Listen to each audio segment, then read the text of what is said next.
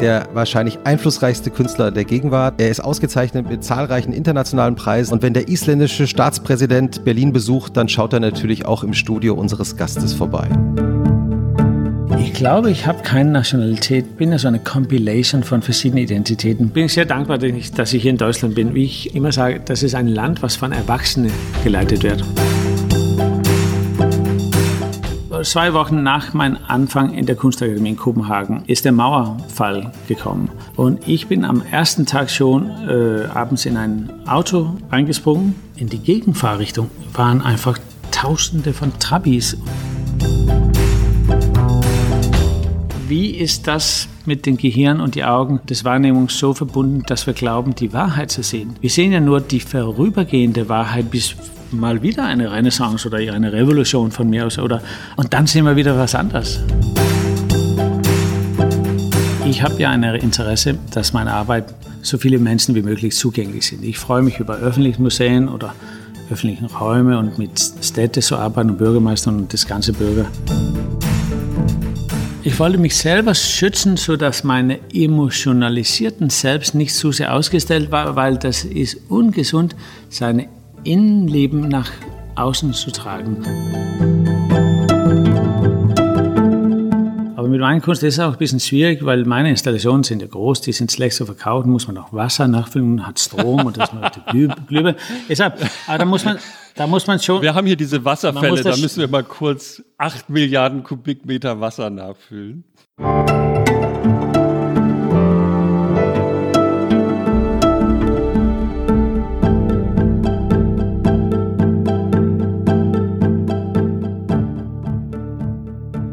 Herzlich willkommen zu Alles gesagt, dem unendlichen Podcast, der genau so lange dauert, bis unser Gast findet, nun sei alles gesagt. Heute ist zu Gast Olafur Eliasson, der einflussreichste Künstler der Gegenwart. Herzlich willkommen.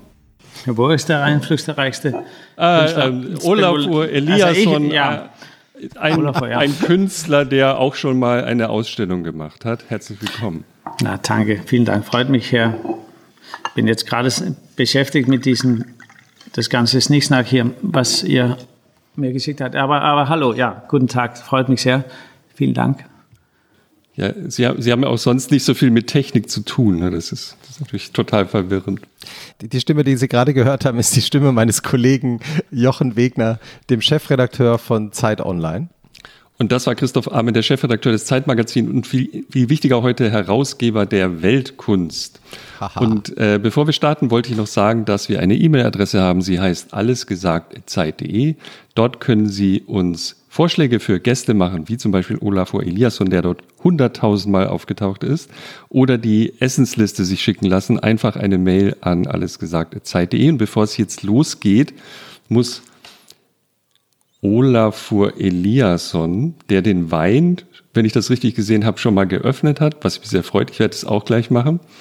Ein Schlusswort festlegen. Wenn Sie dieses Schlusswort sagen, irgendwann im Laufe des Podcasts, dann hört der Podcast sofort auf und die Schlussmusik ertönt. Hm, und auch das, nur dann. Das ist der Trick. Aber sonst ja. nicht. Das heißt, wenn Sie das Schlusswort vergessen, würden wir unendlich. Ja, Schlusswort. Dann hole ich lieber ein ein Stift. Aber ja, aber toll. Schlusswort muss ich das selber aussuchen. Das hatte ich, ja. hatte ich das so. Mhm, das okay. Also es muss ein Wort sein, das du nicht so oft verwendest. Ja, klar, Weil sonst, sonst ist ja. der Programm. Oder mhm. je nachdem, oder? Wenn ich das jetzt ganz kurz machen will, dann kann ich jetzt kurz zum Beispiel sagen. Und dann ja, die kürzeste Episode, die wir bisher hatten, waren zwölf Minuten, aber danach mit Ulrich Wickert, mit dem Nachrichtensprecher, Moderator. Danach gab es so viele Proteste, dass wir äh, eine zweite Folge machen mussten. Mhm. Also.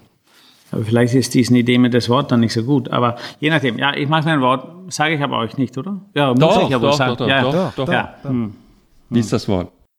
Ich wollte gerade Sonne sagen, aber das ist natürlich nicht so gut. Das äh, ist ganz ja. Nee, ist schlecht. Das ist schlecht. Ja, ja das. Ähm, was heißt es noch in Deutsch? Diesen, in Englisch heißt es Lichen, diesen kleinen Gewächs auf Stein, diesen so, so, nicht Moos, aber so ganz kleine Farben auf Steine so im, im Natur.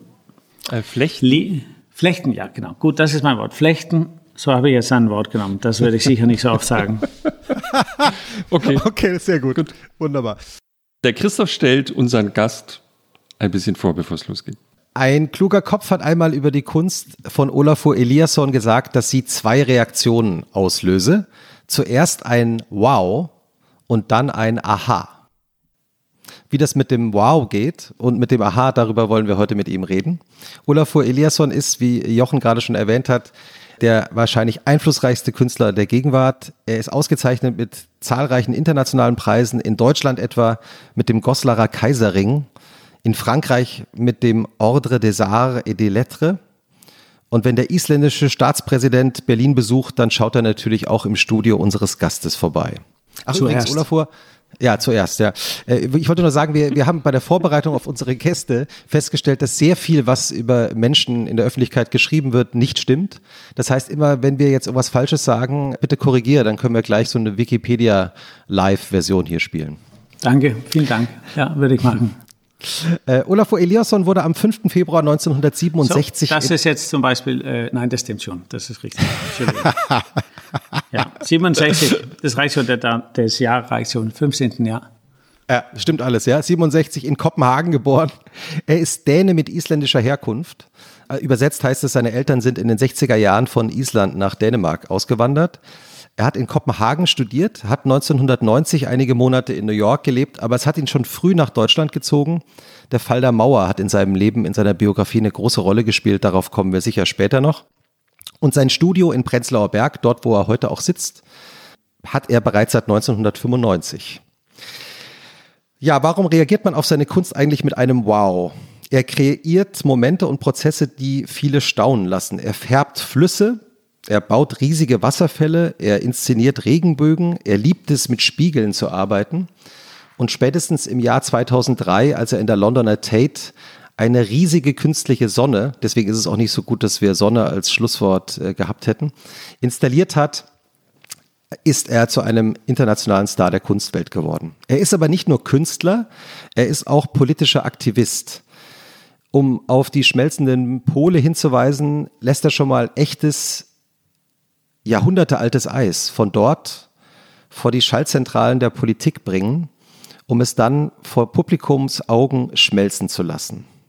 Und schon vor einigen Jahren hat er die Little Sun erfunden, die kleine Sonne, eine kleine mobile Lampe, die mit Solarstrom funktioniert und mit der er Millionen von Menschen in Afrika Licht bringen möchte, die in Gegenden und Ländern ohne funktionierendes Stromnetz leben. Unser Gast ist verheiratet, hat mit seiner Frau zwei Kinder, adoptiert aus Äthiopien. Und er hat einmal erzählt, dass seine Familie auch deshalb vor einigen Jahren zurück nach Kopenhagen gezogen ist, weil seine Kinder in Berlin zu oft offenen Rassismus erlebt hätten. Auch darüber werden wir sicher später noch reden. Die Familie spielt bei Olafur Eliasson überhaupt eine große Rolle. Sein Vater war ein, ich würde jetzt mal sagen, kompliziertes und inspirierendes Vorbild für ihn. Und er hat sich selbst auch früh um seine jüngere Schwester Victoria äh, gekümmert.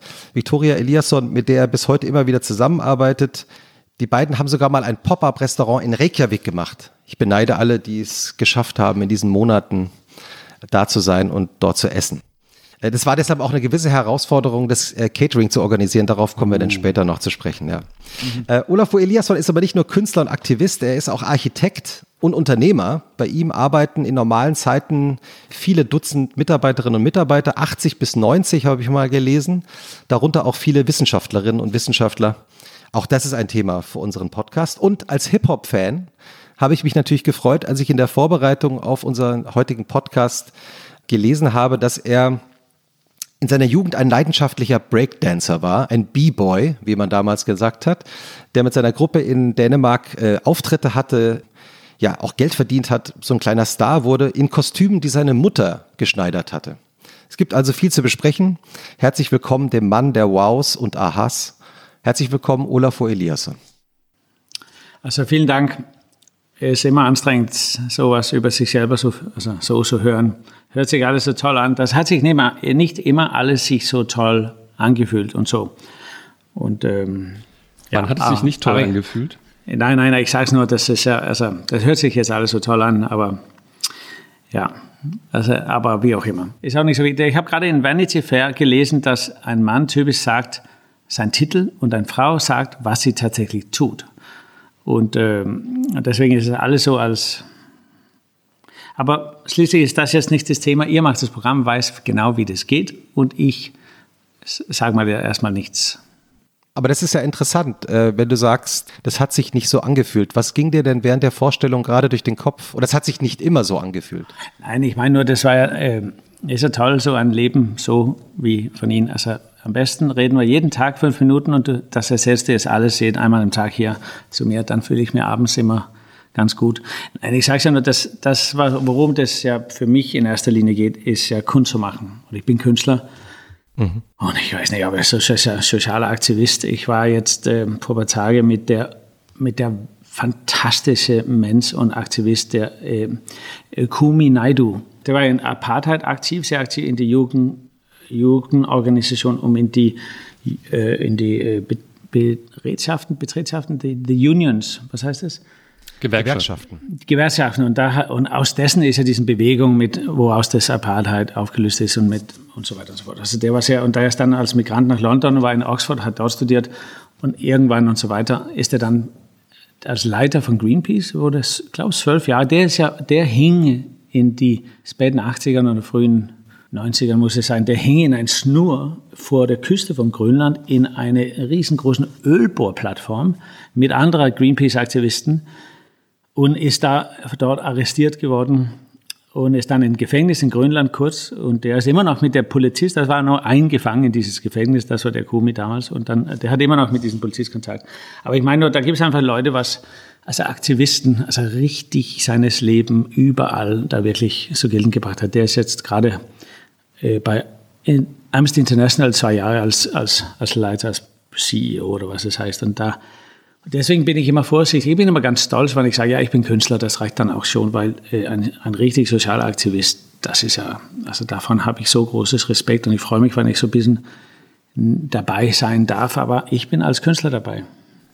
Hm. Und sind Sie nicht auch einer? Sind Sie nicht auch ein Aktivist?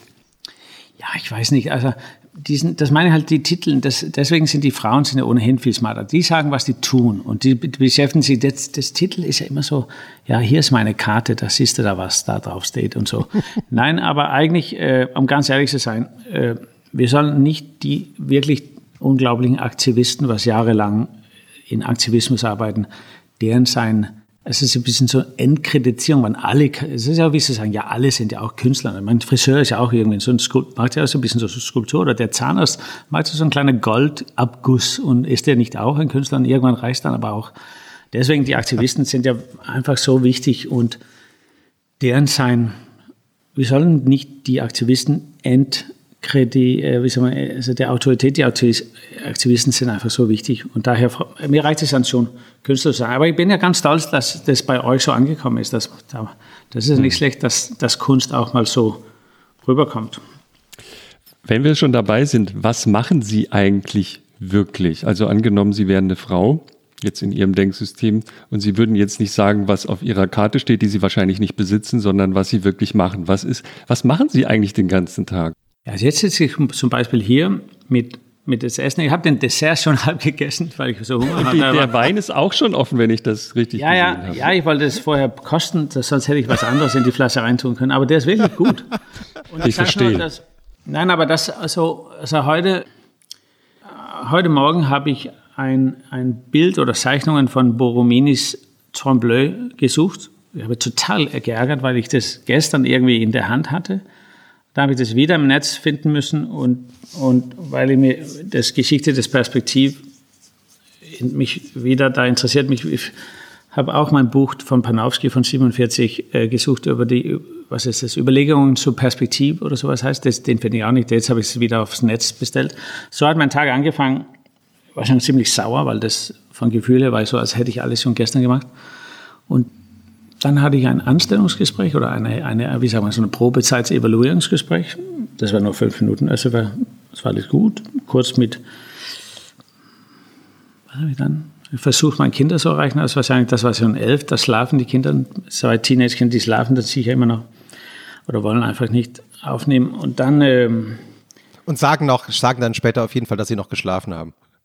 Ja, ja, ja. Aber ähm, ja, was habe ich dann? Bin ich hier tatsächlich in, in Werkstatt gearbeitet. War sehr schön. Wir haben einen neuen Glasbehandlungsverfahren, wo wir mit so einem Oxidierungs Oberflächenglasbehandlung eine, eine ganz tolle neue Ablauf von Pink ins Rot und Orange äh, gemacht hat. Es hat wirklich lange gedauert, es ist sehr, sehr schön geworden und ganz spezifisch hat man das auf eine, mit zwei verschiedenen Glühbirnen getestet. Und so, das war halt so nichts, es war interessant und außerdem habe ich jetzt hier im September in Berlin, Anfang September, eine Ausstellung bei Neuger Rimsneider und die Arbeit mhm. wird am Freitag fertig müssen, wird fertig sein, schätze ich mal, Donnerstag oder Freitag, habe ich die letzte, also durchsichtige Folien, wo so ein bisschen Licht durchkommen. Wir haben jetzt heute die letzten zwei Folien, so zwei verschiedene Farbtöne und so getestet und der eine war dann schöner und morgen sehe ich, glaube ich, die erste Arbeit aus von drei aus dieser Ausstellung. Da freue ich mich total drauf. Mhm. Weil du gerade gesagt hast, die, die, der eine Farbton war besser als der andere. Stimmt es denn, dass es ich glaube, du hast es mal gesagt, dass du die definierst die Aufgabe deines Teams als how auf Englischen, also wie, und deine Aufgabe als why, also als warum. Ja, könnte man so sagen. Die hängen ja, ist natürlich, ähm, das hängt ja miteinander zusammen. Das eine könnte ja wie eine Sprache sein. Ich spreche jetzt Deutsch und das andere ist, was sage ich damit? Also wes, weswegen, wo, wo, weswegen muss ich jetzt Deutsch sprechen? Und, und man kann ja sagen, dass der eine ist der Inhalt, das ist das, was ich sage, würde ich jetzt was, was zum Beispiel was Wichtiges sagen, was ja eh fragwürdig ist, aber und das andere ist dann, wie wir hier miteinander sprechen, der Form oder der Sprache. Und, und wir wissen ja auch, dass würde ich Schwedisch sprechen, dann würde das ganz anders sich anhören und man könnte zum Beispiel nicht sagen, dass der Form oder Französisch, oder? oder Äthiopisch, dann, also Amharisch, und dann würde es das inhaltssicher sich davon auch prägen lassen. Insbesondere wäre das Inhalt sehr abstrakt, zum Beispiel Poesie, Poetry. Und das interessiert mich dann. Und zu sagen, dass die Angestellten oder die Leute, was hier im Studio arbeitet, dass die dann nur Haar oder Form und ich nur, was wir damit sagen, das, das ist schon so ein bisschen komplex, aber man könnte das so sehen also schließlich bin ich ja der Künstler. Aber das ist auch wichtig zu verstehen, dass gibt's, da gibt es keine Formular, wonach mhm. gut oder schlecht ist oder richtig oder falsch. Und diesen Wahl heute Morgen ist auch ganz wichtig. Also wie setzt man rein, welche Farbton für die Qualität des Lichts am besten ist? Und, und, und da, dazu, um, um diesen, bisschen, diesen Entmystifizierung ein bisschen zu unterstützen, und vielleicht sogar eine Art von Remystifizierung oder aber auf gar keinen Fall Mythologisierung. Aber die Idee ist ja nicht, dass der eine Farbe schöner ist als der, als der andere. Das kreative Potenzial oder das künstlerische Potenzial, was auch immer das ist, liegt nicht in der eine versus die andere Farbe. Das Potenzial liegt in die Konsequenzen von des, dieser Wahl auf der Umwelt. Und so liegt der Kreativität oder der, der, der künstlerische, wie sage der künstlerische Vorhaben, der künstlerische Geste liegt nicht in der Sprachwahl, aber in der, die Konsequenzen der Sprachwahl mit der Inhalt auf der Welt und deswegen außerhalb der Kunstwerke. Ist interessant, oder? Man, also würde ich auf den Mond sitzen und keinen Menschen je getroffen hätte und diesen zwei Folien mich angucken, dann würde ich nicht wissen. Also wieso, da gibt es kein Gesetz, was besser, das, das Erfolg liegt außerhalb mein, es ist ja trotzdem mein Wahl und so weiter und so fort. Aber so ist es, ähm, ist immer ganz interessant. Dann habe ich meine mein therapeutische Unterstützung nachher, heute, also weil das damit auch zu tun hat. Und dann hatte ich lustigerweise die Therapeutin gefragt, was sie über meine Ausstellung in, bei der Galerie meinte. Das war, war ganz lustig. Oh. Ja, ja, weil, ist, ist das weise?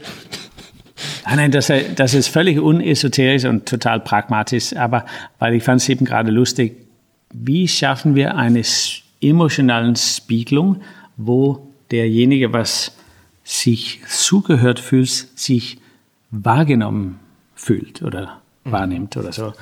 Und so könnte man so einen Blick, diesen Blick, man könnte auch sagen, der Arbeit guckt der Betrachter an. Also ganz umgekehrt, oder? Und der, der, und der, der Arbeit ist auf eine, also der Kunstwerk ist eine Reisende, der kam ja von irgendwo und ging irgendwo hin. Manche Kunstwerke sind ja ganz lange, schon seit 500 Jahren sind die unterwegs gewesen und kommen dann nur hier irgendwo in ein Museum so mal vorbei. Und wir selber, wir sind ja Menschen, wir sind ja nicht so alt, aber wir sind dann 50 Jahre vielleicht unterwegs gewesen und trefft dann. Und dann gibt es so eine Meeting-up, so da trifft sich der Arbeit und der Besucher eines Museums zum Beispiel. Und das ist sehr interessant, wenn man das so angucken könnte, dann ist es eine andere Art von Zusammenkommen, eine Meeting-up. Das habe ich mein, also ich habe das dieser Idee, um zu vermeiden, dass es irgendwie äh, genau ein Enttraumatisierungssystem wäre. Also ich wollte nur das sicher sein, dass es bei meiner Psychologin nicht als, wie soll ich sagen, das ist nicht irgendwie so ein, Entschuldigung, das ist nicht wie so eine Art von ähm, ich wollte sicher sein, dass es nicht in der Therapie meiner Psychologin, Psychologin vorkommt. So können Sie auch sagen. Moment, also das muss ich jetzt, das muss ich jetzt sortieren. Ich muss das erstmal verstehen. Du hast ihr von dieser Idee erzählt in, in, der, in der gemeinsamen Sitzung, um zu verhindern, dass es dann Nee. Nein, ja, ich habe es auch viel zu kompliziert gemacht, Entschuldigung. Ich hatte, ich, ja, ich hatte eine Idee. Ich fand die ganz gut.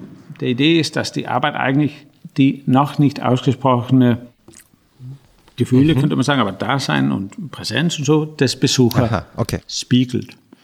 Der Arbeit sagt, ich höre dich zu. Und du, du gehst aus der Ausstellung raus und sagst, boah, ich, da hat mich echt jemand zugehört. Also ich bin dann wohl, bin ich ja wohl gut genug, oder? Dann will ich auch stimmen, gesellschaftlich mich anders verhalten. Ich bin, nicht, ich bin nicht blöd. So wie es ja mir sonst immer vorgeworfen wird. Und das, das habe ich dann ja, aber dann habe ich die dann schnell angerufen und gesagt, was sie davon hält, ist, weil ich mit dieser Psychologin, das ganz eine Therapeutin, über Spiegelungstheorie in der psychologischen Geschichte, in der Kinderpsychologie insbesondere, wo der Enttraumatisierung von Kindern so eine neurokörperliche, also Kopf und Körper, da, das hat mich sehr interessiert, wo entsteht der Trauma, also der Wahrnehmungshandhabung in der theoretische Psychologie, wo der Kopf und Körper zusammenstößt, weil ja oft der, der, der ganze große westliche kognitive Psychologiegeschichte ist ja sehr entkörpert. Und, und äh, obwohl bei, also bei Jung ist natürlich mehr, der ist aber nicht so groß wie Freud und Freud war dann weniger, aber da war schon auch, auch Körper bei, bei Freud drin und so. Aber, und so habe ich das kurz, obwohl meine Arbeit bei Dina Grimsleiter hier, die Galerien in September, hat gar nichts mit Psychologie, Psychologie zu tun. Und was hat die Therapeutin geantwortet? Ja, die hat gesagt, ja, das ist nicht schlecht, das kommt nicht bei mir vor. Das ist auch viel, das, du machst es auch viel so einfach. Du, mach, du machst es so leicht für dich, hat sie gesagt. Nein, nein, aber sie hat, weil, weil ich meinte auch, also man sagt ja, glaube ich, nicht in alle und, und vielleicht ist es eine Generation. Das heißt ja, seen, met, heard. Ich bin gesehen, ich bin wahr, äh, jemand hat mich wahrgenommen, I'm met und jemand hat mich zugehört. Sehen, ich, nehm, ich sehe dich, ich nehme dich wahr und ich höre dich zu, oder? Und die, die, diesen Idee fand ich halt sehr, ähm, also wann fühlt man sich gesellschaftlich so in der Zivilgesellschaft wahrgenommen, dass man auch sich verantwortlicherweise oder, oder weniger verantwortlicherweise sich integriert fühlst oder wahrgenommen fühlst oder Teilnehmer oder Mitproduzent oder nicht nur als Konsument, und dann interessiert es mich auch in besonders, wie kann der öffentlichen Sektor sich, wie kann, wie kann der Öffentlichkeit, unser gemeinsamer öffentlichen Raum, wie können wir uns dort diesen Phänomen auch äh, also besitzen oder also internalisieren und darauf stolz zu sein. Irgendwie ähm, bin ich architektonisch gerade damit beschäftigt, dass der bestehende äh, Modell des, des Raums, des Stadtraums zum Beispiel, ist ja so, dass man oft sagt, ja, dann nimmt dann die privaten Sektor, nimmt das, was die brauchen, die ganzen guten Schnäppchen aus ein paar Museumsinseln und Sneaks nach in die Innenstadt, aber, aber der privaten Sektor soll ja natürlich das alles kaufen und so. Und das, was so übrig bleibt, ist ja schließlich des öffentlichen Raum. Da kann man so ein bisschen Straßen- und Bürgersteig und U-Bahn und so machen. Aber man könnte ja auch sagen, das, was eigentlich der öffentliche Raum ist, ist das positive Raum. Das Ganze, was ja ohnehin für wenig Leute und für bestimmten Monozwecke weggenommen ist, das ist ja dann das, der privaten Raum, oder? Da kann man halt ein bisschen einkaufen und so, ist ja auch nicht so schlecht. Aber ich sage es nur, das ist, vielleicht können wir auch sagen, ja, der öffentliche Raum ist ja der positive Raum, oder das ist das, was von unserer gemeinsamen Identität gefüllt ist. Und die Werten, was wir in die Gesellschaft hat, soll auch da drin zu spüren sein. Die privaten Sektor machen ja ohnehin das, was die wollen, zum Beispiel Geld verdienen, oder? Das heißt, von denen können wir jetzt nicht keine großen Wertdiskussionen, schon noch, aber, aber, aber, und warum besitzt oder nimmt der öffentlichen, ich sage öffentlichen Sektor, warum nimmt es diesen Wert nicht richtig wahr? Dass der öffentliche Raum, das, was uns alle zum Beispiel hier in Berlin gehört, dass das ist, der ist eine unglaublich tolle, wertvolle, sehr progressiven Raum. Wieso gehen da so wenig Leute hin, um den zu aktivieren, ähm, also um den zu, sein, seine Qualitäten auch auszuleben? Wenn ich die Arbeit, äh, die du jetzt äh, gerade vorbereitest für diese neue Ausstellung, äh, richtig verstehe, dann geht es ja eigentlich um die große Frage, die ja überhaupt in der Gesellschaft gerade diskutiert wird, eben von vielen Gruppen, die das Gefühl haben, ausgeschlossen zu sein oder nicht mehr beteiligt zu sein am Diskurs oder sich gegenseitig ausschließen. Kann man das so sagen?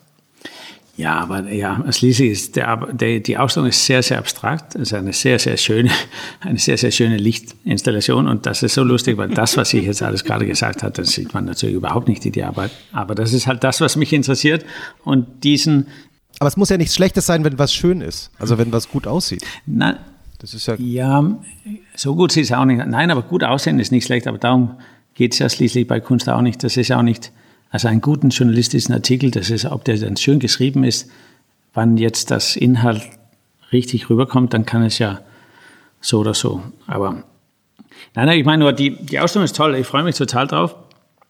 Schließlich hat das viel mit so Frühwahrnehmungstheorien, mit Goethe, der hum Humboldt und so, diesen Art von der Zusammenmischung von verschiedenen Bereichen und so. Deswegen. Diese Neuger-Riemenschneider-Herren, ne? Die waren ja da ursprünglich auch mal dafür verantwortlich, dass sie überhaupt nach Berlin geraten sind. Ist das eigentlich typisch, dass, also ist das üblich, dass man so lange zusammenarbeitet? Also sozusagen seit man von ihnen erstmals gehört hat, sind sie bei denselben Galeristen immer noch äh, zu Gast. Ja, ich bin, äh, ich bin sehr froh, dass die mir nicht, auch nicht rausgeschmissen hat. Das seit, seit 25 Jahren kann man sich, kann man sich nicht vorstellen. Ich glaube, die sind ganz, ganz zufrieden, gegangen. wie sich so entwickelt hat. Aber die sind auch toll. Ich habe ja auch eine Galerie in New York, eine in Berlin und mit denen sind ich beide 25, könnte man eigentlich bald feiern, äh, aber lange, lange zusammen. Ich habe nie gewechselt. Da gibt es so ein paar verschiedene Sachen. Schließlich sind die tolle Leute, wirklich gute Menschen auch. Und das, damit hat es auch zu tun. Die sind auch toll geschäftlich und ich, ich finde es immer so nervig, so mit Geld und so. Und die sind einfach unschlagbar gut mit das ganze Finanz-Snicksnack, was ja auch um, um alles umherum ist. Und dann muss man auch sagen, meine Arbeit, ich bin, ich, ich, ich schätze sehr, wenn ich immer wieder mit einer öffentlichen Institution oder eine, also eine, also Politikern oder mit einem ein, ein, ein Bürgermeister oder also ich, ich, ich schließlich sind meine Arbeiten sind die sind nicht ähm, also schon und das soll ich soll jetzt nicht so so viel so darüber reden, aber ich habe ja ein Interesse, dass meine Arbeit so viele Menschen wie möglich zugänglich sind. Ich freue mich über öffentliche Museen oder öffentlichen Räume und mit Städte zu arbeiten und Bürgermeistern und das ganze Bürger herum in, im so öffentlichen Raum. Und wenn ich glücklich sein, dann ist es so gut ausgewiegt und manche Galeristen sind halt eben auf der privaten Markt sehr also fokussiert, weil mhm. das auch sehr profitabel sein kann. Aber mit meiner Kunst ist es auch ein bisschen schwierig, weil meine Installationen sind ja groß, die sind schlecht zu verkaufen, muss man auch Wasser nachfüllen, hat Strom und das macht die Glühbe. Deshalb, aber da muss man, da muss man schon. Wir haben hier diese Wasserfälle, da müssen wir mal kurz acht Milliarden Kubikmeter Wasser nachfüllen. Ja, aber da braucht man einfach Galeristen, was sich auch die, die Langsamkeit solche große Arbeiten und, die, und da gibt es auch nicht so viele Sammlern, was da auf, die sagen, ja, wir machen schnell ein Baugerüst hinten im Garten mit einem Wasserfall drauf. Da, ja.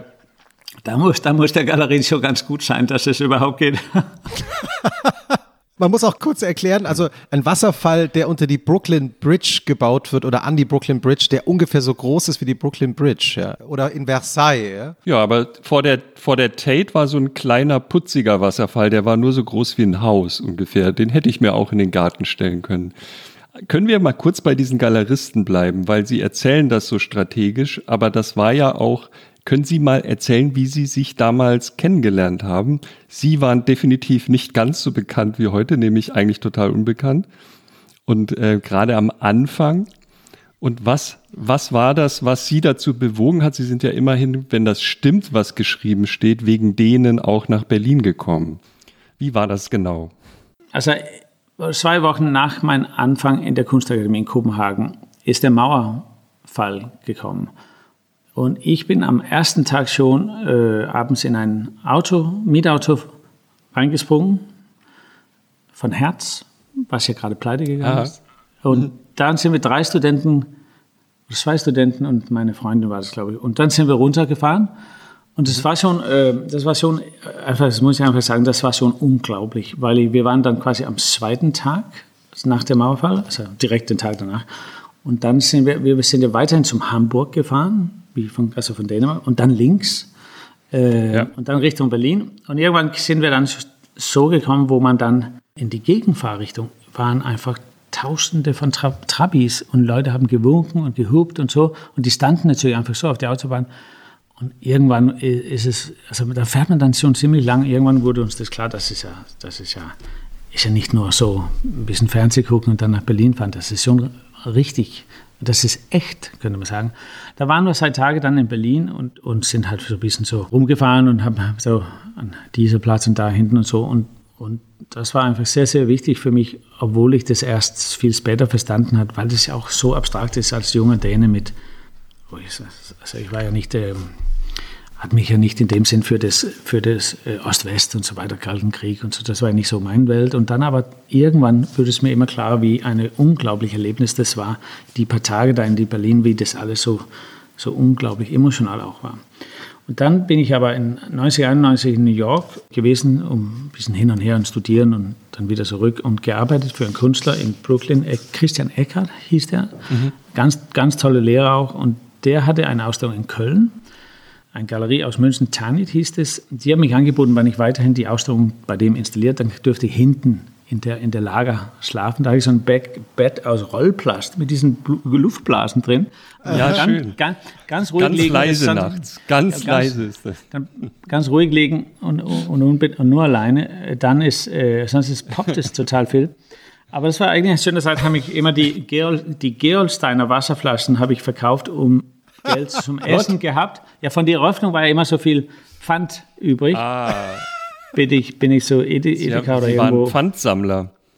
Ja, und dann äh, habe ich das noch von die eine Ausstellung zum nächsten so ein bisschen gestreckt, wann ich, wann das nicht, irgendwann müsste ich auch Free Briefmarken aus die, Kiste, aus die Kassen äh, verkaufen, um überhaupt ein bisschen, äh, was heißt das so, äh, Cornichons und dann Brot, Brot mit Cornichons, das ging so gerade. Aber ähm, ich habe dann in Köln, ah, ich hatte eine tolle Zeit in Köln. Das war ja auch wirklich tolle Leute und ich habe da äh, Daniel Buchholz und viele Künstler und so und, und Niklas Schaffhausen, womit ich die erste kleine Ausstellung dort hatte. Und so habe ich viel gelernt. Die waren so talentiert. Da habe ich einen Abend irgendwo nach einer Eröffnung oder auf dem Weg irgendwo hin ein Taxi geteilt, weil der ich hatte den eigentlich zuerst, aber der hat sich dann so typisch Galerist so reinges. Ach so, ja. So ja, und das war dann Tim Neugam. Und ich war Aha. mit einem, Nee. Ein bisschen, Was? Doch, das war, ich, ich, war mit so einem Rollkragenswetter und Gummistiefel und, und fettiges Haar und, und äh, so, ein, so ein Lausbub. Das war ganz lustig. Dan ist ein Lausbub, Island ist ein Lausbub. Und dann, ähm, und dann ähm, hat man eigentlich reden angefangen. Der ist gerade aus, Los Angeles, wo der bei einer Galerie gearbeitet hat und hat sich sehr für diesen, diesen West Coast Amerikanern interessiert, was ja sehr weit weg von der ganzen deutsche so deutsche, also sehr deutsche so Snicksnack-Kunst aus Deutschland und so. Und dann hatte ich erzählt, dass ich, weil das habe ich genau auch studiert. Also der John McCracken, Robert Irvin, James Turrell, Larry Bell, Maria mhm. Nordmann und so. Und der kannte auch genau die Kunst. Und das war ganz lustig, dass diesen kleinen Rollkragenpulli, Gummelstiefel, Laufspoof total viel über John McCracken wisst und alle Bücher von Robert Irvin gelesen hat. Yeah. Der hat dann gesagt, soll mal nach Berlin kommen dann hatte der ein Loft, das ist der Ende dieser Geschichte jetzt, aber dann ein Loft in Kreuzberg. Mir hat es so gewundert, weil der hat mir gesagt, besser ein Zelt mit dem, aber ich schlafe doch nicht hinten im Hof. Also ich brauche kein Zelt, habe ich gesagt. Dann hat der, bin ich aber heimgekommen, dann standen in so einem großen Loft, wo auch nur Heizung war in die Wochentagen, mit so ein, wo das so richtig so ge geknallt hat. Das ist so eine so Kohleheizung. So, ja, oder so war das so nicht so Heißluft oder wie sagt man, Dampf oder das hat richtig geknallt. Fernwärme. Und, und, dann war aber in die anderen Zelten waren Ricre Cervenicia ähm, und ähm, ah, wow. Michel, Michel Mayeros und so. Und die waren im Zelt, weil das so dreckig war. Das war so schmutzig, das kann man nicht. Ich bin nur, nur zwei, drei Schritte rein und, und ich habe Tim gesagt, was, ja, ich putze nur in mein eigenes Zimmer. Hier schläft so viele Leute und die sollen gefällig selber seinen Scheiß mit sich nehmen. Aber das war schon seit 20 Jahren nicht geputzt. Das war ganz lustig. Und, und dann habe ich verstanden, Da man kann nirgendwo, nirgendwo was hinlegen. Und falls man zum Beispiel einen Freund oder eine Freundin oder so mit heim hat, ist ja eh ganz nett, dass man nicht alle einfach so in einen großen Raum wie in so einem Schlafsaal. Dann hat jeder so sein Zelt. Und Rierkrit, Theodise, der ist natürlich bei den Frauen so geliebt, wir waren alle total eifersüchtig. Bei seinem Zelt war immer total viel Action und wir lagen uns an, unser, die Lausbuben, so wie ich und die anderen, wir lagen da sehr unerfolgreich und waren einfach sauer und, und dreckig. Ähm, aber das, das war tolle Zeiten, weil der Potsdamer Platz natürlich aussah wie so eine Mondbase und die ganzen Clubs in Berlin oh, auch so aufgelöst war, so mit Nebel und Licht und farbig. Also es war so wahnsinnig destabilisierend auf so eine ganz grundsätzliche Ebene. Ich habe ja dann meine erste Ausstellung kurz danach bei Timber und Burkhardt gemacht und die Idee, dass es überhaupt was zum Verkaufen war, also die Idee, dass es überhaupt einen Preis bräuchte und so. Und dann hat es tatsächlich kurz, also irgendwie ein halbes Jahr später, hat es dann tatsächlich Christian Baus gekauft. Und das, so habe ich dann den, einer meiner ersten Sammler oder die erste Sammler eben auch kurz danach, also kurz in Berlin und dann aber auch wieder also in Köln und so weiter. Und so hast dann eigentlich alles angefangen. Aber der Boris, den gibt es ja heute auch noch und es ist, glaube ich, wenn ich, aber ich bin nicht, der Christoph ist Experte, ich nicht, aber ihr wichtigster, mit der wichtigste Sammler immer noch und ihre Galeristen haben sie da in dieser Wohnung kennengelernt sozusagen. Und das ist bis heute immer noch so. Ja, das war in die Galerie, ja, aber ja, und die tolle Frau von Christian Dikan und Christian Boris haben eine tolle Sammlung in einem alten Bunker hier in Berlin, da kann man sich anmelden und es auch besuchen und der, der sind eine von den Leuten, was sehr, sehr früh und relativ viel verschiedene Arbeiten von mir gekauft hat, wo, wo, äh, wo man heutzutage einfach sagen muss, das ist auch der Wahnsinn, dass, das, dass der das gekauft hat. Also, da muss man echt Selbstvertrauen haben, diese Arbeit von mir zu kaufen. Das ist ganz lustig gewesen. Haben wir oft drüber gelacht. Kannst du die Arbeit, äh, die er gekauft hat, mal beschreiben? Ja, das hieß eine Übung einer Reflexion oder eine Test zu deren Eigenschaften. So irgendwas total so ja, so überdurchdacht. Aber es war ganz schön, weil das ging darum, dass es entweder oder oder könnte auch mal so oder mal so. Das, das, das geht um das Entobjektivisieren. Also wir wollen ja keine Wahrheiten umstreuen. Wir wollen ja wirklich äh, auch sagen, nee, das müsst ihr jetzt als Besucher oder wer auch immer selber entscheiden, was es auch ist. Aber eine Übung einer Reflexion. Und das war ein Stück Plastik oder Plexi oder sowas Silbriges hinter eine Rückprojektionsfolie. Die dreht sich, Lichtprojektor drauf und dann kommt natürlich diesen Weißt du, aus diesem kleinen Stück Plastik, was ich so ein bisschen mit so einem Föhn aufgehitzt hat, kam dann so eine unglaublich tolle Reflexion und dann habe ich gedacht, ja, das ist gut. Das hat 150 D-Mark gekostet, die Arbeit zu machen. Und, und, und, die Arbeit war jetzt gerade in Tate. Äh, äh, ich habe sie gesehen. Es ist Wahnsinn. Das ist das Ding, was er damals gekauft hat. Ja, ja. Ich habe es mehr oder weniger in einfach Toll. so. Äh, na, das war sehr schön. Sehr schön, ja. Also ich empfehle, die die Ausstellung gibt es nicht mehr, aber das war eine, tja, was war das denn? Eine Art Retrospektive mit aber auch neuen Stücken, in die ich zufällig reingeraten bin. Damals wusste ich noch nicht, dass wir uns treffen und war total begeistert von diesen Sachen aus dem Archiv, darf ich das mal laienhaft nennen. Eben unter anderem dieser rotierende Teller. Und das hat der Boris damals gekauft. Äh, ja, und der, das Kredit dafür geht natürlich an die Galeristen, dass die ihn da überreden haben können. Das ist schon beeindruckend.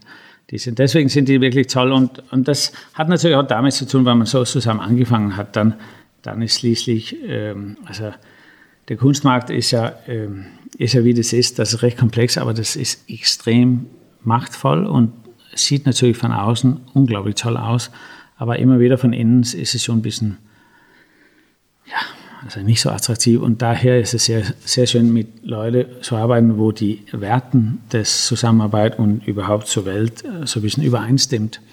Und ich glaube, mhm. die, Lang, die Langzeit, ich, also diesen lange Zusammenarbeit hat vielleicht mit diesen Vertrauens, was auf Werten basiert ist und nicht auf, also nicht auf Erfolgskriterien. Weil, wie ich am Anfang gesagt habe, schließlich geht es um Kunst und nicht um Erfolg. Hm. Du hast ja gerade gesagt, das ist praktisch auch dein erstes, deine erste Arbeit, die jetzt äh, dann gekauft wurde, die damals 150 Mark oder Euro, 150 Mark noch gekostet hat in der, ja, in der Herstellung. Ja. Genau, in der Herstellung, genau. War viel Geld. Aber eben ein besonderes Licht erzeugt hat. Woher kommt eigentlich deine, deine Beschäftigung mit dem Licht. Das Licht an sich ist dir ja sehr wichtig. Auch bevor wir hier auf, angefangen haben aufzuzeichnen, hast du ja auch nochmal geguckt, dass das Licht auch äh, gut ist und dass, dass das für dich sich auch richtig anfühlt. Ja. Ist, ist es okay jetzt gerade? Ja, ja, ja, ich drücke hier. Ja, ja, ich gucke gerade das Licht hier wieder an äh, bei uns, ja. Ja. Man sieht ja eine Lampe hinter dir. Das stimmt, ja. Da, da ist es, äh, ja. Ja, ja was, so was ist das?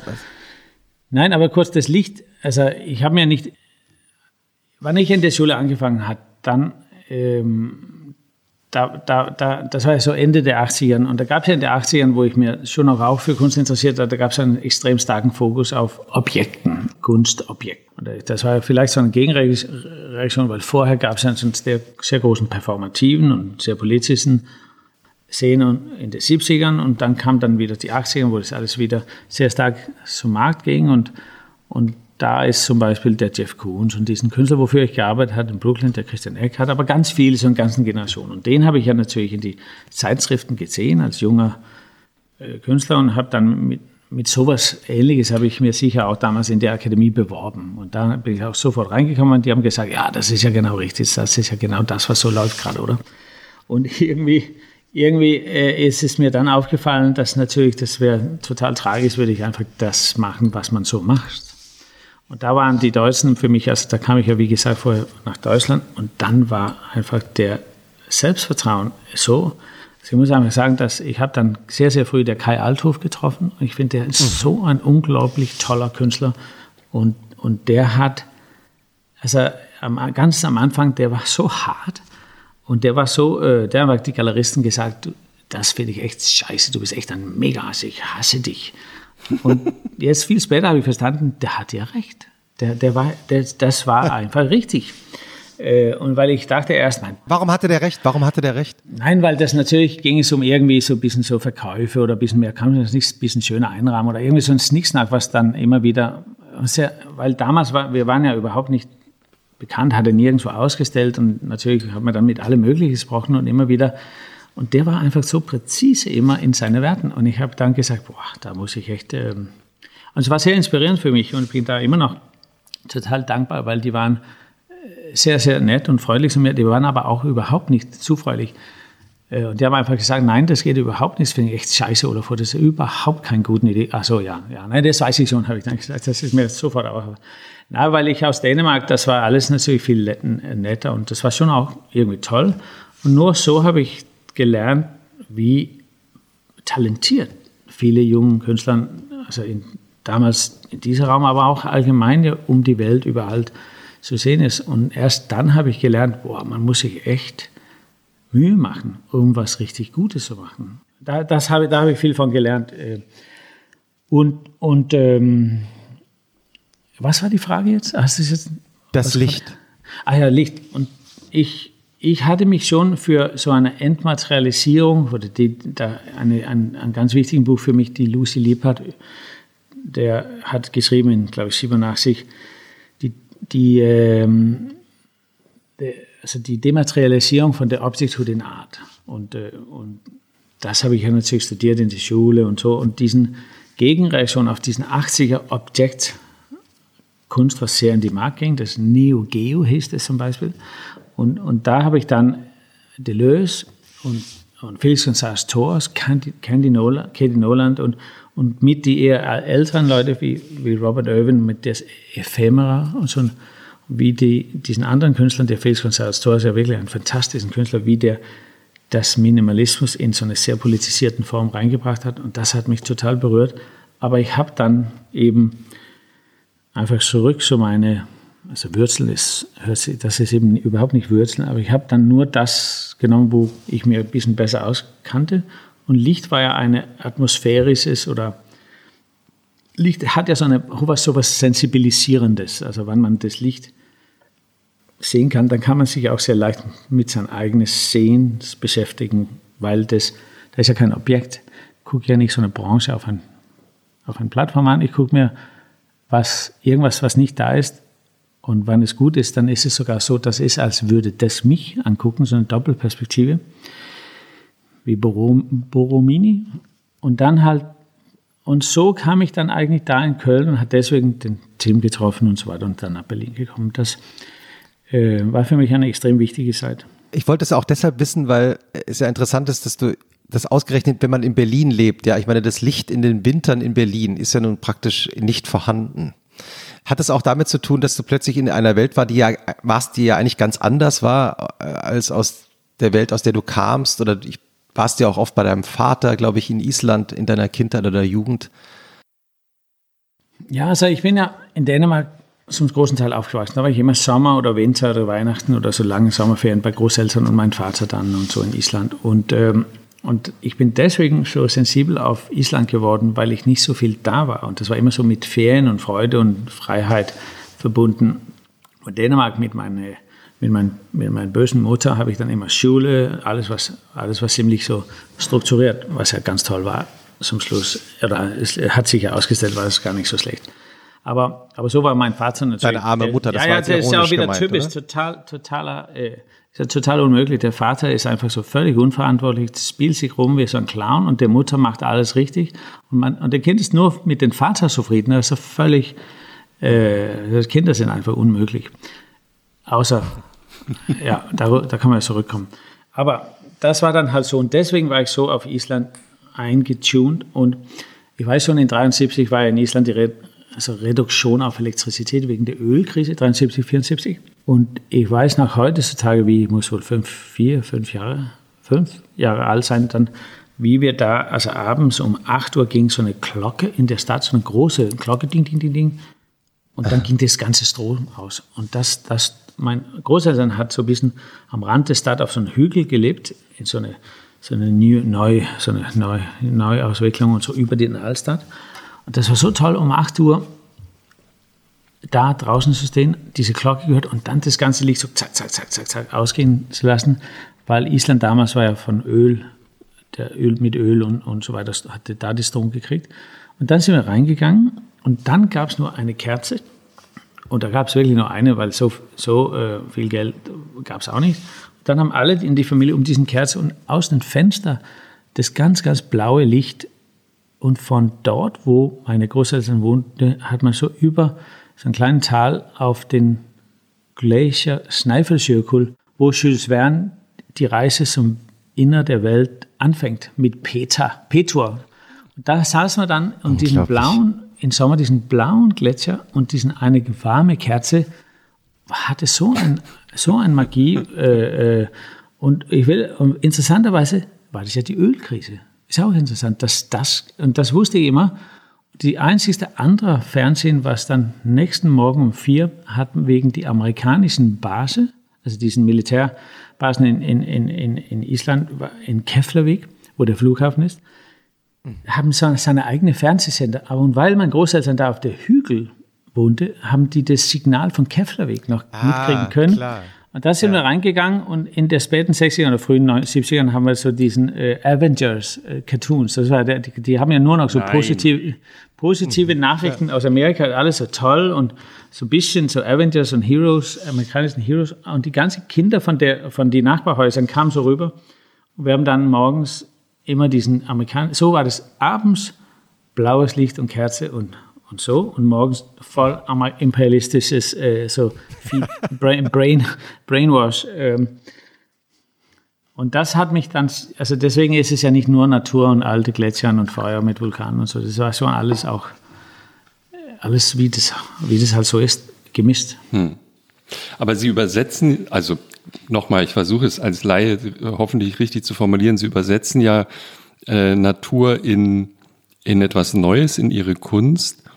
Und äh, weil Sie vorhin Ihren Tagesablauf erwähnt haben, das hatte ich mich die ganze Zeit gefragt, wie viel von Ihrem Tag forschen Sie eigentlich daran, das richtige Licht herzustellen zum Beispiel? Also Sie, ähm, und woher wissen Sie das alles? Äh, haben Sie sich das alles selbst angeeignet oder die 100 Leute, die bei Ihnen arbeiten, sind das alles Physiker und Ingenieure oder wie, wie machen Sie das eigentlich?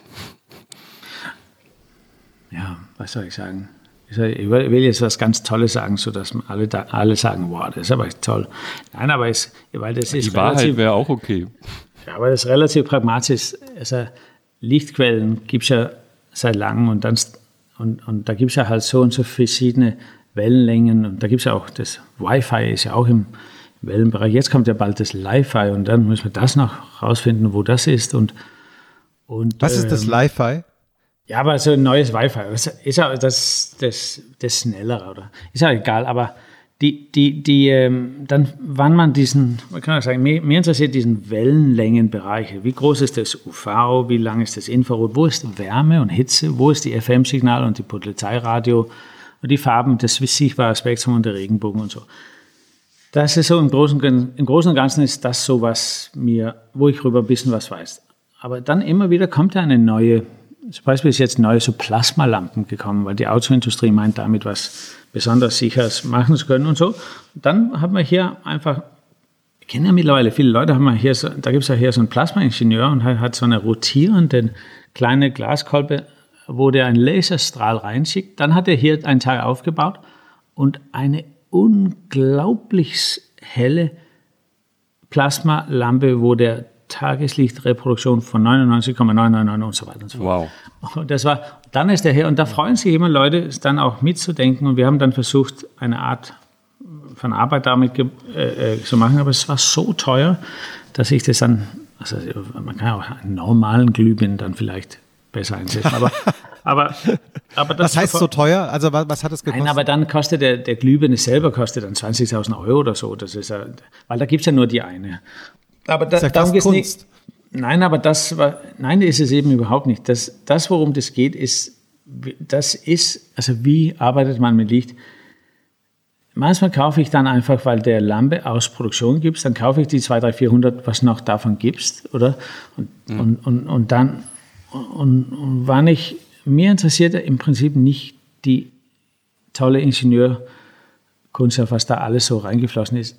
Mir interessiert, wie nimmt man was wahr? Wie weiß man, was man wahrnimmt und was für einen Einfluss hat das? Da gibt es ja diesen, wie, wie, sagt man, der, ähm, also die, die Schlafrhythmen und der, der also Jetlag und ähm, was heißt das jetzt? Habe ich es vergessen. Äh, ja, also, zirkadiane Rhythmen meinen Sie? Oder? Ja, die zirkadianen Rhythmen, ja genau. Vielen mhm. Dank. Mhm. Tolle Zeitung.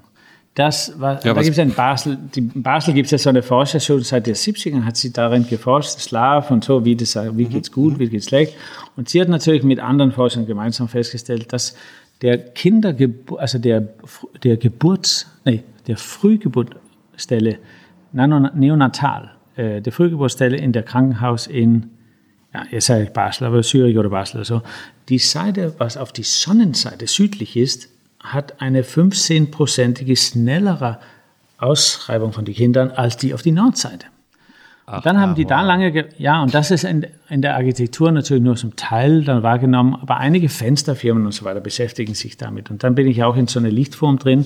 Und diesen Lichtform, durch dessen habe ich Zugang zu verschiedenen Lichtwissenschaftlern, was sich über die Psychologisierung des Lichts die, soziales Verhalten oder der, also der Biologie des Sehensverhaltens. Und, und, und, und, und momentan bin ich sehr daran interessiert, was ist Dunkeln? Also wann wissen wir, dass wir im Dunkeln nicht mehr was zu sehen hat? Wann ist es auch sowieso überhaupt wirklich dunkel äh, und, und wie fühlt sich das an und so? Und da gibt es ja genug Bevölkerungsgruppen, was sich sehr, sehr gut im Dunkeln weiterhin orientieren könnte und den Tag gar fast gar nichts. Also die Nomaden oder die ich weiß gar nicht, ob man noch Beduinen sagt, aber so also Völkern, was durch die Wüsten äh, gereist ist und haben dann mit Sternkarten und mit unglaublich algebraischen Kundschaften die genaue Tageszeit und Datum und alles Mögliche. Und die sind ja nachts immer unterwegs gewesen. Und tagsüber Weil haben die. tagsüber so heiß war, ne? Ja, und dann haben die da geschlafen. Und, und, und vielleicht wäre es ja auch interessant, nachts eine Ausstellung zu machen. Vielleicht soll man eher, also da eine Lichtausstellung, da arbeite ich gerade dran. Wie, wie, vielleicht sollte ich eher eine also eine, dunkel, eine, eine dunkle Ausstellung machen. Also vielleicht auch nicht. Also ich sage nur, das wäre zum Beispiel eine Möglichkeit. Ich trinke jetzt nur das Wein hier. Ich will also, langsam wollen wir denn, Nein, bitte, also, Moment, also, ich muss den Wein also, holen. Ich muss den auch holen, aber hol du mal zuerst, dann ähm, stelle ich kurz mal das Menü vor. Ich meine, wir müssen heute sowieso noch über, ähm, über Kochen und Essen und Trinken reden. Du hast ja auch ein, ein Kochbuch mit deinem Studio äh, rausgegeben, ähm, ja. Restaurants mit deiner Schwester gemacht, mit ja. Victoria. Also äh, deswegen haben wir heute das Catering von einer amerikanischen Köchin, die hier in Berlin lebt, von Chelsea Turowski. Die hat einen, also kocht und hat einen neuen Service, der heißt ähm, Up and Coming Berlin.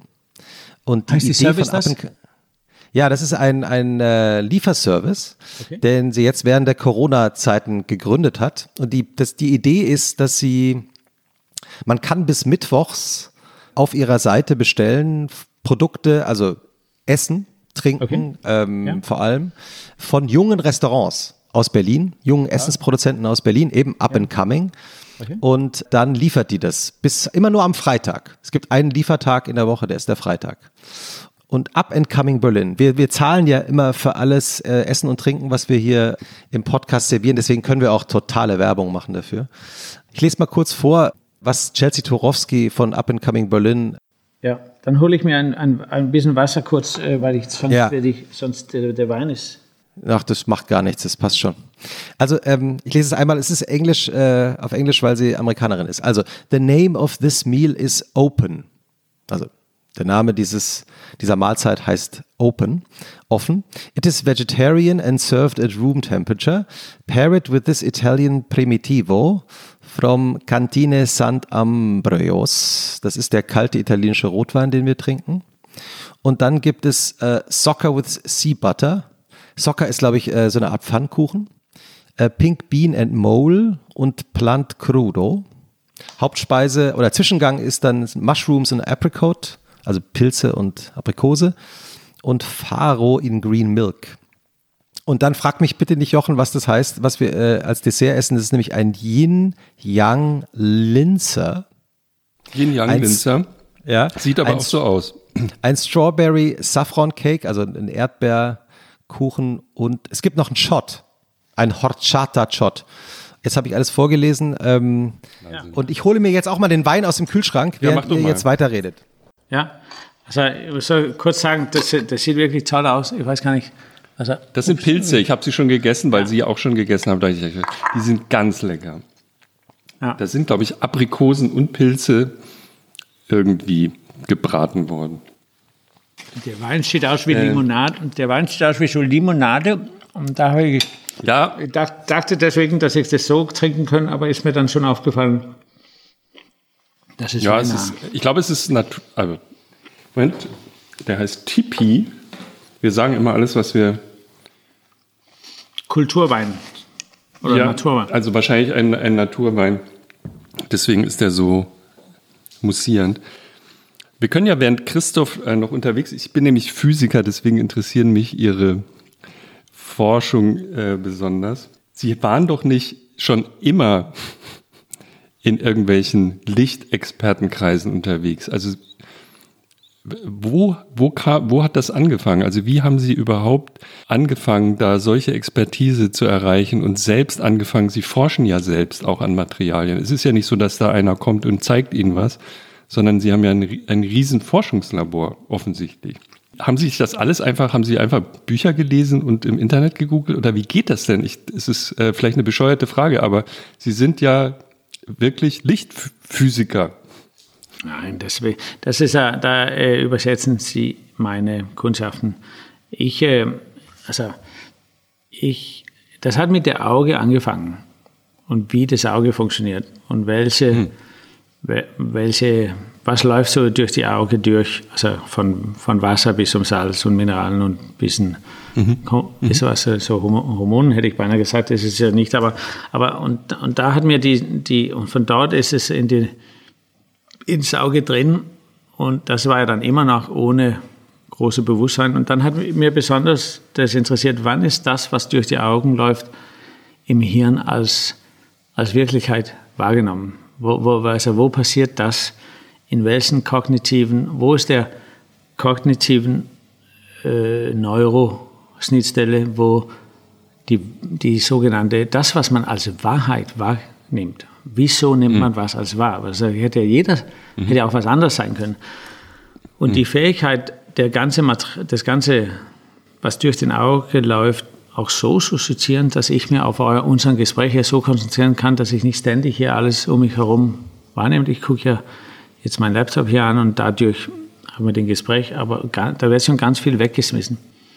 Mhm. So kam ich dann, so kam ich dann gleichzeitig mit diesem, mein Wunsch, das Kunstwerk zu entmaterialisieren und das Atmosphärisches als Werk zu vorschlagen.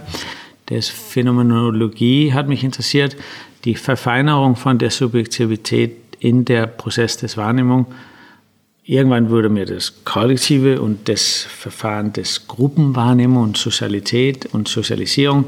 Und ich kam daher, also Sie haben jetzt so viel über Physiker gesagt, ich bin ja eigentlich aus den sozialwissenschaftlichen ich bin ja dann oft dann so zum Soziologen gerannt, gerannt und die mhm. Anthropologen, manchmal die Anthropologen, das sind nicht so, die Geografen, die sind ja toll, die Kulturgeografen, meine Güte, oder der, da gibt es ja jetzt äh, in London, war das toll, die London, äh, in the, the, the Institute of the Inhuman Geography. Das ist so fantastisch. What? Was ist das? Ja, Inhuman Geography. Dass das noch als Fach gibt. Ich schaue kurz, ob ich das Buch hier habe. Aber, nein, ja. aber irgendwann. Er geht an die Bücherwand. Ich habe den Buch nicht von Catherine Youssef. Ein neues Buch lese ich gerade über. Ist, ist notiert. Ja, ist, weil sie ist Naturwissenschaftler eigentlich und, und so weiter. Eigentlich über Geologie und, hm. und so weiter. Aber daher wollte ich nur sagen, ja, der Physik hat mich dann schon immer wieder interessiert, weil mir auch interessiert hat, was der Newton was hatte der eigentlich am Hut? Warum? Was war in der Renaissance? Warum kam die Renaissance? Das ist unglaublich. Im Mittelalter, da war ja der Klassizismus weg, das Perspektiv, weil das mir heute Morgen eben gerade so auffällt. Und dann, also, das heißt, in der Mittelalter, zum Beispiel in der Klostergarten, hat man ja in Deutschland ganz viele gehabt, der Klostergarten ist ja so eine Kreuzgarten mit vielleicht so einem Säulengang mhm. herum, oder? Wann das aus mhm. Italien, von Süden kam, dann war das so. Und dann, mhm. und dann da gab es ja noch nicht die Perspektive. Was, wie sah das dann aus? Weil wir keine Tiefenwahrnehmung Strukturen noch organisiert hat in, in, in asiatischen Raum, also in China und Japan und so, hat man ja eine andere Perspektive, wo das, was weit weg ist, einfach höher auf das Bild war. Ja. Ich habe es vergessen, was es heißt. Und, aber, aber hier, und dann gab es ja dann im Frührenaissance, Mittelrenaissance diesen Anfang von Repräsentation von Raum, wo auch der Theater, äh, Bühnenbau und so, also da, aber vor dessen, wie sah diesen Kräutergarten in der Innenhof von der Kloster aus? Und was war der kollektive Commons? Also da gab es ja, jeder hatte ja so einen Job in der Kloster. Das ist auch sehr, ist auch diesen, diesen Ritual und diesen System war sehr interessant. Aber war das alles flach? Und mir interessiert ja, man wird ja dann quasi blind. Man sieht, wir können ja nicht mehr das sehen, was man vor, vor, da in dem Mittelalter gesehen hat. Das ist ja Wissen wie, wir haben jetzt Fahrradfahren gelernt. Das heißt, wir können uns das nicht mehr ablernen. Wir wissen nicht hm. mehr, wie das war, nicht Fahrrad fahren zu können. Mhm. Und wir können auch nicht wieder dahin kommen. Das ist wie so eine Schicht.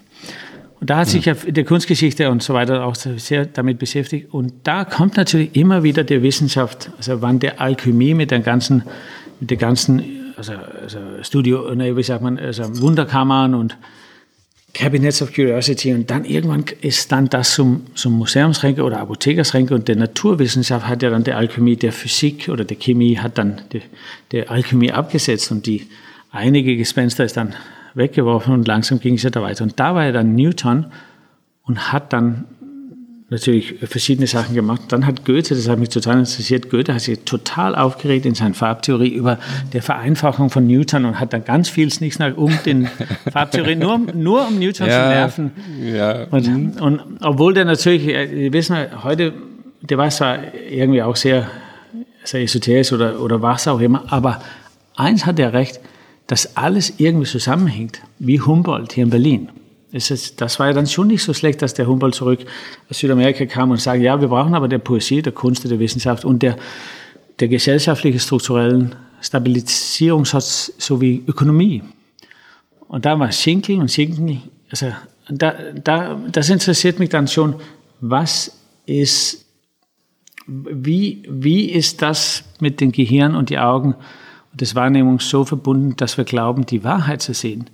Wir sehen ja nur die vorübergehende Wahrheit, bis mal wieder eine Renaissance oder eine Revolution von mir aus. Oder, also, und dann sehen wir wieder was anderes. Und diesen, diesen, diesen, da drin hat, ist ja ein, so ein, wann man sich das lernen können, seine Sehen als Konstruktion zu sehen, dann könnte man ja auch ein gewisses kritisches Verfahren damit unterstützen. Und das hat was, äh, finde ich. Hm. Aber darf ich, ich frage noch einmal nach. Es gibt noch eine Ebene dahinter, die ist noch konkreter.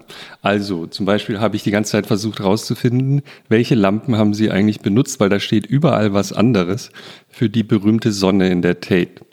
Und ich glaube, es waren Natriumdampflampen. Dann steht, dann steht mal da, es waren Glühbirnen, dann steht irgendwo, ich weiß nicht, ja, ja. da stehen 14 ja, Versionen, was das ist. Aber es ist wahnsinnig wichtig, was für Lampen es sind und wie die ganze Reflexion gibt. Und das machen sie und das können nicht so viele. Da ist richtig viel äh, Forschung reingeflossen, um das hinzukriegen. Wie machen sie das? Nein, das war Natriumdampflampen, die SOX-Lampen von, von Osram. Und die sind ja in der. In ah, der also. Nein, nein, das war, ich, die, die, die Kunstgeschichte ist dann eher, aber ich kann ganz genau sagen, die Natriumdampfphänomen ist ja, soweit ich weiß, in 1880 ja. oder in, wo monofrequent äh, Gasen in, in Leuchtstoffrohren zum Testen mhm. so, wenig, so wenig. Und irgendwann in 1910 hat man das so und dann in 1915 hat man ja in Theater schon äh, in das weiß ich nicht ganz genau, sagen wir mal Paris, aber das, ich bin nicht sicher. Da hat man das Nationaldampflammen eingesetzt, um ein Nachtbild gehabt, wo alle Schauspieler auf die Bühne und der ganze Bühne total bunt war, aber nur mit diesen einen Frequenz von Licht, also monofrequentes Licht, mhm. wo man dann quasi ein Schwarz-Weiß-Bild sieht. Und alle sitzt ja im Theater, guckt sich das an und der Sänger singt und die reden und dann irgendwann steht die Sonne auf. Und dann kommt das weiße Licht und das ist ja multifrequent oder hat ja alle Farbtöne, mhm. wie ein Regenbogen. Und dann ist es im Theater ja eine unglaublich Spektakel gewesen, wann dann auf einmal die ganzen Farben zu sehen waren. Muss man sich vorstellen, mhm. was, da gab es ja kein, also gab es ja kein Mobiltelefon und so weiter. Und da, das ist jetzt so um, um die 100 Jahre her jetzt. Und in der Tate, daher, da kommt es her. Also das ist ganz einfach, da hat diesen Idee, dass man alles sehen kann, aber nur in einem Raum, wo das unsichtbar, also ich habe das Unsichtbare sichtbar gemacht. Ich habe das Sehenshorizont technisch einfach erweitert. Das ist ja wie ein Stroboskoplicht in einem Nightclub in Berlin mit, mit Technomusik und Matthew Herbert und Jeff Mills und Richie Hodgson, die sind alle nicht deutsch, deswegen ist es ganz lustig. Aber irgendwie, die, die, das, das und diesen Stroboskoplicht, wo das so aussah, als würde es alles. Aber haben aber ständig in Berlin gelebt und aufgelebt. Tausendmal in der Sekunde stillstehen. Ja, das, ja, ist ja, auch so, das ist ja auch so ein Sehen, was außerhalb des Sehens möglich ist. Deswegen hat mir diesen verschiedene, wie soll ich sagen, wahrnehmungsverstärkenden oder extra Verlängerungen von das, was wahrnehmbar war. Das ist ja wie eine, eine Extension, so eine, wie so eine, wie man sagt, so eine, also ein, ein zusätzliches Limp, eine, einen extra Arm zu haben oder was man. Und, und so bin ich ja über die Phänomenologie auf das Taktilität des Licht gekommen, über Husserl, über hm. Merleau-Ponty und so. Äh, und da ist es alles gut beschrieben. Und, und, und Paul Klee hat ja auch ganz viel darüber gesagt und so weiter. Da gibt es bei mir keine, äh, ich habe selber nichts gemacht, das ist alles schon tausendmal gemacht. Ja, ja, ja, ich verstehe, verstehe. Aber es ist wirklich erstaunlich, es, es, man muss es ja hinkriegen. Es ist ja nicht, ich habe mir da so ein Kunstwerk überlegt äh, ich mache da mal sowas in der Tate. Der Raum ist zwar riesig, aber ich mache da noch Spiegel rein und ähm, hat, man hat ja keine Chance, das vorher zu testen. Ne? Man kann eigentlich, haben Sie ein Modell zum Beispiel von sowas grundsätzlich? Ich bin so froh auf die, ich bin, das, die Malern, die haben es echt einfach. Dann malen die ein Bild und sagen, ach, das ist nicht gut genug. Das stelle ich erstmal in den Keller. Dann malen die, hm. malen die und dann können wir alles einmal sehen. Ich muss so meine Ach, sorry, wir müssen die Tate sperren, ist nichts geworden, wir machen nochmal.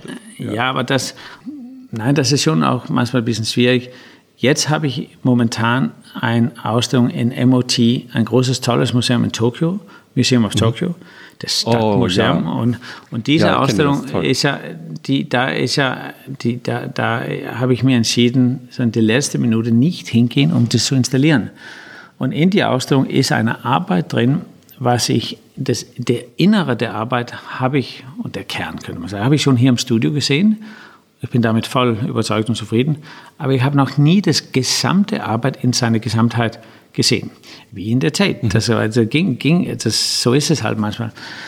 Mhm. Und jetzt läuft die Ausstellung und ich habe es immer noch nicht gesehen, weil ich hab, kann nicht nach Japan. Und, und das ist dann schon manchmal ähm, schwierig, aber, aber ich hätte das ohnehin nicht. Also es ist ein riesengroßes Konstrukt, ich hätte es eh nicht fünf Meter nach rechts oder links, also das, das hätte es eh nicht verändern können, aber ist schon äh, manchmal ein bisschen schwierig. Ich muss die auf die Risiko eingehen, wo ich sagen kann, ja, ich hoffe, dass es gut wird.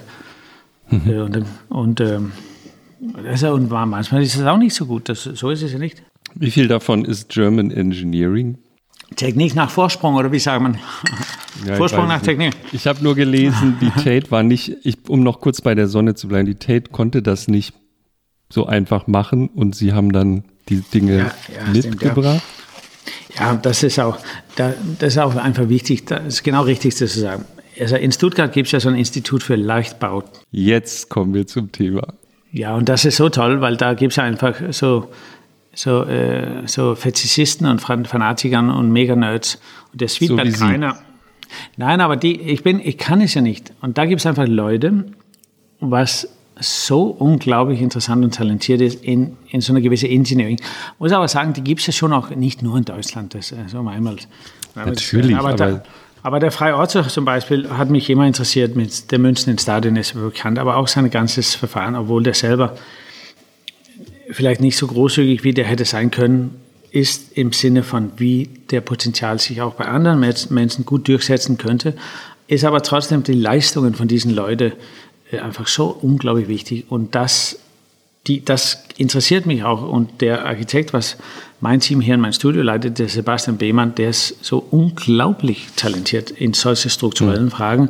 Und der hat einfach geguckt mit den Engländern und die Tate und das war ja alles ganz nett und so weiter. Aber die kamen ja mit Arup, und das ist auch ein tolles Firma. Das hört sich so böse an jetzt, aber da haben wir gesagt, boah, diesen Tonnen von der Stahl in die Decke so, du spinnst ja wohl. Hat er gesagt, nein, wir rufen einfach Stuttgart an. Und auf einmal waren wir in der Budget drin. Wir waren sogar ein bisschen unter dem Budget. Aber das war nur ja, ganz, Stuttgarter. Nein, und das ja. war wirklich toll. Und der Sweetberg Greiner, was jetzt aber gestorben ist, der, der hat einfach auf so ganz extremen Risiken eingegangen und der wusste, das hält. Der wusste einfach, weil mhm. da, äh, deswegen ist er auch nicht groß geworden, weil in Amerika ist sowas natürlich überhaupt nicht. Die Japan, tra Japan traut sich sowieso nicht und die Engländern war das gesetzlich. Ich habe es nach unterschreiben müssen, dass das garantiert hält, weil das wollte der Ted nicht. Die haben einfach unterschrieben, dass es hält. Ja, das war Südberg Reiner. Sehr sicher, wusste ich ganz genau. Aber das ist ja verrückt. Also die ganze Geschichte ist ja von vorne die wichtigste Ausstellung, die jemals gemacht wurde auf diesem Planeten. Äh, könnt das kann man nicht so sagen, aber nein, das ist auch, ich wusste es, weil das stimmt. Die Rechnungen, die, die Formeln, das Gewicht, das, also das ist einfach Data. Das ist nicht Intuition. Das ist nicht, Stuttgart ist nicht Gut-Feeling und, und Visionen. Das ist einfach Präzision. Deswegen kann man sagen, diesen Technik und so. Aber wir müssen einfach auch kurz sagen, dass nur um ganz, um nicht, dass die Deutschen sich so sehr auf seine ähm, Vergangenheit äh, richten, kann schon auch ganz viele Leute mittlerweile um die ganze Welt. Ja, ja, ich, ich hatte nur gelesen, dass sie halt ähm, bestimmte Dinge mitgebracht haben, weil es vor Ort so schwierig war, das ähm, zu produzieren. Ja, die waren unmöglich. Aber, aber die, die, die Zusammenarbeit hat auch mit der Super Greiner und ist weiterhin mit seinem tollen Büro äh, wir arbeiten seit 20 Jahren mit denen. Und mittlerweile lernen, ich, ich irgendwie kriege es nicht so richtig hinzulernen, aber diesen ganzen Engineering, Leichtbau, Tragwerk, Suspension Bridge, und das da mhm. so, ich verstehe das dann irgendwann schon, aber hier im Studio habe ich den Glück, dass Leute sich dafür auch stark interessiert und einsetzen und so. Und das, die, sind, die, mhm. sind so die sind so wirklich toll. Hm. Aber ursprünglich, letzte Frage dazu, aber also sozusagen das Risiko, das Sie da eingehen, Sie wissen nicht, wie das aussehen wird. Sie haben, glaube ich, auch ursprünglich völlig andere Pläne gehabt, was Sie da machen in der Turbinenhalle. Ne? Also es war ja nicht von vornherein klar, dass es nur die Sonne sein wird.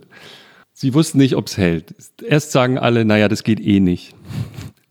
Also bis so ein Wunder passiert, eine Ausstellung, die dann die meist gesehene, glaube ich, ist, die äh, zeitgenössisch gemacht wurde, müssen so viele Hürden überwunden werden von Leuten und Dingen, die, die eigentlich unmöglich sind. Und ja, das stimmt. Das kann man gut so sagen. Ähm, aber so ist ja bei, ist auch so bei einer Malerei zu malen. Ist ja nicht anders im Prinzip.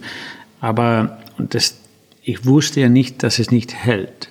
Also das, mhm. man kann sagen, das war eine, eine extreme Verfeinerung von bestimmten technischen Details. Aber ich wusste ja ganz genau, weil die Zahlen, also also, also Stat, Statistical Engineer, also statische Leichtbauauftrag, das ist einfach Wissenschaft. Das ist jetzt nicht so, ich würde ja nicht Leute reingehen lassen, wenn ich nicht wusste, ob das Decke runterfällt. Aber damit meine ich nicht, ich finde es ja toll, weil ich so eine ganz tolle Kritik, was für ein wahnsinnig wird, dass das auch, aber ich will es jetzt nicht pragmatisieren, aber, aber das ist auch wichtig zu verstehen, Kunst ist auch eine Aktivität in der wirklichen Welt, was, was mit Werten und Moral und, und Geld und mit Vertrauen und so weiter, wie alles andere zu tun hat.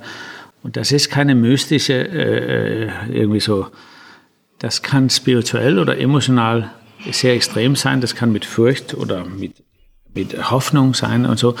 Aber, aber, aber wir sollen wirklich äh, aufpassen, dass wir nicht so eine Geniekultur damit, also eine Mythologisierung der Künstler. Mhm. Das halte ich, das ist sehr gefährlich, weil man damit unterstützt man diese Idee, dass manche Menschen über andere Menschen irgendwie moralisch äh, stehen. Und, und das ist sehr gefährlich, weil dann, mhm. daher kommt ja diesen ganzen Experten, negativ, dass die Leute so sauer auf die Experten, weil die benehmen sich so immer, als würde der Gesetz für, nicht für den geben und wir spielen quasi die Populisten in deren Hand rein. Hm. Wie, wie findet wie ihr, wie der Wein ist?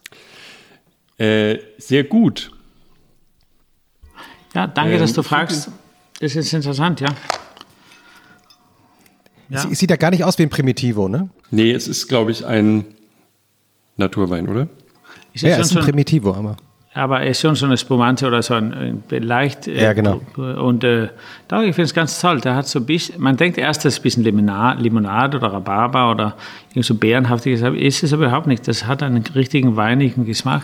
Und dann ist der nicht, der wird nicht sofort nach dem ersten Schluck so unglaublich süß oder unglaublich sauer und der pickelt auch nicht zu lange und so. Ich finde es ganz toll. Und ähm, vielen Dank, dass ihr euch ist ja gar nicht euch, das weiß ich schon, aber dass, dass jemand mich so toll ausgesucht hat. Was, was bedeutet dir Essen eigentlich? Die, ähm, ja, gibt es ja so verschiedene äh, Geschichten. Wir landen ja alle, oder wir sind ja alle unterwegs. Und für mich ist das Essen mit ein bisschen mit so einer Reise verbunden, seit ich jung war. Und mein Vater war Koch und hat in ein Fischerboot in Island, und Fischerböde in Island sind halt ja, 30 Leute oder so, dass er so mehreren Meeresstaubsaugern. Da war der Koch und hat zwei Köch, Koch, Köchinnen oder Köch, Kochassistenten oder und die haben dann rund um den Uhr drei, also immer Frühstück, weil dann die arbeiten ja in Schichten, acht Stunden Schichten und so. Und ähm, und der hatte das mit das Essen, wenn wir aufs Land oder im Natur, um, weil der malen wollte, gefahren ist, dann hat er immer so einen Korb mit ganz viel Egg Salad, also Eiersalat, Sandwiches und, und so weiter, ein bisschen Salz. Eiersalat in Toastbrot, diesen weißen, vorher geschnittene, viereckigen Brot und dann ein bisschen Salz drauf und dann haben wir das. Und das gibt es nichts Schöneres als so ein Eiersalat mit ein bisschen extra Mayo drin und dann noch auf so einen ganz weißen, unglaublich ekelhaftigen Toastbrot. Das ist so toll. Aber, und so war der, das, das Essen war für mich immer so was Soziales. Ähm, und das war auch für mich, für mich klar, dass mein Vater als Ambition hatte, diesen Fischern auf diesen Böden, und das ist ja nicht so der, vielleicht nicht, also die sind ja so hart arbeitend, das ist einfach so eine Männerwelt, das ist sicher total macho und unangenehm, kann ich mir gut vorstellen, aber auch irgendwie mit, mit, mit Leben verbunden und so. Und da hat er sich das Ambition gesetzt, die Fischern zum Fischessen zu kriegen. Ja. Und dann, und das erstmal, die, die, erstmal das Schwein und der, der, mhm. das, das, Fleisch war ohnehin total, das gab es gar nicht, aber Schweine, Schweinefleisch erstmal weg. Dann die Puten und Huhn und Kentucky Fried mich hier und der, da und so das Ganze langsam so abzugewöhnen. Aha. Und dann natürlich mit das Fisch über die Jahre hat er so ein Deep Fried, das Fisch voll, vollkommen kaputt gebraten. Aber irgendwann, also kurz vor, vor seinem Tod vor 15, 17 Jahren, hat er Ceviche äh, serviert also fast roh, also eigentlich rohes Fisch. Und da hat das war eine Revolution. Schwester, ja, aber das ist unglaublich. In Island kann man sich gar nicht vorstellen. Die sitzen ja da auf den Schiffen, die nicht gerade was fangen. Dann spielen die Schach, spielen Bridge, schreiben isländische Bücher und gucken, oder gucken sich äh, Erotikfilme an. wie, wie das halt so auf so einem Schiff ist, oder? Und dann, und dann äh, waren meine Schwester, sie war nur 14, wann der leider gestorben ist, von einer Krankheit, wann meine Schwester dann irgendwann rausgefunden hat, was sie studieren wollte, dann war das natürlich Koch für seinen Vater. Und sie hat mit den Ceviche angefangen. Es war sehr interessant. Ah, interessant. Und das hat mich so berührt. Das war so, also sie hat natürlich alles Mögliche gemacht und in der Kochschule und so weiter und so fort.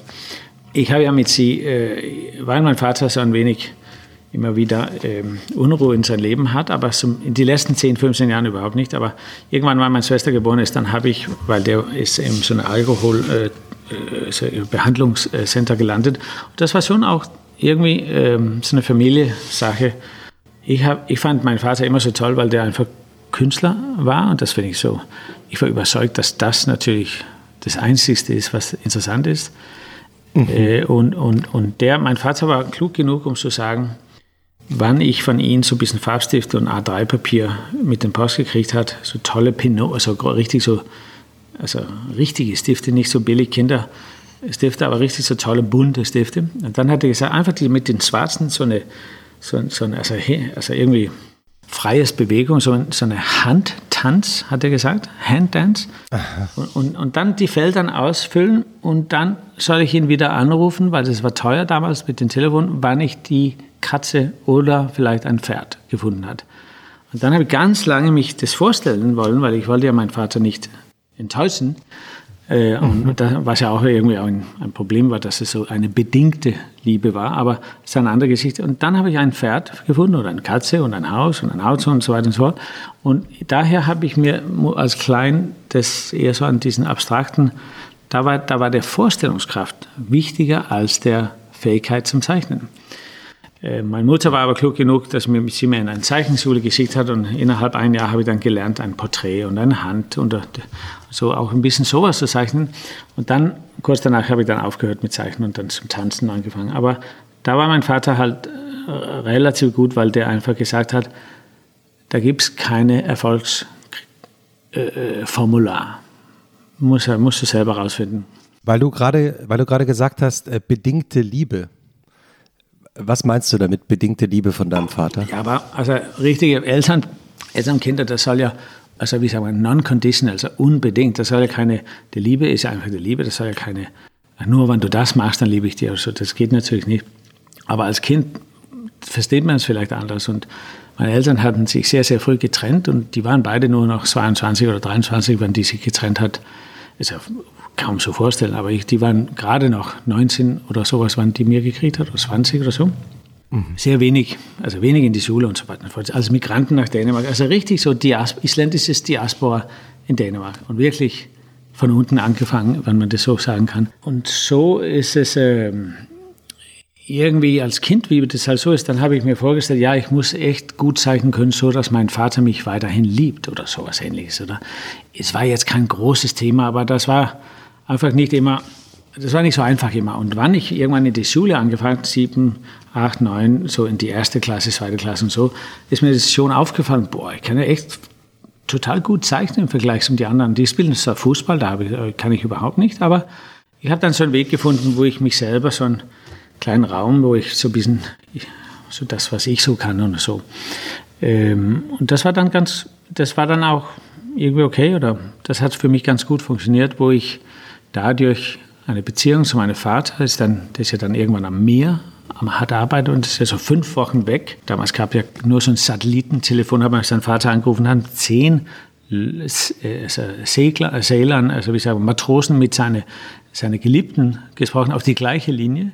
Und die haben, die sind, also die sind, die reden ja, es war ja nicht so einfach, so als kleines Kind mit seinem Vater zu sprechen, weil so zehn Matrosen mit seinen, mit seinen Geliebten spricht. Und so war das. Äh, und irgendwann, wenn ich später geworden ist, meine Schwester ist ein bisschen größer geworden, dann habe ich mehr oder weniger einige Arbeiten gemeinsam mit meinem Vater auf dem Schiff gemacht.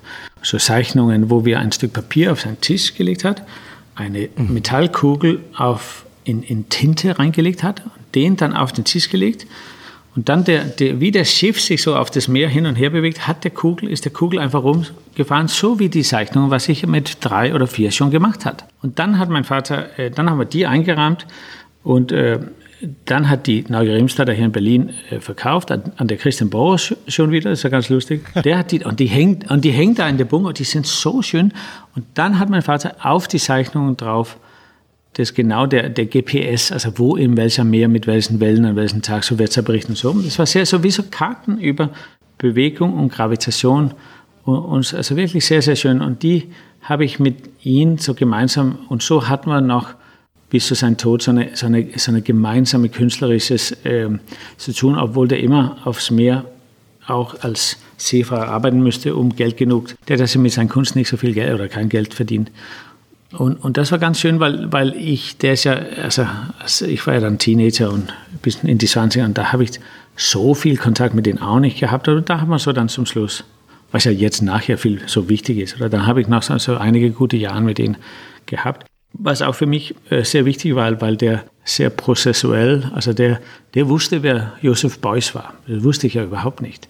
Der wusste, wer Jackson Pollock und Francis Bacon und also der, der war halt, ähm, hat sich sehr für Kunst interessiert, hat sich sehr für Jazzmusik interessiert, der hat sich sehr für so Beatkultur und, und hatte lang, der hat langes Haar und viele Perlenkette und deutschen Militärjacke. Kannst du dir vorstellen, wie anstrengend. Ein Hippie. Ja, das war eigentlich so spät, also ein bisschen so, so spät zum Hippie-Zug gekommen.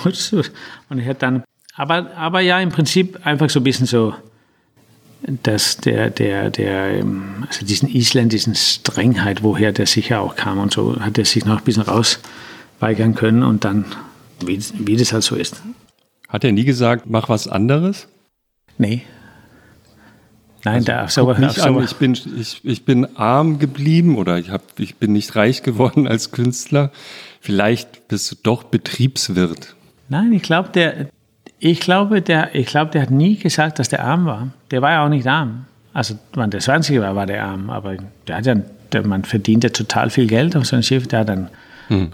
ja, der ist ja nicht als Künstler hat er nicht verdient, aber der hat der hat dann nie ähm, aber das meine ich, der hat nie gesagt, du bist nicht gut genug das sollst du nicht machen. Mhm. Und, und, das ist mir erst nachher aufgefallen, was für eine Rarheit das ist. Total. Der hat, nie gesagt, der hat auch nie gesagt, oh, der Zeichnung ist echt scheiße, kannst du nicht mal einen richtigen Elefant malen? Das sieht ja aus wie ein, wie ein Hund. Mhm. Das, da wäre er nie drauf gekommen. Ja, ist lustig. Ist es, das ist überhaupt, oder? Also, wenn, wenn Eltern das gelingt, dass sie so ein, so ein bedingungsloses äh, Vertrauen in einsetzen. Also ich, ich bin auch Scheidungskind, meine Eltern haben sich auch früh getrennt. Wir haben in der vorigen Folge, die wir vor dir aufgezeichnet haben, auch schon darüber gesprochen. Aber eines ist eben großartig, wenn man sozusagen von den Eltern nie in Zweifel gezogen wird.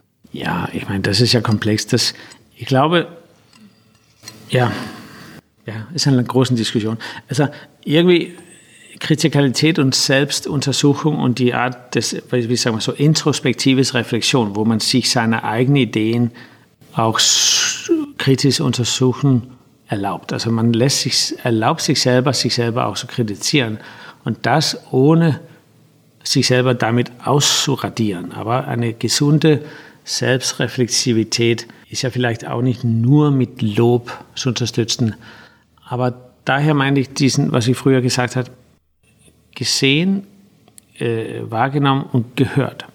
Also diese Idee, wo man sagt, ja, ich sehe ich seh dich, ich nehme dich wahr. Und also im Wahrnehmen, also, das ist ja eher so was Körperliches. Also ich merke, du bist hier. Das heißt, du stehst vor mich hier, oder?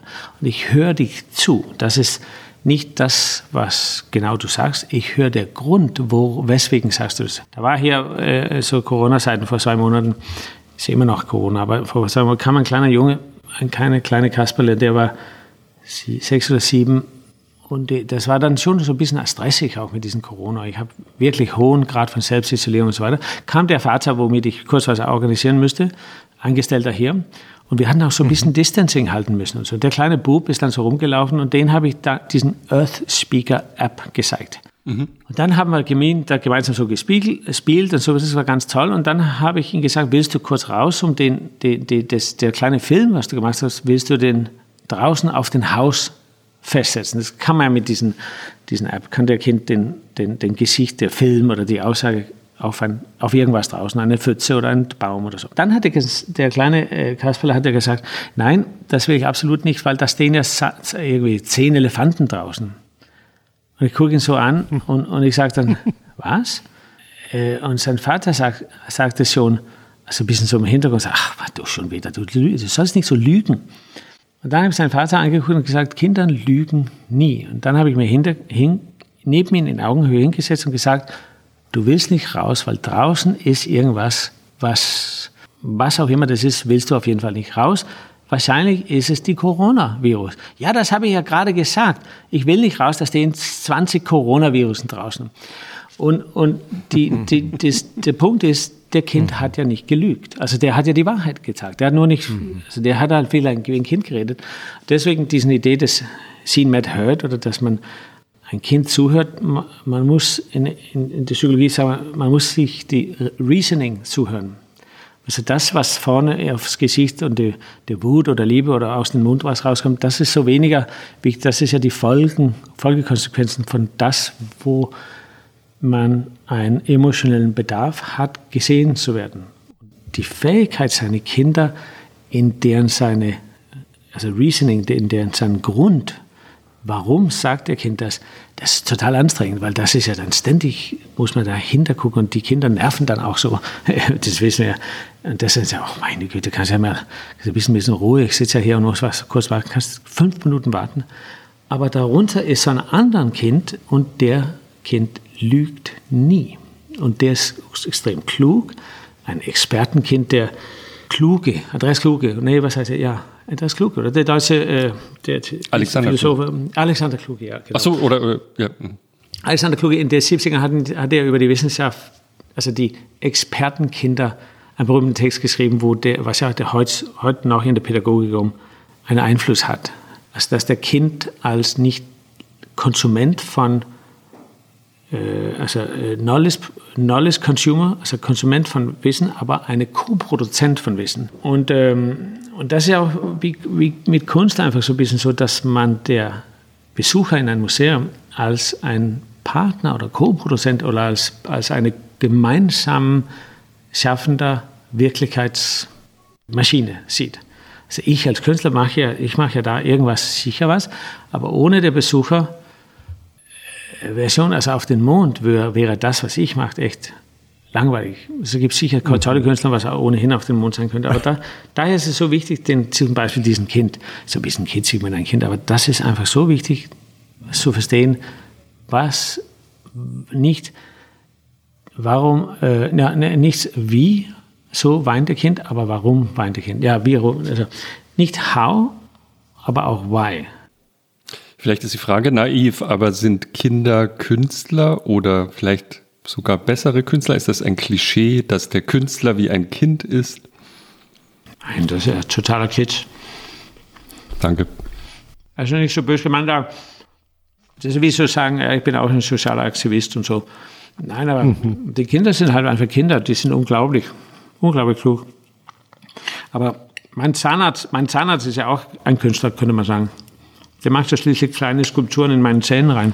Ich hätte mich auch nicht getraut zu fragen, wenn Sie mir jetzt nicht sehr lange über die Wahrnehmung und die Kommunikation von Kindern gesprochen hätten, die Sie sehr begeistert und Sie diesen Prozess so interessant finden. Ich habe mich gefragt, wie ein Künstler eigentlich die Welt sieht. Aber das ist eher so, mehr interessiert, wie würden wir in der Gesellschaft wahrgenommen? Wir haben ja Leute in Deutschland auch und überall sowieso, was sehr stark marginalisiert ist. Und die sind ja nicht als radikalisierten Menschen geboren. Die sind ja geworden. Also mit Rechtsradikalen oder, oder Extremisten auf der einen oder anderen Seite. Das, das ist einfach total wichtig zu sehen, dass das ist ja im Laufe der Aufwachstum sind die so von sein, deren seine Hintergrund, sozialen Kultur und, und, so, die sind so geworden. Und, und äh, wir sind daher, wir sind alle dynamischen Menschen. Der Wahrnehmung und der Identität eines Landes kann sich noch sehr schnell verändern. Ähm, und daher, ähm, also mit den Kindern, das ist nicht nur Kindern und es geht ja nicht darum, die Kinder Künstler zu machen, weil künstlerische Fähigkeit ist ja vielleicht eher so eine, wie soll ich sagen, introspektives, kritisches oder wie nennen wir das, also dekonstruktivistisches irgendwas, oder? Und da, und ich, die Kinder, die Diskussion, wer ist Künstler und wer ist nicht Künstler, wird an, irgendwann wird es einfach nicht so wichtig. Hm. Ich, ich, würde gerne noch mal kurz auf deinen Vater zu sprechen kommen, weil du hast äh, vor ein paar Minuten so über ihn geredet. ich, ich frage das deshalb, weil ich habe auch einen Freund, dessen, dessen Vater auch Alkoholiker ist.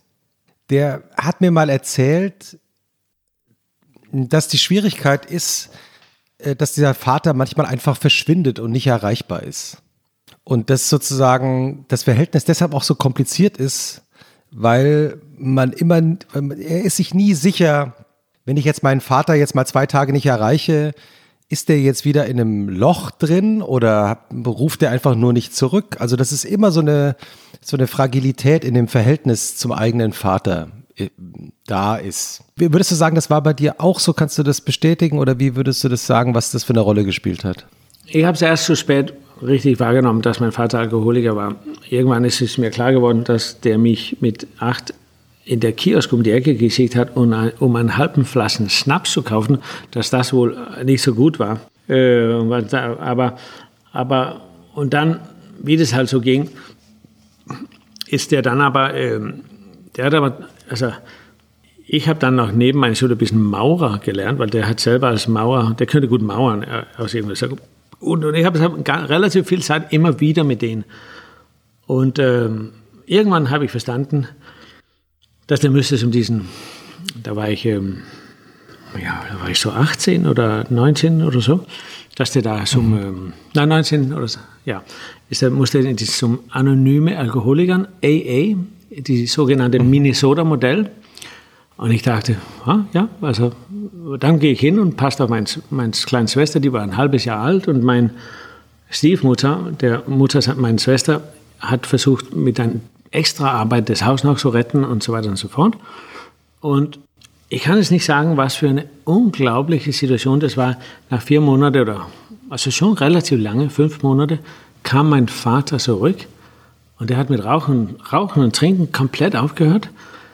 Und das war, das war wie ein anderes Mensch. Und der hat seit dem Tag nicht ein Glas Wein oder irgendwas oder eine Zigarette oder irgendwas das war unglaublich. Und da hatte der nach, nach dessen hatte dann nach äh, also 15 Jahren, wo der einen unglaublichen Kern in sein Leben gefunden hat und so weiter und so fort. Was wichtig ist zu sagen, der ist auch religiös geworden. Ich bin ja selber nicht religiös, ich bin auch vielleicht nicht Atheist oder Agnostiker oder so, aber das war schon interessant, weil ich war da erst so, ach meine Güte, ist er ja so, irgendwie so religiös geworden. Aber das war so toll, das muss ich sagen. Der hat so eine Spiritualität oder Selbstvertrauen und es war einfach unglaublich. Ein enger Freund, so wie ein Bruder fast von ihm, Gunnar heißt er. Der, der mhm. taucht auch in meiner Arbeit auf, als, als haben wir zusammenarbeiten. Der hat mich auch hier in Berlin und so besucht. Der hat das auch gemacht. Die sind ja gemeinsam mit 18 nach Dänemark von Island gegangen, haben die ganzen Jazzplatten von der Kantine in der amerikanischen Militärbase geklaut und ist nach Dänemark gegangen, haben die dort verkauft und, und, und so weiter und so fort. Und meine Mutter ist dann leider schwanger geworden, ist dann hinterhergereist, total sauer auf ihn. Und so, wie, wie das halt so mit Isländern damals war, das ist ja überhaupt nicht, also, richtige Isländer sind ja viel wilder. Aber, und so, so, so war es halt, äh, und, die, ähm, und es war nicht besonders gut oder wie auch immer, aber so kam ich zu, zur Welt. Ist es eigentlich, ähm, wenn du sagst, du hast es jetzt so beschrieben, es klingt ja fast wie so ein Unfall. Also das ist eben so passiert, deine Mutter ist schwanger geworden und dann mussten die irgendwie damit zurechtkommen. Fühlst du dich auch so, oder? Ja, wie so ein Unfall. Nein, ich fühle mich wie ein Wasserfall. nein, aber nein, ich habe, das, ich bin ja völlig, äh, ich bin ja nicht, überhaupt nicht übergläubig oder so. Das ist ja, ich glaube, äh, ich glaube nicht, dass es bei meinen Eltern viel anders war. Also, wenn das bei mir ein Unfall war, da weiß ich auch nicht, wie viele, äh, dann wäre der Bevölkerung der Welt auch ein bisschen anders, wenn das alles Unfälle wären. Nein, ich meine, die, das wahrscheinlich schon, ja. Also meine Mutter war ja gerade noch in die siebte Klasse oder so in die Schule. Aber also die, ich hatte den Glück, muss ich einfach sagen, unter die Bedingungen, wo ich aufgewachsen habe, Eltern zu, zu haben, was mich total geliebt hat. Und das auch, wann das nicht alles besonders gut organisiert war, genau vorhersehbar war und sowieso überhaupt kein Geld da war, bin ich schon froh, dass ich weiß, meine Mutter lebt ja noch und ich weiß ganz genau, dass sie, die liebt mich einfach total. Mhm. Und den Gefühl zu haben, ist einfach so wichtig und so wertvoll, dass man das auch nicht unterschätzen soll. Der, der, der Wert, jemand zu lieben und die Tiefe und die innere qualitativen Erlebnisse, was aus einem solchen Lieben wachsen kann. Ähm, und daher wusste ich, die, wann mein Vater gelebt hat, war das eine, da hat er mich gelebt und geliebt und ich ihn und mir, dann, das reicht dann auch irgendwann. Also dann mit Geld und so weiter, ist ja alles nicht so wichtig. Ähm, geliebt zu werden ist eine, eine Luxus, was noch viel mehr zieht als Karriere und Geld und so weiter. Sie haben vorhin erwähnt, die Abstandsregeln, die für das Kind galten und dass Sie natürlich auch versuchen, ähm, sicher zu sein und äh, der Zustand ja weiter anhält. Ich habe mich gefragt, wie arbeiten Sie gerade unter diesen Regeln mit den 90 oder 100 Menschen, die Sie eigentlich brauchen oder die für Sie auch arbeiten? Äh, das wäre die, erste, die erste Frage. Also wie sieht die Arbeit im Moment aus? Wird die dadurch gestört oder geht das einfach trotzdem ganz gut? Ja, das ist natürlich schon eine große Störung, muss man einfach sagen. Da komme ich nicht drum herum hier in meinem Studio in Berlin sind wir schon Ende Februar in Lockdown gegangen. Ich glaube, war unter die ersten, die allerersten in Berlin. Mhm. Weil ich kam gerade, da waren gerade aus, tatsächlich zwei Leute aus Bergamo und einer aus Tirol, so Seilbahnbauern waren hier und mit Alp, Alpinen und so. Und also aus den beiden Zentren? Ja, und, ja, und das war, na, da ging es erst gerade da in Italien los, aber und zwei Tage nachher sind drei von die vier Leute, was die besucht hat, total krank geworden.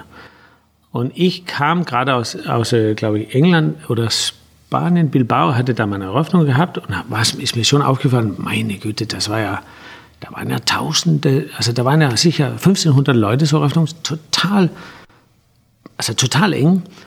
Und ich kam dann zurück zum Berlin, die drei Leute waren, waren, waren krank.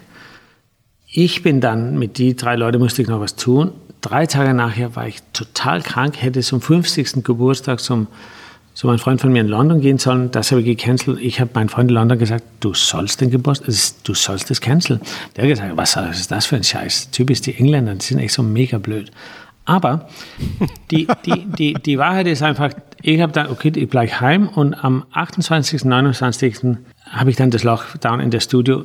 30 Leute Homework, 30 Leute äh, Kurzzeitgeld und 30 Leute in, drei, na, in vier oder fünf Teams aufgeteilt kleine Küchen und Toiletten hm. und, so, und so Grenzen überall in der Suche, wo niemand sich in, quer die Teams treffen, nur Leute in die Teams.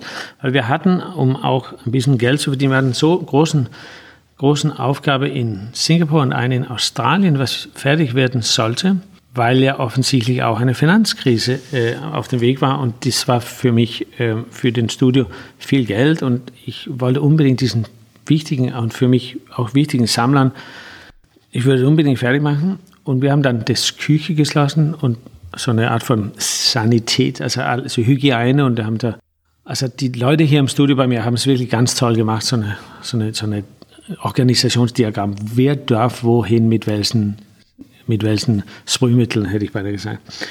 Und dann waren wir äh, mhm. zehn Tage und ich habe jetzt gerade wieder einen Test gemacht und ich habe es immer noch nicht gehabt. Und ich dachte natürlich, ich hatte das da. So haben wir relativ aggressiv, haben wir auch Kurzzeitgeld sofort am ersten Tag, wann das gekündigt war, haben wir ganz schnell uns beworben, haben es auch sofort gekriegt. Wir drei Tage oder vier Tage oder was auch immer. Es ging auf jeden Fall sehr schnell, weil wir so früh dran waren. Und das muss ich sagen, dass da ein solches Hilfspaket gekommen ist, hat mir das, das hat mich wirklich im Studio total gerettet, um ganz viele Leute nicht loslassen zu müssen, weil schließlich ist auf einmal es ist nicht so, dass die Leute gerade Kunst kaufen oder das, mhm. wovon ich lebe. Aber zum Glück hatte ich ja, wie ich auch gesagt habe, einige Zusammenarbeit mit der öffentlichen Sektor, wo ja dann langfristig mit, mit öffentlichen Geldern und so weiter und so fort. Und so ist es manchmal ganz gut, ein bisschen auf eine Diversifizierung von die Zusammenarbeiten zu haben. Ich habe ganz verschiedene Arten von Leuten und daher ist diesen Galeristen, womit ich arbeite, auch so besonders, weil die arbeiten mit auch ganz anderer, also nicht nur so äh, also wie soll ich sagen, so Marktsammlern. Und so habe ich das, muss ich ehrlich zustehen, bisher, und ich, wie sage ich, knock on bisher habe ich es ganz gut, glaube ich, geschafft, weil das Team hier im Studio, die haben wahnsinnig gut geplant. Die sind recht diszipliniert. Das ist ja lustig mit Deutschen. Die sind einfach, ist ja wie die Frau Merkel, das muss, jetzt gibt es ja vieles, worüber man sprechen kann, aber das bewundere ich echt. Sie hat ganz deutlich gesprochen. Sie hat einen extremen Grad von Dezentralisierung des Verantwortung und einen ganz klaren äh, Message von was zu tun ist. So eine Zentralisierung und Dezentralisierung zugleich. Das ist ein bisschen so wie so eine Schizophrenie, aber das muss ich sagen, es hat mich total beeindruckt, mhm. weil ich ja viele, ich habe viele Freunde in Amerika und England, in, überall und ich sehe, wie das auch für anderen Künstlern um den Welt gar nicht so einfach war, Unterstützung zu kriegen für ein Studio. Das ist, ist ja gar nichts als, als, als, als, als wie soll ich sagen, als, als, als Geschäft wahrgenommen. Da bin ich sehr dankbar, dass ich hier in Deutschland bin. Wie ich immer sage, das ist ein Land, was von Erwachsenen geleitet wird. Wie schwer ist der Schlag für die Kunst? Was glauben Sie, wenn, wenn es mal vorbei ist, irgendwann wird es sich ändern und wieder eine, irgendeine Art von Normalität, auch wenn sie vielleicht anders aussieht, einkehren. Wie wird die Kunst, wie, wie sehr wird es die Kunst verändert oder getroffen haben? Ja, ich glaube, das wird sich sehr, sehr viel verändern. Aber also da gibt es ja so verschiedene Sachen. Ich glaube, der Kunst ist ja keine isolierten, ist ja nicht so eine, ist ja nicht wie so eine, also ist ja nicht so wie die Bäume in einem Wald, was irgendwo in, äh, irgendwo in Deutschland steht. Der Kunst ist ja gesellschaftlich vollkommen integriert und hängt mit allen möglichen anderen Systemen zusammen. Der Kunst, würde nicht sagen, der Kunst spiegelt das Gesellschaft ab, aber man muss schon das als, als ein Teil eines Systems sehen. Und man könnte sagen, früher war das, Kunst war ein Objekt. Irgendwann, wo ich in die Schule ging, dann ist Kunst so Experience oder Wahrnehmung oder Erlebnis und so geworden. Und jetzt ist Kunst, würde ich sagen, systemtheoretische Netzwerke. Also extreme Generalisierung, muss auch nicht so sein. Aber es ist nur so ein Beispiel, also von Kunst, so Objekt, Experience, zum Systemtheorie oder System Engineering, System Engineering. Und das heißt, wann, es, wann der Gesamtsystem beeinflusst wird, dann verändert sich der Kunst ohnehin, weil der steht ja nicht alleine. Und ähm, ich glaube, der Kunst bezieht sich sehr stark darauf, dass Gesamt, das Gesamtvertrauen, das der individuellen äh, Auseinandersetzung mit seiner lokalen Welt hat sich insbesondere verändert in der Corona, finde ich. Also die Leute ist es viel klarer geworden, dass man in seinen eigenen lokalen, da kann er aufkaufen, das ist meine Freunde, da wohnt, ein, da wohnt jemand, was ich gut helfen kann und da sitzt jemand, der hilft mich immer. Diesen Down to Earth, glaube ich, nennt es Latour.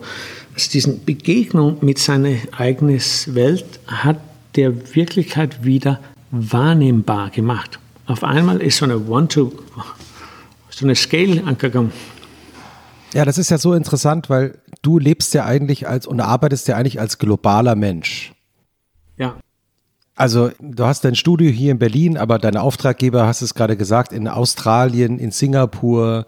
Im Grunde ja. genommen ist ja, wenn du als global, du bist ja wie eine globale, ein globaler Unternehmer.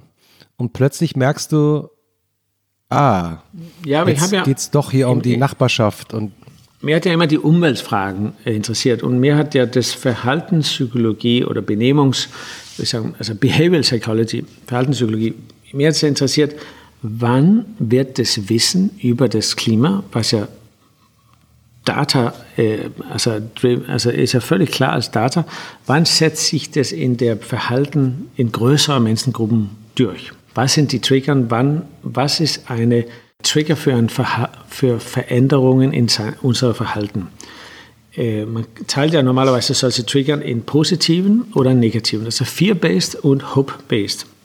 Hope-Based ist Normalerweise setzt man das als äh, also Long-Terminism und Fear-Based ist Short-Terminism. Also Fear-Based ist Populismus zum Beispiel. Die Populisten und das, das äh, Schreck-Kampagne und so.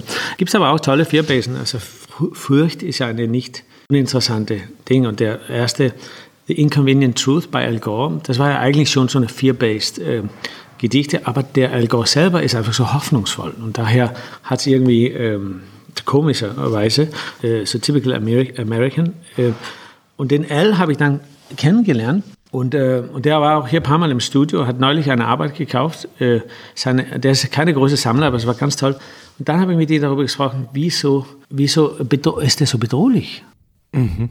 Weil ich meinte, wissenschaftlich das beweisen zu können, dass eigentlich muss man die Leute Hoffnung äh, äh anbieten und dadurch und so weiter. So, so habe ich, also da bin ich ganz tief drin und mir, mir interessiert es sehr, mit welchen Diskussionen kann man was bewegen. Aber wir müssen schon sagen, dass der Klimabewusstsein im Vergleich zu wie viel wissen wir. Also wir wissen ja alle alles über Klima, Greenhouse-Effekt, alles ist jetzt zu wissen, aber da passiert nicht so viel.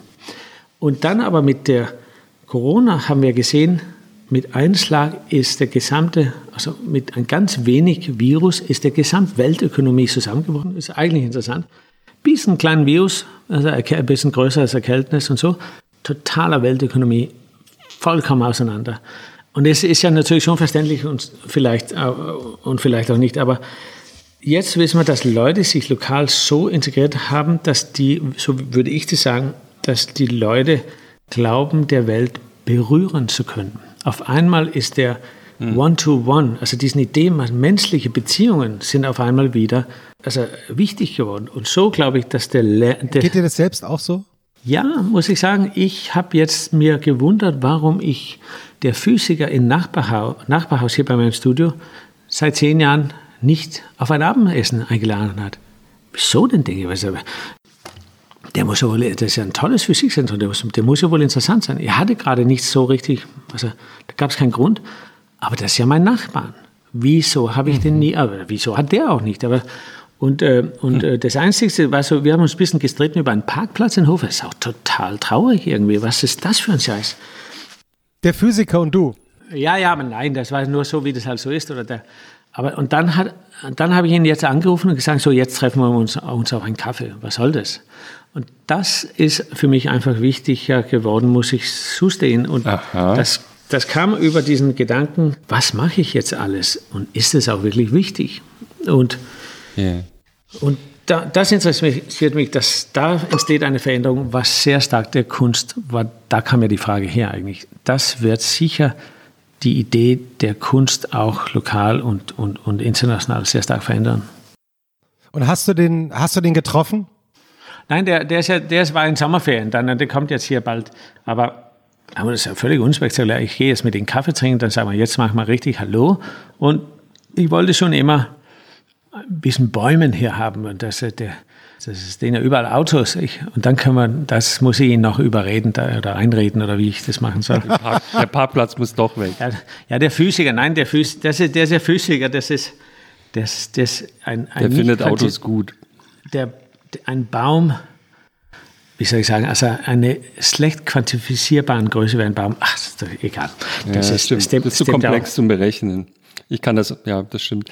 Ich habe gedacht, also was gerade passiert ist doch, dass menschliche Beziehungen sehr viel komplizierter geworden sind. Wir, wir, zeichnen diesen Podcast wieder mal per Video auf. Das machen wir schon die ganze Zeit. Früher saßen wir alle zusammen an einem Küchentisch hier in Berlin mit unseren Gästen und haben zusammen. Ich vermisse ihn. Ich vermisse uns, ihn. Uns langsam betrunken, ja. Und dabei äh, Wahrheit gefunden. Und äh, jetzt machen wir das so. Es geht schon. Es ist sehr schön. Wir sehen auch viel mehr Wohnzimmer von Leuten oder Arbeitszimmer, was sehr spannend ist, beim Außenminister oder bei Olafur zu Gast zu sein. Aber diese Nähe und diese, dieser Kontext geht total verloren. Und ich hab, habe gedacht, wer kann jetzt helfen? Weil das geht ja zum Teil, wird es, viele Firmen werden nie wieder so arbeiten, weil die Mitarbeiter auch sagen, wir wollen gar nicht mehr so arbeiten, wir wollen viel zu Hause sein und digital kommunizieren. Wer löst dieses Problem von sozialer Interaktion in so einer Umgebung. Und dann dachte ich, das wäre doch was für Eliasson. Also das kann nur, ja, ich dachte, jemand, der sich mit, mit einerseits der Technik dahinter, aber auch der sozialen Interaktion und wie man einen Raum kreieren kann, in dem Menschen sich finden. Wer sowas kann, der kann vielleicht dieses Problem lösen, dachte ich. Vielleicht ist das aber auch total naiv.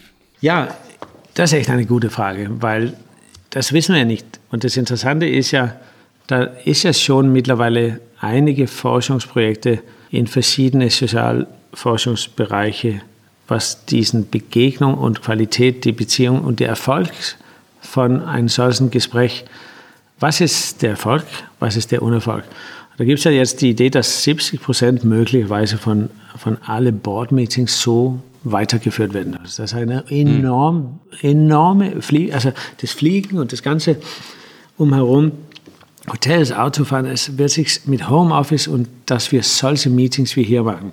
Daraus entsteht dann einige Fragen. Das eine ist, was ist der sogenannte Emotional Convergence, also der Umsetzung von gefühlte Argumentationen, ist dieser Gespräch, wie wir die hier haben, wie lässt sich die Erfolgsraten besser einsetzen? Und natürlich ist in Due Diligence und, Economical Reporting eine viel taktilere Erfolgsrate zu merken und das kann man ziemlich gut messen. Wir müssen nur das letztjährige Buch, buchhalterisches Projekt durchgehen und gucken, ob das dann auch noch die Ziele getroffen hat. Und da drin gibt es noch die Argumentation, da gibt es eine Demokratisierung von der sonst unsichtbare Hierarchie, weil immer der eine bei der Bordmeeting hingehen muss, ja, ich habe mit deinem Sohn Golf gespielt am Wochenende und der andere sagt, boah, du hast einen fetten Autoboss, was, was hast du dafür gemacht und so. Und das ist jetzt alles weg und, und da gibt es schon so eine gewisse Neuorientierung von wer hat viel Macht, weil auf einmal kann der, was am wenigsten wichtig vielleicht in der früheren Ökologie war, hat jetzt mehr zu sagen und alle müssen denen jetzt zuhören. Genauso so. Und ist natürlich ein bisschen generalisierend. Und und dann ist der in der, in der Forschung, man kann es ganz gut in verschiedene Zeitschriften, da gab es in Wired Magazine äh, verschiedene, da gab es in Washington Post und FT auch einen großen Artikel über das Verhaltensveränderung, die Evaluierungs- und die, äh, die also Verzögerung, Evaluation-Verzögerung und, ähm, und, und sehr subjektiven Einschätzungen, was schlecht quantifizierbar sind. Also ist das Design gut oder ist der designt? Ist das eine tolle Typografie? Oder, also Sachen, worüber also die Emotionalisierung oder Humanisierung von Argumentationen leitet darunter. Das heißt, einiges läuft gut in solche Gespräche mhm. aber im Prinzip genau der Gespräch, was wir haben, leitet darunter einen sehr niedrigen Emotional Convergence. Also das Vertrauensaufbau wäre bei uns für Hörer, würden wir gestikulatorisch und motorisch in einen Raum setzen, weil der Teil der Sprache, was über unsere Händen, Schulden, Schulden, Augenkontakt, kein Augenkontakt, also da ist ein großen Teil unserer Überzeugungskraft in schlecht gemessene Daten sehr begrenzt. Wir haben was verloren, könnte man sagen. Das sieht aber andere Leute sieht das wieder als Vorteil, weil es viel schneller alles geht. Aber und hm. jetzt ist aber natürlich wie können wir das wieder wie können wir das wiederbekommen? Das arbeiten ja ganz viele Leute schon dran, seit länger auch, das auch vor der Corona. Das, da gibt es ja der, der, eigentlich ist ja der AR, sogenannte Augmented Reality. Das ist natürlich eine Application von anderen Sachen. Das ist ja kein so alleinstehendes äh, Phänomen. Ist klar, das ist deswegen die nächste Telefone, wie wir uns das hier so überlegt, ist einfach Sachen, wo Emotional Convergence höher ist. Das heißt, man, wir sehen uns 3D. Ich kann jetzt aufstehen, ich kann so rumlaufen und dann sehe ich euch von die Seite. Audiokommentar. Er kommt ja. jetzt hinter unseren Bildschirm und schenkt ich schenk, können Sie mir noch ein bisschen Wein mitbringen, bitte? Ja, kann ich gerne. Ich habe fast die, Fla die, die, Flasche allein getrunken jetzt. Nein, aber deswegen ja. sage ich, die, das wird so sein, dass ich auch euch diesen einen Weinglas hier, was ihr mir geschickt habt, Mhm. Ist ja total frauenfeindlich mit so einer nackten Frau hier in der Weinglas. Ah, nee, das ist eine. eine Was? Das habe ich gar nicht gesehen? Nein. Das ist, das ist ihre Fantasie. Nee, das haben sie sich jetzt ausgedacht. Hier sind keine nackten deine, Frauen auf Weingläsern. Das ist deine Was, Fantasie. Was ist das? Ja, das ist doch mein Glas hier, das ist, sehe ich doch. Das ist da. Ach, das habe ich, ich habe ich hab ein total genderneutrales Glas. Ja, ich auch. Also, ich, auch. Ich, ich auch. Nur, ach Mensch, ihr habt alle ein anderes. Der Eliasson, der hat wieder die nackte Frau gekriegt. Ja, ich habe so, nein, das ist nicht. Ich glaube, es ist Nein, aber es ist Kopenhagen. Das ist doch, das ist doch, das ist doch, das ist doch wahrscheinlich äh, schon wieder.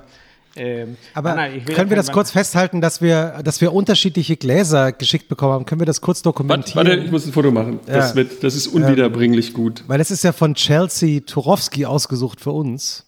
Ja, ich will keine nackte Frauen auf ein Glas haben. Das ist objektiv. Ich glaube, das ist wahrscheinlich. Ja, aber das war ich glaube, ich, ich, glaube, das ist wahrscheinlich die Meerjungfrau aus äh, Kopenhagen, oder? Hm. Ist total unschuldig. Nein, das ist nie unschuldig. Nichts ist unschuldig. Aber egal. Nee, oder nicht egal, aber wir lassen uns über was anderes. Und ich sage es nur, einige Gelder läuft ja in die, in die Optimierung von menschlichen Beziehungen. Also das ist ein großes Forschungsbereich. Wie hm. können wir Vertrauen in ein nicht physisches Treffen weiterhin unterstützen, wann es nicht alles nur auf messbare Erfolgskriterien. Ja. Und ist es nicht so, dass also ich sag mal ein Beispiel. Wir haben äh, neue Mitarbeiter begrüßt neulich und wir haben sehr viele Leute eingestellt und die sind alle natürlich zu Hause an ihren Videobildschirmen. Und dann haben wir jedem eine Flasche Bier, dieselbe Flasche Bier, nur halt also nicht die gleiche Flasche Bier, und eine Butterbrezel geschickt und saßen dann zusammen in so einem Videoraum und haben nur diese gleichen Brezeln und das gleiche Bier getrunken. Und das war ganz anders, als wenn wir einfach nur so mit Video uns getroffen hätten. Und wenn, als wir gerade diese Gläser jetzt uns gezeigt haben, das war, und dass wir zusammen was essen und das gleiche Essen ja. ist schon wieder ganz anders. Und da oh. ist doch was. Und Sie mhm. sind doch der Spezialist für sowas. Was kann man damit machen? Das Essen ist übrigens, also liebe Grüße an unsere Köchin. Ich bin jetzt beim Dessert angekommen. Ja, diese, ich bin auch langsam bei Dessert. Das ist echt toll, ja. Das ist gut. Ha? Ja, ist auch viel. Ich habe noch hier. Aber ja, also ich bin ja da auch ein Lay Layman, aber man hatte früher oft eine gewisse, also in Ritualen und Rhythmen und in wie sage ich, in Kultur und in Gesten und in, in die Wiederholung, ähm, in der Wiedererkennbarkeit oder die, ähm, wie sagt man, ja, so wie so eine Ritualisierung sein Alltag, findet man ja auch, in die Wiederholung findet man ja auch so eine Geschichte wie so ein Metronom des Lebens. Oder man sagt, ja, am Mittwoch mhm. mache ich immer das und das gehe ich immer schwimmen oder so. Und irgendwann ist es dann so, so ein Rhythmus geworden, wo man das einfach so tut und es nimmt ganz viel überhaupt keinen Platz auf. Und das gemeinsam zu haben, halte ich für, das hat was. Und das kann man eben auch online verstärken. Dass man weiß, mhm. Der andere hat der gleiche oder der gleiche Butter oder Bier oder dass man gemeinsam darüber sagen kann, boah, der, der ist aber süß, diesen Bier. Ähm, und, und dass man diesen gemeinsamen Kollektivität über die, die Sinne weil es ja sonst so hochsubjektiv ist und weil wir nicht zusammensitzen, muss man das anders organisieren. Äh, wie sagt man, äh, Kollektivitätsgefühle, also wo, wo Leute weiterhin unterschiedlich sein kann und du kannst sagen, ja, der Wein ist nicht so für dich und ich kann, ja, das ist toll für mich und wir können weiterhin Freunde sein. Darum geht es. Es geht ja nicht nur um das Gleiche, was nimmt, es geht um zusammen zu sein und auch uns gegenseitig zu erlauben, nicht das Gleiche wahrzunehmen, aber das Gleiche zu essen. Hm. Und, die, und so ist es ja interessant, wo kommt das demokratische Potenzial eigentlich her? Das Potenzial liegt ja in das nicht gleich zu sehen, aber trotzdem weiterhin gleich leben zu können. Ähm, das, also alle gleich zu sein und zusammen leben können, das haben ja die Marxisten haben das ja ganz gut be beschrieben. Oder? Und alle äh, hyperindividuell und nichts zusammen zu haben, das haben ja dann andersrum die Hyperkapitalisten oder Neoliberalisten also ganz gut. Irgendwo muss es möglich sein, kollektiv und das nicht als einen binären Gegner von der Subjektiven zu sein. Das ist, muss so, muss in einem Moment, also pluralistisch gesehen, muss Kollektivität und Subjektivität als ein System sein. Das ist ja auch zum Tosen. Also das hier ist ja keine große Kritik, weil es ja so, sehr oft so ist, aber immer wieder machen wir die Fehler, eigentlich Werten von gestern morgen so selbstverständlich reinzusetzen, als wüsste wir, dass morgen wie gestern sein wird. Und das wissen wir ja einfach gar nicht. Das ist auch, obwohl wir sehr an diesen Ritualen hängen, muss man schon immer wieder überlegen, ja, vielleicht sehen morgen oder müssen morgen ganz anders aussehen, weil sonst wir wieder die gleichen Fehler wie gestern machen. Und wir können ja eh nicht mhm. rückwärts. Wir sind ja nicht der Angelus, wie sagen wir, ich erwähne immer der, der Engel von, von Klee, was vorwärts, aber mit Blick nach hinten fliegt. Angelus Novus. Ja, du bist ja nicht nur, wie du sagst, das Künstler, du bist ja auch Chef, äh, Arbeitgeber. Wie gehst du mit diesen Fragen als Chef um? Du hast vorhin mal kurz erwähnt, dass du heute, als wir an dem Tag, an dem wir aufzeichnen, mal so ein kurzes Gespräch hattest, da ging es um Verlängerung der Probezeit oder ja. Ja, also, das ist wie setzt du das, wie, wie, setzt du das als Arbeitgeber, diese großen Fragen? Wie setzt du die als Chef um? Also ich habe das ähm, ganz lange oder früher war ich damit nicht so beschäftigt und dachte, dass alles einfach so intuitiv und ein bisschen so auf Künstlercredit äh, laufen könnte und informal und nicht zu sehr, also gar nicht so viele Verträge und so. Aber relativ viel habe ich entdeckt, dass der Leistung und der Zusammenarbeit und die Qualität des, der, also die, die soziale Qualität wird höher, wenn alle genau wissen, was die zu tun haben und nicht, dass diesen, diesen Hippie, äh, äh, Sneaksnack, wo alle nichts wissen und alle sollen alles tun und so hyperdemokratische flachen Pyramiden und so, was ich ja sonst auch sehr liebe. So ist es ja nicht. Aber ich habe dann gemerkt, dass wenn Leute sich, Leute sich in seinem Job sicher fühlt und sich von der Arbeitsgeber gut behandelt fühlt, wenn ich ein tolles Essen jeden Tag so auch organisiert auf meine Kosten und das äh, und das aber trotzdem als Steu in der Steuer dann absetzen müssen und so weiter. Also wenn ich jetzt alles verhältnismäßig oder nicht verhältnismäßig, aber alles wirklich korrekt machen. So wie in eine, in, in eine, in eine, in eine, wie soll ich sagen, ist eine Firma in der normalen Welt. Oder so. Wie, warum nicht als Künstler auch genau die gleichen Regeln für, für folgen und so weiter und so fort. Und auch sozial gesehen, wenn jemand, ähm, also Mutterschaft, Schwangerschaft, wenn jemand, ein Kind ähm, kriegt eine alleinstehende Mutter und was, was sagt das Gesetz, wie kann man das machen, was, was kann man auch besser machen. An jemand, an jemand anderer hat ein Kind adoptiert und das ist aber in Deutschland nicht unbedingt so, dass das genau in der Mutterschaft reinfällt, komischerweise, weil ich selber adoptiert habe, weiß ich, dass es in Dänemark anders ist.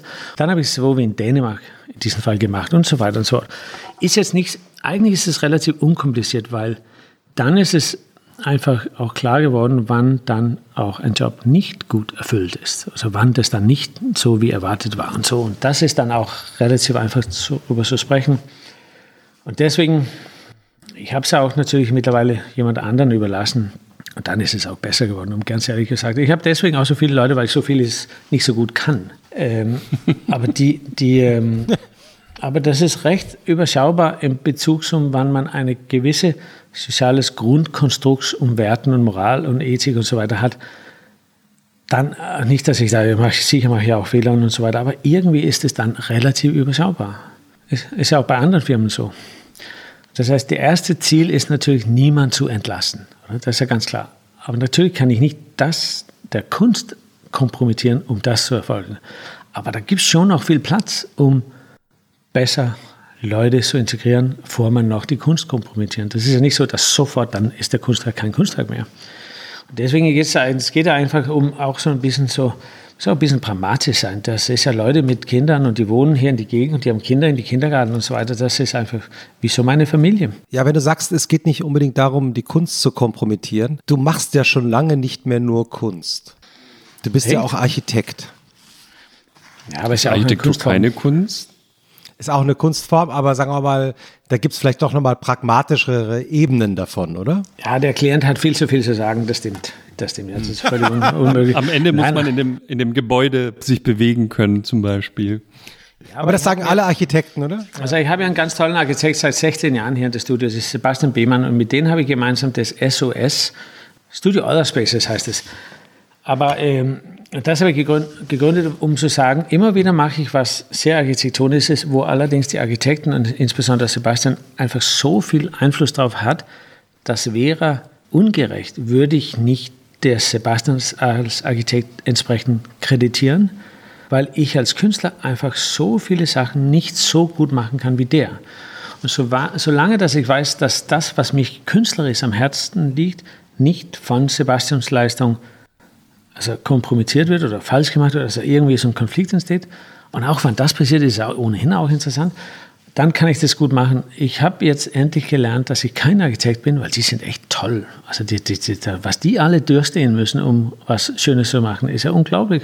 Und da muss man echt äh, gut, also muss man wirklich äh, gut sein. Als Künstler kannst du ja auch mal so, das ist ein bisschen ungerecht, aber äh, ich meine wirklich, ein toller Architekt ist wirklich was unglaublich Tolles. Hm.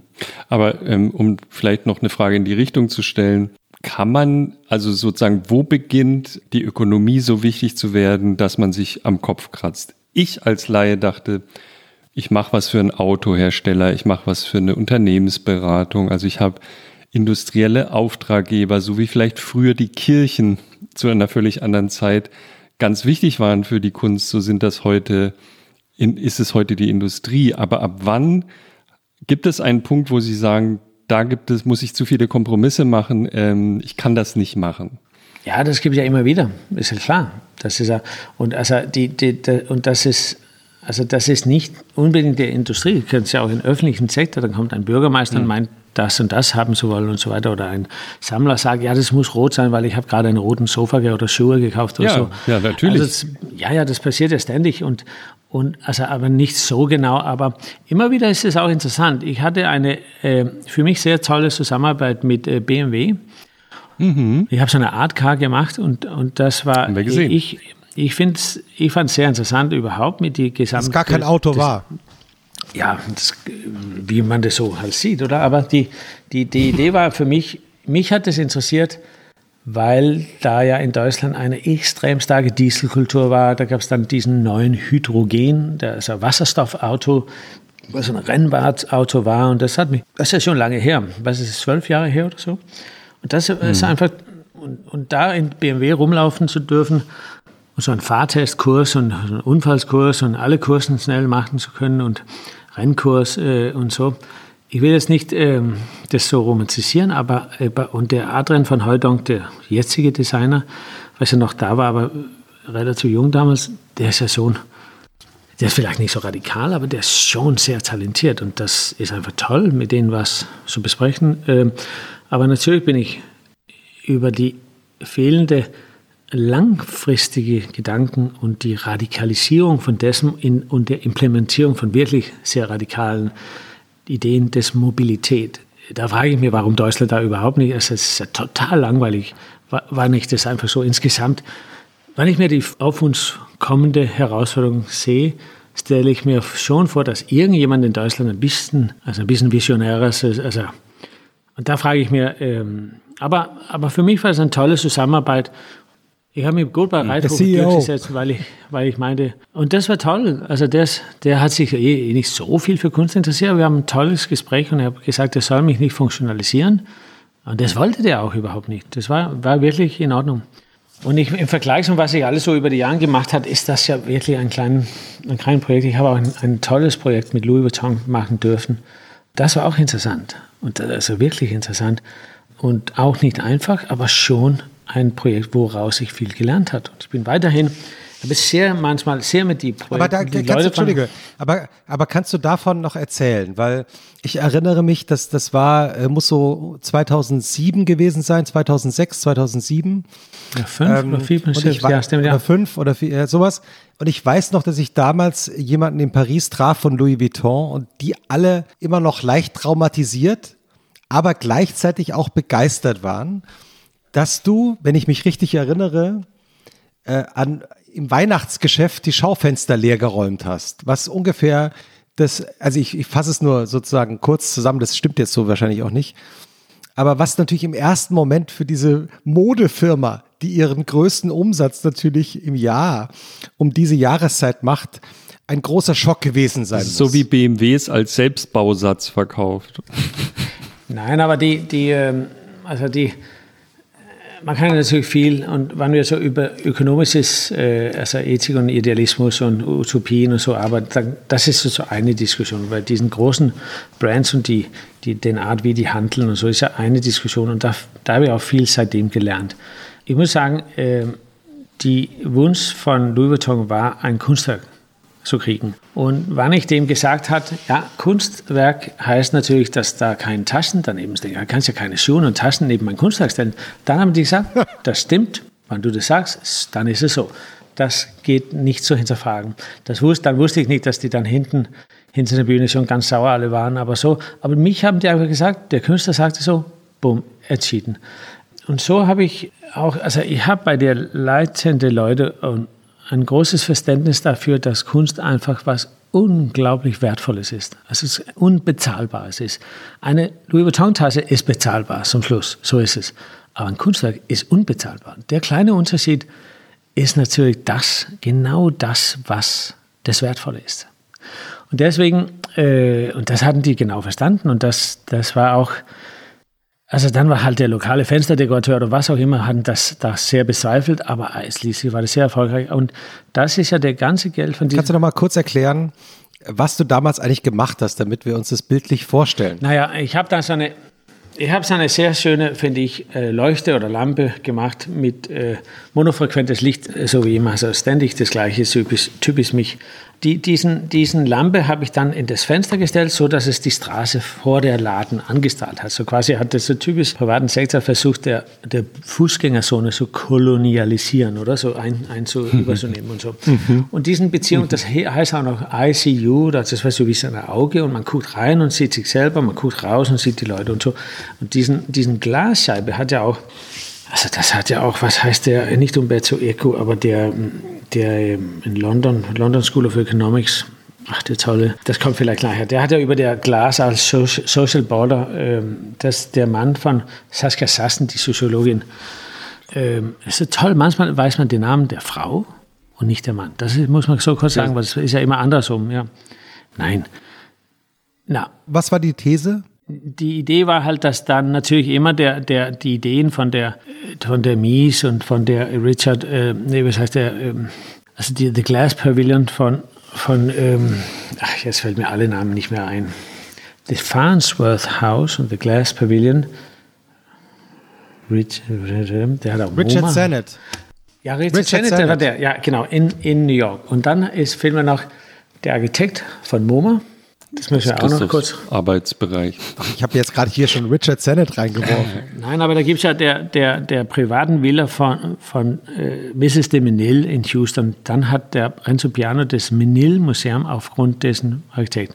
Also einer der großen modernen Architekten. Irgendwas mit Richard oder Long oder. Hm. Das, da, ich, da, das kommt sicher noch. Aber wie auch immer. Ja, ja. Die, die ähm, jetzt haben wir uns so verschleudert.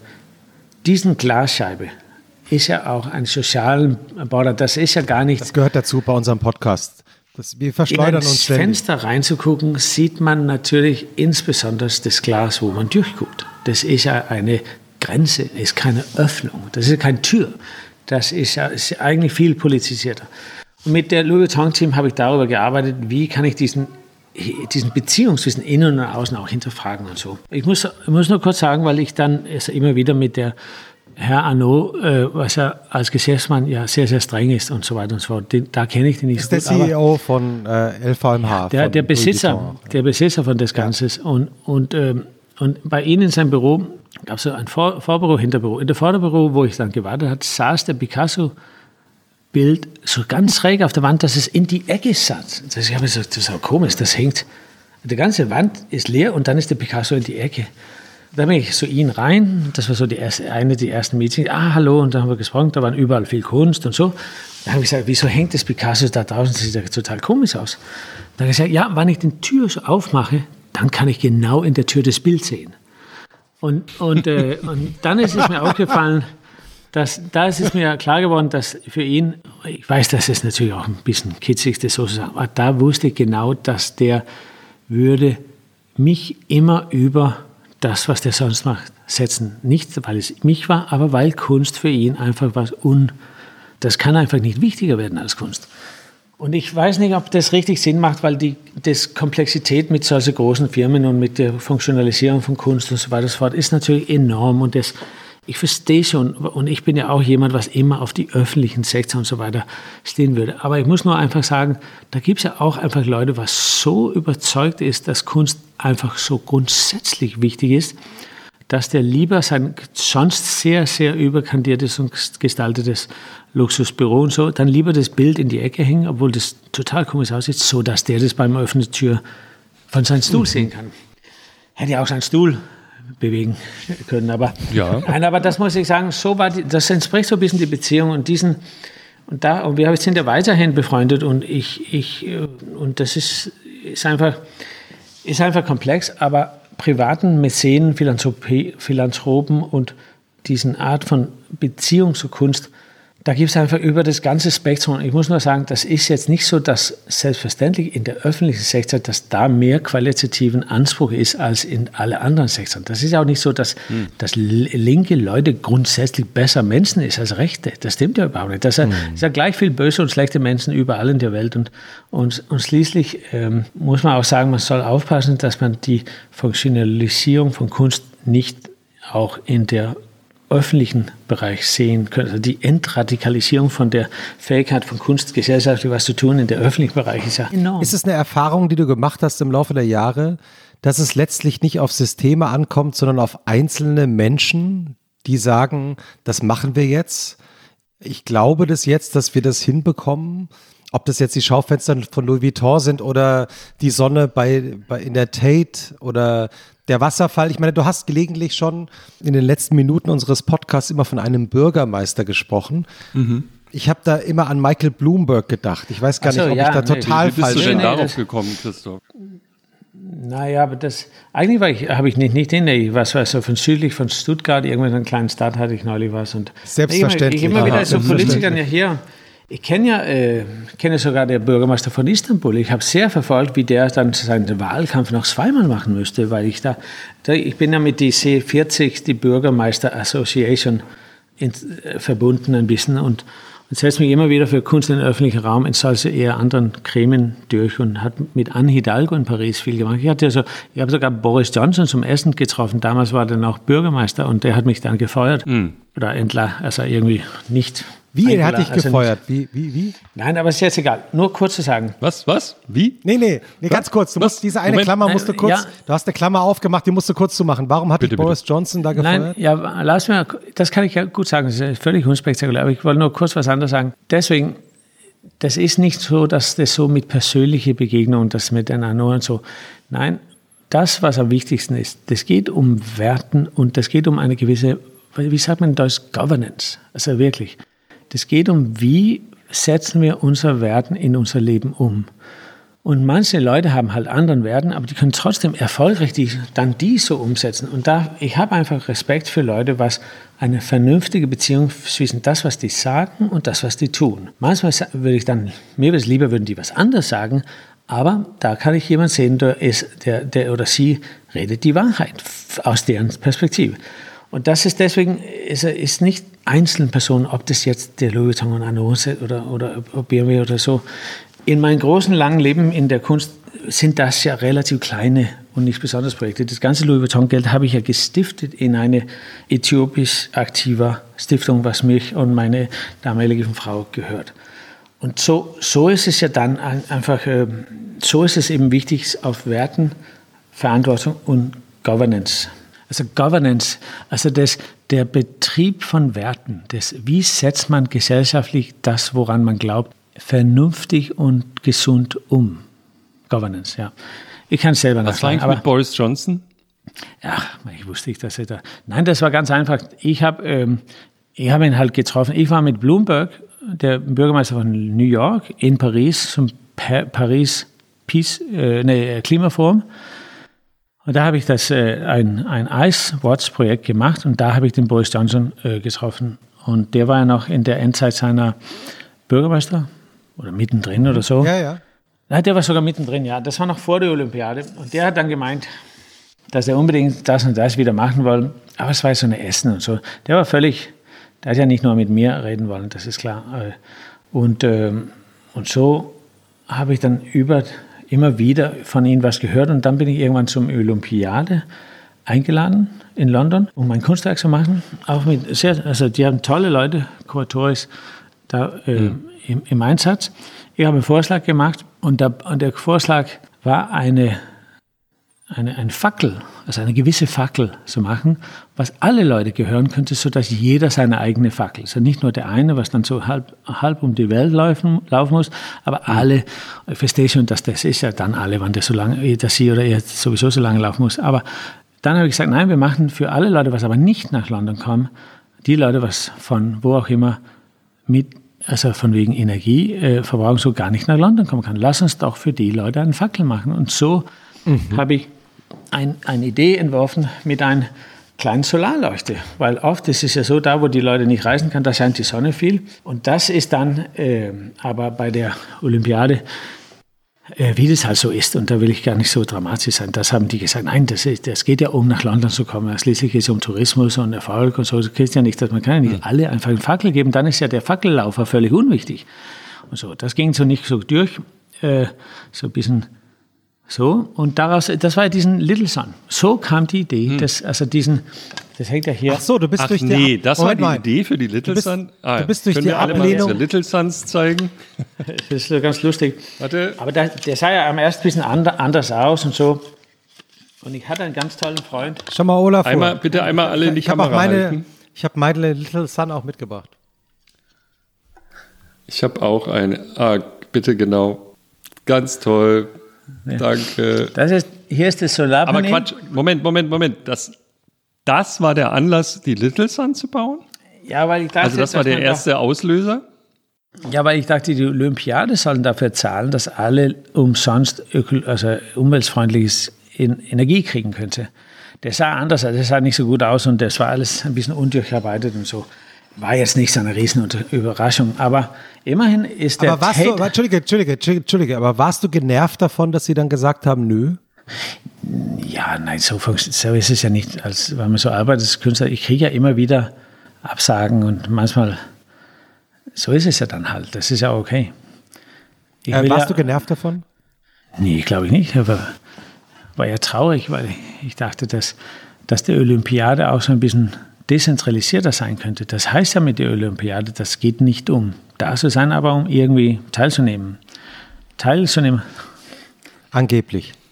Ähm, ja. Kurzer Audiokommentar. Die Little Sun ist ein, eine Lampe, die sich äh, im Sonnenlicht auflädt und wenn es dunkel ist, kann sie scheinen. Das Design ist aktuell mit einer, mit einer so kleinen Sonnenblume. Kann man unter anderem im Tate Shop kaufen, aber auch bei Amazon, glaube ich. Erstehen für etwa Welt. 20 Euro, schätze ich mal. Der ganzen Welt. Ja, online, auf der ganzen also Welt. auf littleson.com. Das ist ein Social Entrepreneurship oder Social also irgendwie so, das ist ja wie über ein Foundation, ist aber auch eine Firma und wir verkaufen die teuer hier im Norden. Das Gewinn läuft da in, in dazu hin, dass die, man die subsidized, also billiger im globalen Süden, Süden um, um Kerosin und Diesel und so weiter aus dem Haushalt rauszubringen und um Bildung, Ökonomie, Lungenentzündung und so weiter und so fort. Da habe ich viel darüber geredet und, und ich dachte natürlich da an großen zirkulären Ökonomik ein Modell auch gefunden zu haben. Ich habe auch sehr, sehr viel Zeit reingesteckt. Das ist auch sehr gut geworden. Wir haben über eine Million Lampen mittlerweile geliefert. Eine Lampe spart eine Familie für, ich muss ja zugeben, die Zahlen bin ich nicht ganz sicher, aber für 20 Milliliter von Petroleum pro Woche. Was ist erstmal nicht so viel. Aber mit einer Million Leuchten ist es schon innerhalb sechs Monate einen halben Öltanker mit Petroleum. Das heißt, dass deswegen ist es sowieso ein bisschen so diesen kleinen, wie heißt sowas, äh, Kickstarter und so, so ökonomische Modelle, wo alle nur ein bisschen leistet, aber dann ist es zum Schluss trotzdem ganz viel. Wir, wir sind ja mittlerweile, wir haben ganz viele Angestellte und ich muss zugeben, des weniger ich mich beteilige, des besser läuft es. So bin ich nicht mehr so viel dabei. Außer ein bisschen so über Kommunikation. Nein, weil jetzt ist ja mittlerweile ist es richtig ernst geworden und Leute sind angestellt in verschiedenen Ländern, in, in, in, also wahnsinnig tolle Leute in Tansania, in Äthiopien, in Kenia. In, wir haben ein großes Projekt in Sambia, ein riesengroßes Projekt mit einem großen Was Experiment. heißt riesengroßes Projekt? Ja, es ist ein großes Experiment, ein ökonomisches Experiment, ein Gewinnmodell, was ökonomisch sustainable ist. Wir glauben ja grundsätzlich beim Littleson, dass wenn man auch den privaten Sektor unterstützen kann, dann ist es langfristiger als Nothilfe. Nothilfe, da gibt es ja 120 Millionen Menschen, was einfach auf Nothilfe hingewiesen ist, weil die sind, die leben in Flüchtlingenlagern und so weiter und so fort. Deswegen die humanitären Sektor, will damit überhaupt nicht darüber schlecht reden, aber wenn du jetzt zum Beispiel auf den Kontinent in Ländern in Afrika sich entwickeln soll, dann muss eine vernünftige finanzielle Infrastruktur sich entwickeln und daher unterstützen wir eigentlich am liebsten ökonomische Initiative, wo kleine Besitzer oder in, also privaten Sektor könnte man sagen, äh, ein Geschäft machen kann. Und da haben wir jetzt momentan einen 1600-köpfigen großen Experiment in Sambia. Und da, da, das ist so interessant und das, da gibt es ja Investoren, da gibt es ja also Foundations, also ganz viel und, und äh, man kann es alles auf den Homepage sehen und, und zugleich haben wir ein Foundation und so. Und deswegen, das ist schon sehr, sehr komplex geworden. Wir haben Leute in Amerika, in Europa, in Südafrika, in elf verschiedene Ländern in Afrika angestellt. Und da freuen die sich nur, wenn ich mir nicht zu sehr einmische.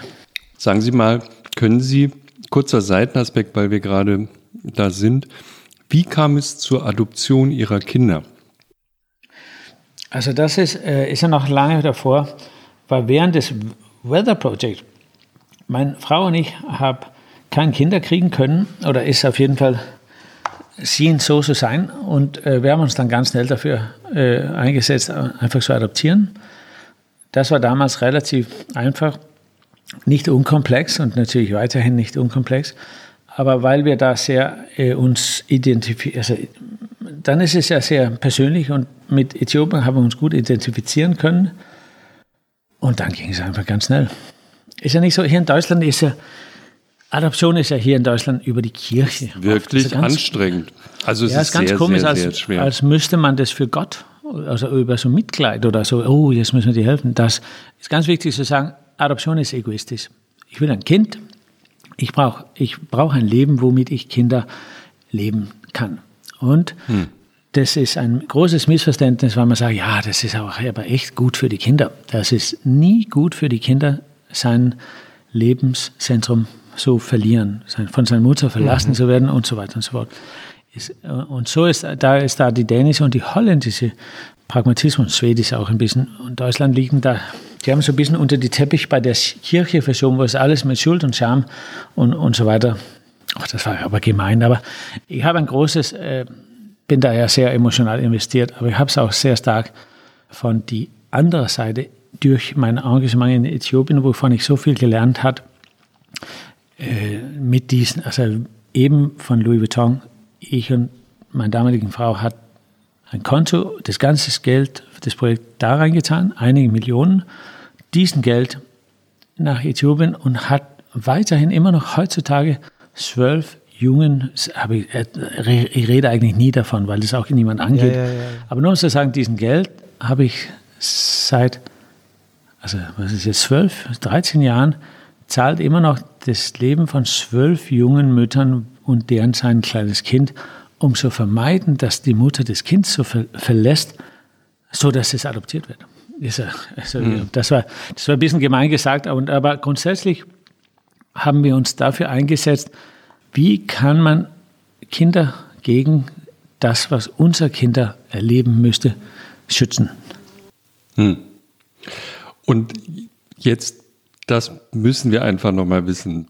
Jetzt haben Sie, ähm, kann man lesen, dass sozusagen die Kinder ähm, erst in Berlin waren und Sie dann beschlossen haben, Ihren Lebensmittelpunkt äh, zurück oder nach Dänemark zu verlagern, weil die Erlebnisse in Berlin, die rassistischen Erlebnisse nicht, nicht sehr erfreulich waren.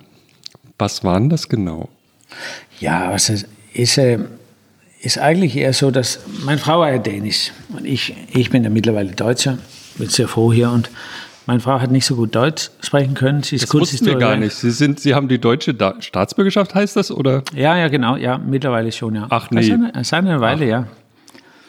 Wollen und, Sie dann äh, weiterhin, ah, ja? das, wollen Sie weiterhin das, das ja, Gespräch mit mir machen? Nee, ja, das, das, ist auch keine ja, Geheimnis. Okay. Die Deutschen sind nicht alle so schlecht. Es gibt auch nette Deutsche. Ja, Sie sind also einer. Erste, das bin ich die Erste, dass ich sage. Sie sind. Die Deutschen haben so viele Probleme mit sich selber. Das ist immer so eine, eine, eine Entschuldigung, mit den Leuten zu sprechen. Aber ich bin ganz stolz, jetzt einen deutschen Pass zu haben. Ich freue mich total darüber. Aber die, und ich habe das ja seitdem ich äh, Professur, mein Professur in UDK hatte, das ist auch lange her. Oder kurz danach. Mhm. Nein, ähm, der, das, worum das geht, ist ja meine kleinen Kinder, die waren schwarz. Wie kommen, weil die ja in Äthiopien geboren ist. Äh, meine Frau hat nicht Deutsch gesprochen. Sie hatte die, den Gefühl, sie könnte nicht so gut einfach so auf die Straße so gut also irgendwie unterstützen, würde irgendwas passieren und so. Deswegen hat sie gesagt, ja, mhm. so. Und es war dann einfach so, dass gesetzgeberisch und in der, in der, in der, also auf die, auf die legislativen Ebene ist Deutschland sehr progressiv, wenn es um Menschenrechte geht Rassismus und so weiter geht. Also da, Deutschland ist ja wegen, höchstwahrscheinlich wegen seinem extremen Traume ja sehr weit vorne mit Menschenrechten und Schützen und so weiter und, und so. Da, mhm. Das ist, muss man erstmal sagen, das ist eigentlich schon sehr, sehr, ist toll. Also wirklich sehr, sehr toll. Mhm. Aber auf die Straße, insbesondere in Ressourcensschwächen, Teile des Landes. Das heißt, wenn man auch ja, wir reden hier von Berlin, oder? Ja, ja, aber also in meine kleine Kunstblase oder in Prenzlauer Berg und Mitte ja. und das Ganze, da gibt es ja mehr Zigarren und Whiskyläden als Bäckereien. Oder vielleicht gerade noch so Designerbäcker. aber das, das kann man ja nicht, das ist ja nicht Deutschland. Das ist, hier ist ja 30 Prozent irgendwie Leute mit ressourcenstarken Hintergrund aus, aus, aus Skandinavien. Also das ist ja überhaupt nicht. Nein, ich meine nur wirklich, weil man da auch in die Schule aufwächst und so weiter und so fort. Und in, die, in Dänemark ist es komischerweise andersrum. Der Gesetzgeberei, der moralische Verantwortung staatlich gesehen ist schwächer. Da ist keine, also das ist alles so ein bisschen intuitiv. Da gab es ja auch gerade wieder das Vergewaltigungsgesetz, was ja in Deutschland ratifiziert ist und eigentlich von UN also empfohlen ist und EU auch und so. Das haben die dann gesagt, nein, das wollen wir nicht. Meine Güte, das ist ja, dann müsst ihr das auch noch kontrollieren und so. Und das ist total frauenfeindlich. Dänemark ist gesetzlich gar nicht so, also die, die sagen, ja, die müssen sich einfach benehmen. Die, wieso soll man das alles Gesetz geben? Das kann man nicht. Dann sind da und so. Und auf die Straße allerdings ist denen, die denen, weil von Ressourcenverteilung an Hintergrund so, das, sind, das ist schon ein sehr robustes würde ich sagen, inkludierenden und um, also, also wie sagt man, Trust, also vertrauensvollen öffentlichen Räume. Und das mhm. ist ja auch, weil die einfach, das muss man auch sagen, die, die, die, die Durchschnittseinkommen, das Ausbildungslänge und so ist ja durchschnittlich in Dänemark einfach viel höher als in Berlin. So ist es ja dann. Und, ähm, und so kam die Überlegung. Mein Sohn war jetzt hier im Sommer ein paar Wochen hier mit mir und ein Freund von ihnen und so, der, der ist einmal einfach am ersten Abend ist er einmal so zum Café runter, die sind ja 17 und so, da hat er ihn einmal einfach direkt ins Gesicht angespuckt. Und ich sage es einfach, das würde Krass. nie in Dänemark, also würde sicher auch in Dänemark, aber kann sich ja nicht vorstellen, der kommt nach Berlin, geht raus und dann ist einfach so was. Ja, das war ja dann jemand betrunken und so. Ich kann es nur sagen, das ist einfach in Deutschland ein bisschen anders als in vielen anderen Städten. Das ist einfach so. Wie erklärst du dir das jetzt als Deutscher auch? Nein, das Unter ist uns auch, Deutschen, was ist hier das Problem? Ja, aber das ist, es hat ja, wie ich das mir als Deutscher erklärt, das ist ja gleich, wie ich mir das als Däne erklärt und so, dass die Leute fühlen sich wohl so ungehört oder unwahrgenommen oder so schlecht behandelt oder so, äh, wie soll ich sagen, marginalisiert oder so schlecht ausgebildet oder so ungerecht behandelt gefühlt.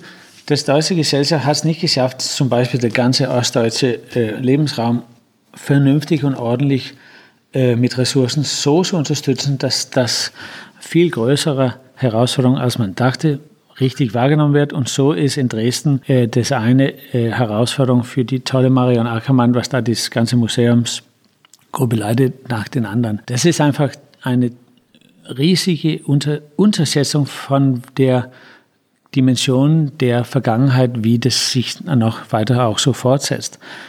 Und das sehe ich so. Und das, dass Berlin da auch, also irgendwie muss man auch sagen, dass Berlin auch sich nicht richtig mit seiner Vergangenheit so befasst. Alle haben gesagt, ah, wir gucken nach vorne, das ist ja viel, viel schöner nach vorne zu gucken. Und die Enttraumatisierung ist so formalisiert geworden, eine sehr niedrigen Subjektivitätswahrnehmung. Wie fühlst du dich eigentlich an? Man muss ja vorstellen, das Trauma war ja so, dass das auch nicht richtig vor Ort wahrgenommen wurde. Wir wissen ja, war das nicht 34 oder 36, hat man ja in der Opernplatz Bücher in Riesenbergen abgebrannt und die Leute sind vorbeigelaufen, wie, wie das Hannah Arendt beschreibt, und sind am nächsten Morgen aufgestanden und wieder zum Job gegangen.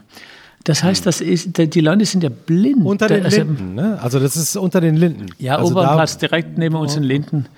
Und, und das heißt ja nicht, also da haben ja, also die Chinesen hat ja, der Qing Xiaofei hat ja in 200 vor, nee, 200 nach Christus alle chinesischen Bücher abgebrannt.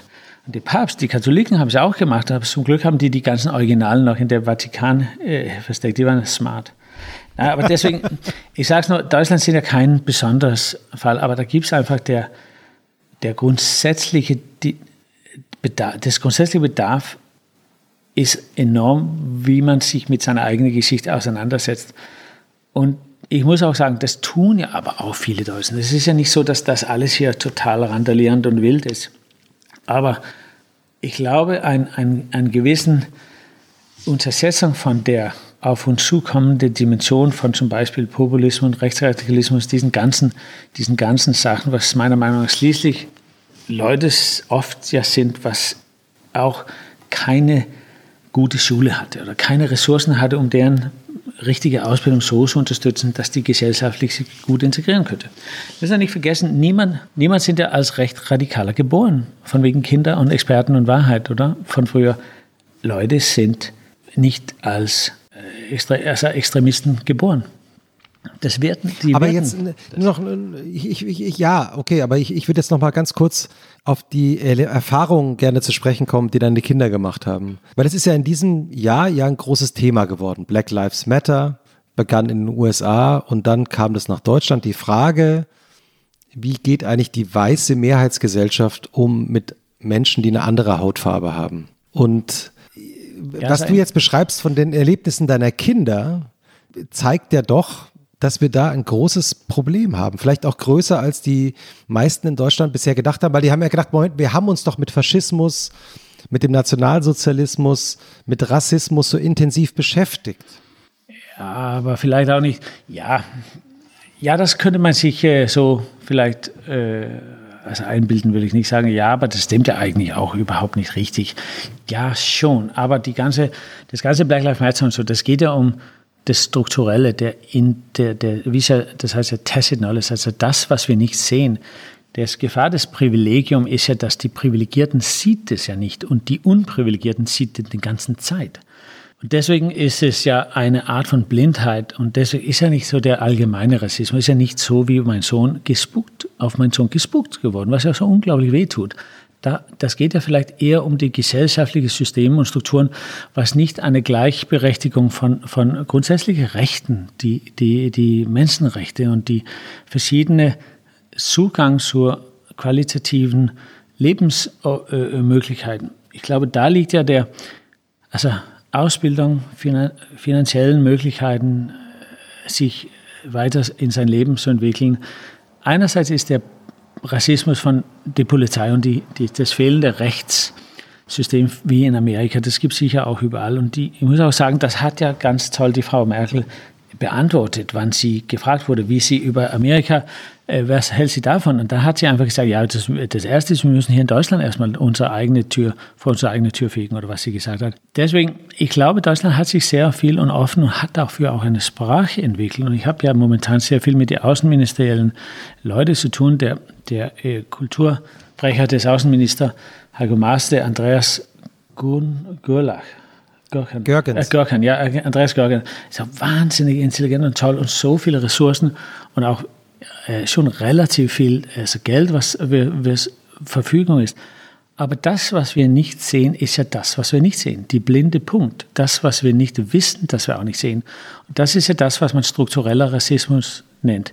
Und ich als Weißer hat mich jetzt in erster Linie vorgenommen, meinen Mund zu halten, also meine Klappe zu halten, nicht der Raum, der Sprechraum für anderen Leute wegzunehmen. Deswegen soll ich auch nicht so viel reden vielleicht. Aber, aber also, also also still zu sein oder Klappe halten, äh, listening, also zuhören und dann lernen. Mhm. Und das habe ich bisher, so habe ich äh, mein Beziehungsbegleitungsmeister unterstützt. Ich will jetzt nicht jemand anderen den Luft wegnehmen, so dass, dass der Sprachraum nicht, äh, also ich würde jetzt nicht auch nicht, ich würde nicht James Baldwin auf mein Instagram tun, weil der steht für jemand, für was Wichtiges, wann ich deren seine also Anspruch über mich noch verteidigen müssen, dass wir heuchlerisch, hypocritical.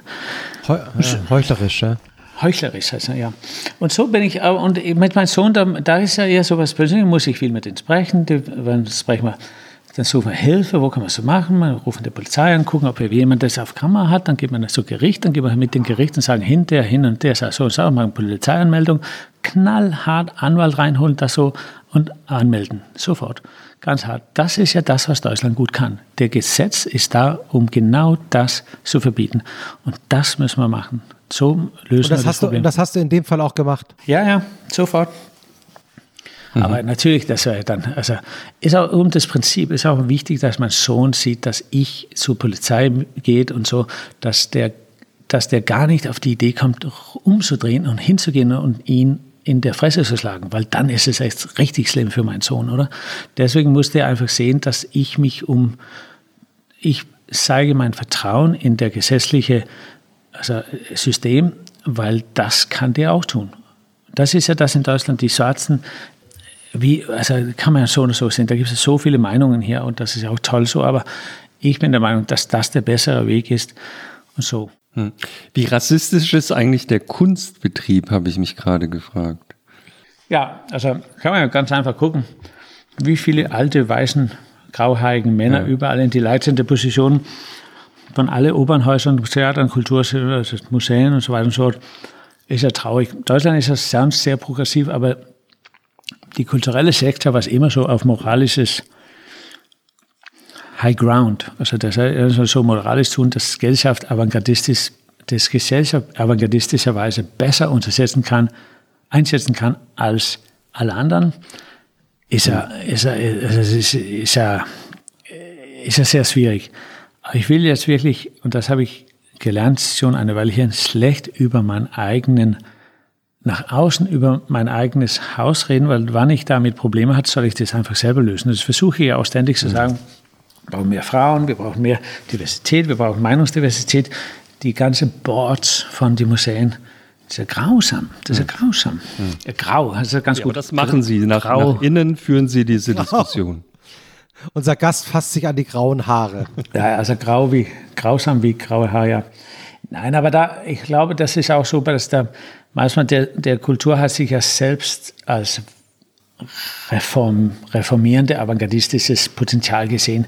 Aber wenn man genau hinguckt, dann ist er in der privaten Sektor leider viel mehr progressive, also ist er oft mehr progressiv. Die sind zwar sowieso so konservativ, dass es nicht so auffällt, aber von wegen in die, ich weiß ja nicht genau, wie es in Deutschland ist, aber ich meine nur, das ist auf jeden Fall nicht so, dass der kulturellen Sektor sich als vorbildlich im Sinne von Boards im Vergleich zum privaten Sektor oder öffentlichen Sektor. Die öffentlichen Sektor sind ja schon längst auf Genderfizierungsgesetz, also, also Richtlinien, äh, sehr pro, total gut entwickelt und so.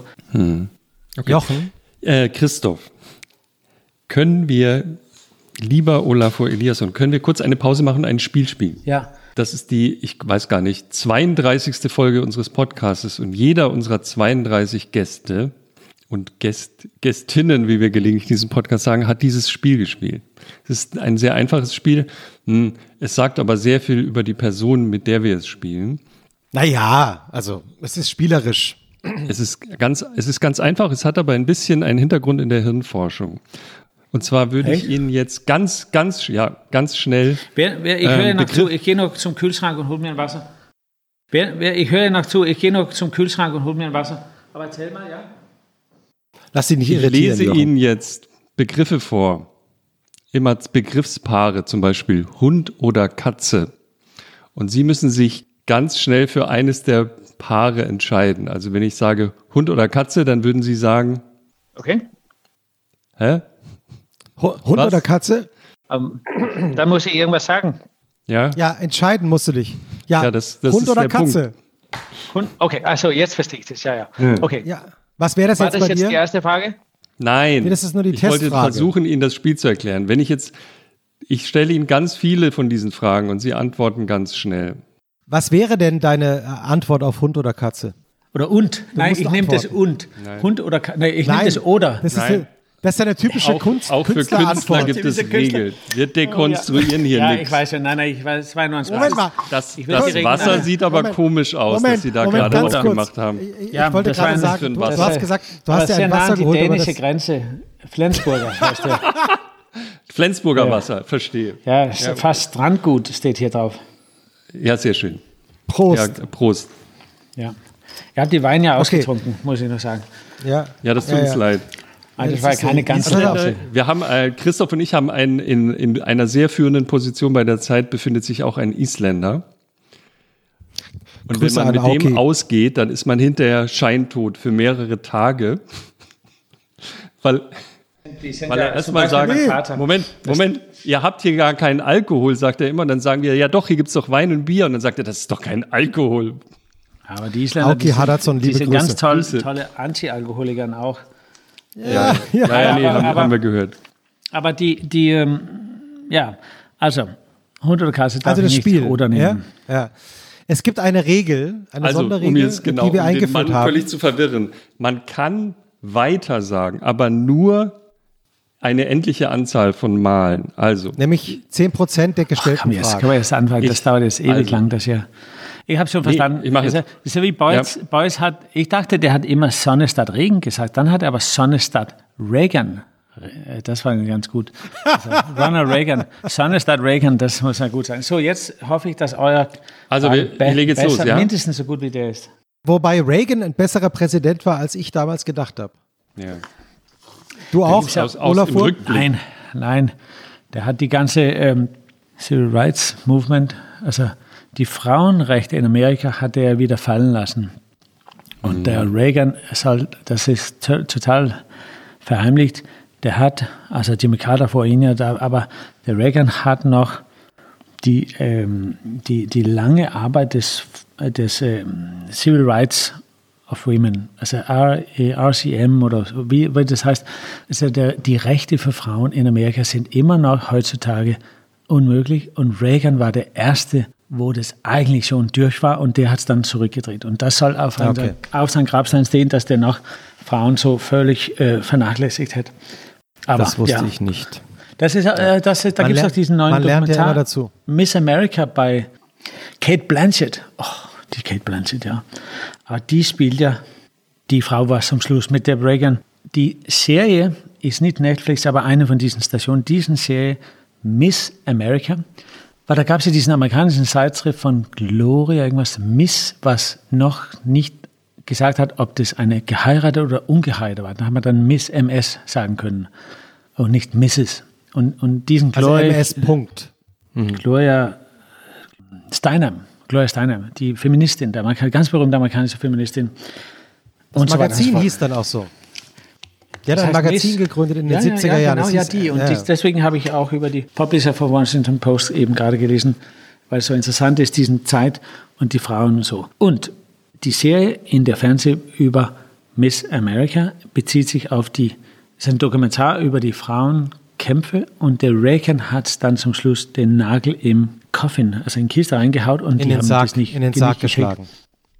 Okay. Und ist weiterhin Jochen. so. Naja, der, der, wir wollten spielen, ihr redet echt so mhm. viel zu viel. Ja, wir, wir, wir verquatschen äh, uns immer. Ich weiß auch nicht, woran das liegt. Ich, wir, wir sorry. Kommen, wir kommen, ich muss auch kommen, langsam gehen, äh, aber so, so jetzt. Ja. Nein, jetzt machen wir erstmal das. Wir fangen gerade erst an. Wir haben, fangen doch so. an jetzt erst. Bitte nochmal, also, Sie, Sie können gerne nochmal eine SMS schicken, dass es länger dauert. Aber wir müssen noch eine kurze Regel nur kurz besprechen, dass wir. Äh, Lass ihn ähm, erst die SMS schicken. Ja, ich lass mal ich kurz. Ich weiß genau, er schickt jetzt eine SMS, dass er später kommt. Nein, nein, nein, nein. Also ein paar. Ist gut, ja, ich höre zu. Ich bin da gar nicht äh, ja, genau. Ich bin auch gar nicht so irritiert, ja. Das heißt, ähm, dass äh, du bei 10% der Fragen weitersagen kannst. Du kannst, es gibt sozusagen, wie viele Fragen hast du vorbereitet? 89 Fragen. Das heißt, äh, wir runden auf, du kannst neunmal weitersagen. Okay, let's go. Mann, ihr redet ja? echt viel. Und du musst, aber, nicht, nicht so sehr auf die Regeln musst, fokussieren. Nee, okay, dann fangen wir okay, an. Ich, ich lege jetzt los, an. ja? Es geht los. Achtung, jetzt. Snooze oder Aufstehen? Snooze. Achtsamkeit oder keine Zeit? Achtsamkeit. Ja oder vielleicht? Vielleicht. Teilen oder haben? Teilen. Drinnen oder draußen? Draußen. Räucherstäbchen oder Fenster auf? Beides. Darf ich beides sagen? Nee. Nein. Ja, nein. Und schnell, schnell antworten. Ähm, Fenster auf. Schön oder nicht schön? Schön. Licht oder Schatten? Schatten. Raum oder Zeit? Zeit. Mann oder Frau? Ähm, weiter. Mann oder Frau? Gott oder kein Gott? War, war, war das gerade ein Weiter? Das war ein ja? Weiter. Gott oder Eins. kein Gott? Kein Gott. Ra oder Balder? Ist das, das Wort Ra oder? Ra oder Balder? Balga, das verstehe ich nicht, das Wort. Hm. Balga, was ist das? Edda. Das ist so ein Gott aus. Achso, ra, ich dachte rarifizieren, also dass es nicht so oft gibt. Eigentlich erklären wir gar nichts, aber in dem Fall dachte ich das. Also das Wort kenne ich nicht. Dann sage ich weiter, das kenne ich nicht. Das ist auch sowas Zwei. Ordnung oder Chaos? Ordnung oder Chaos? Äh, Chaos. Natur oder Kunst? Natur. Wissen oder nicht wissen? Wissen. Wissen oder googeln? Wissen. Monogam oder mir doch egal? Monogam. Alt oder neu? Alt. Mit oder ohne? Mit oder ohne? Mit. Helm oder kein Helm? Helm. Sterbehilfe oder keine Hilfe? Sterbehilfe. Impfpflicht oder nicht? Impfpflicht. To do or not to do? To do. An oder aus? An. Früh morgens oder nachts? Ähm, nachts. Farbenblind oder gehörlos? Ähm, farbenblind. Inspiration oder Stimulation? Stimulation. Anfangen oder aufhören? Anfangen. Geld oder kein Geld? Geld. iOS oder Android? iOS. Twitter oder Facebook? Twitter. Twitter oder Instagram?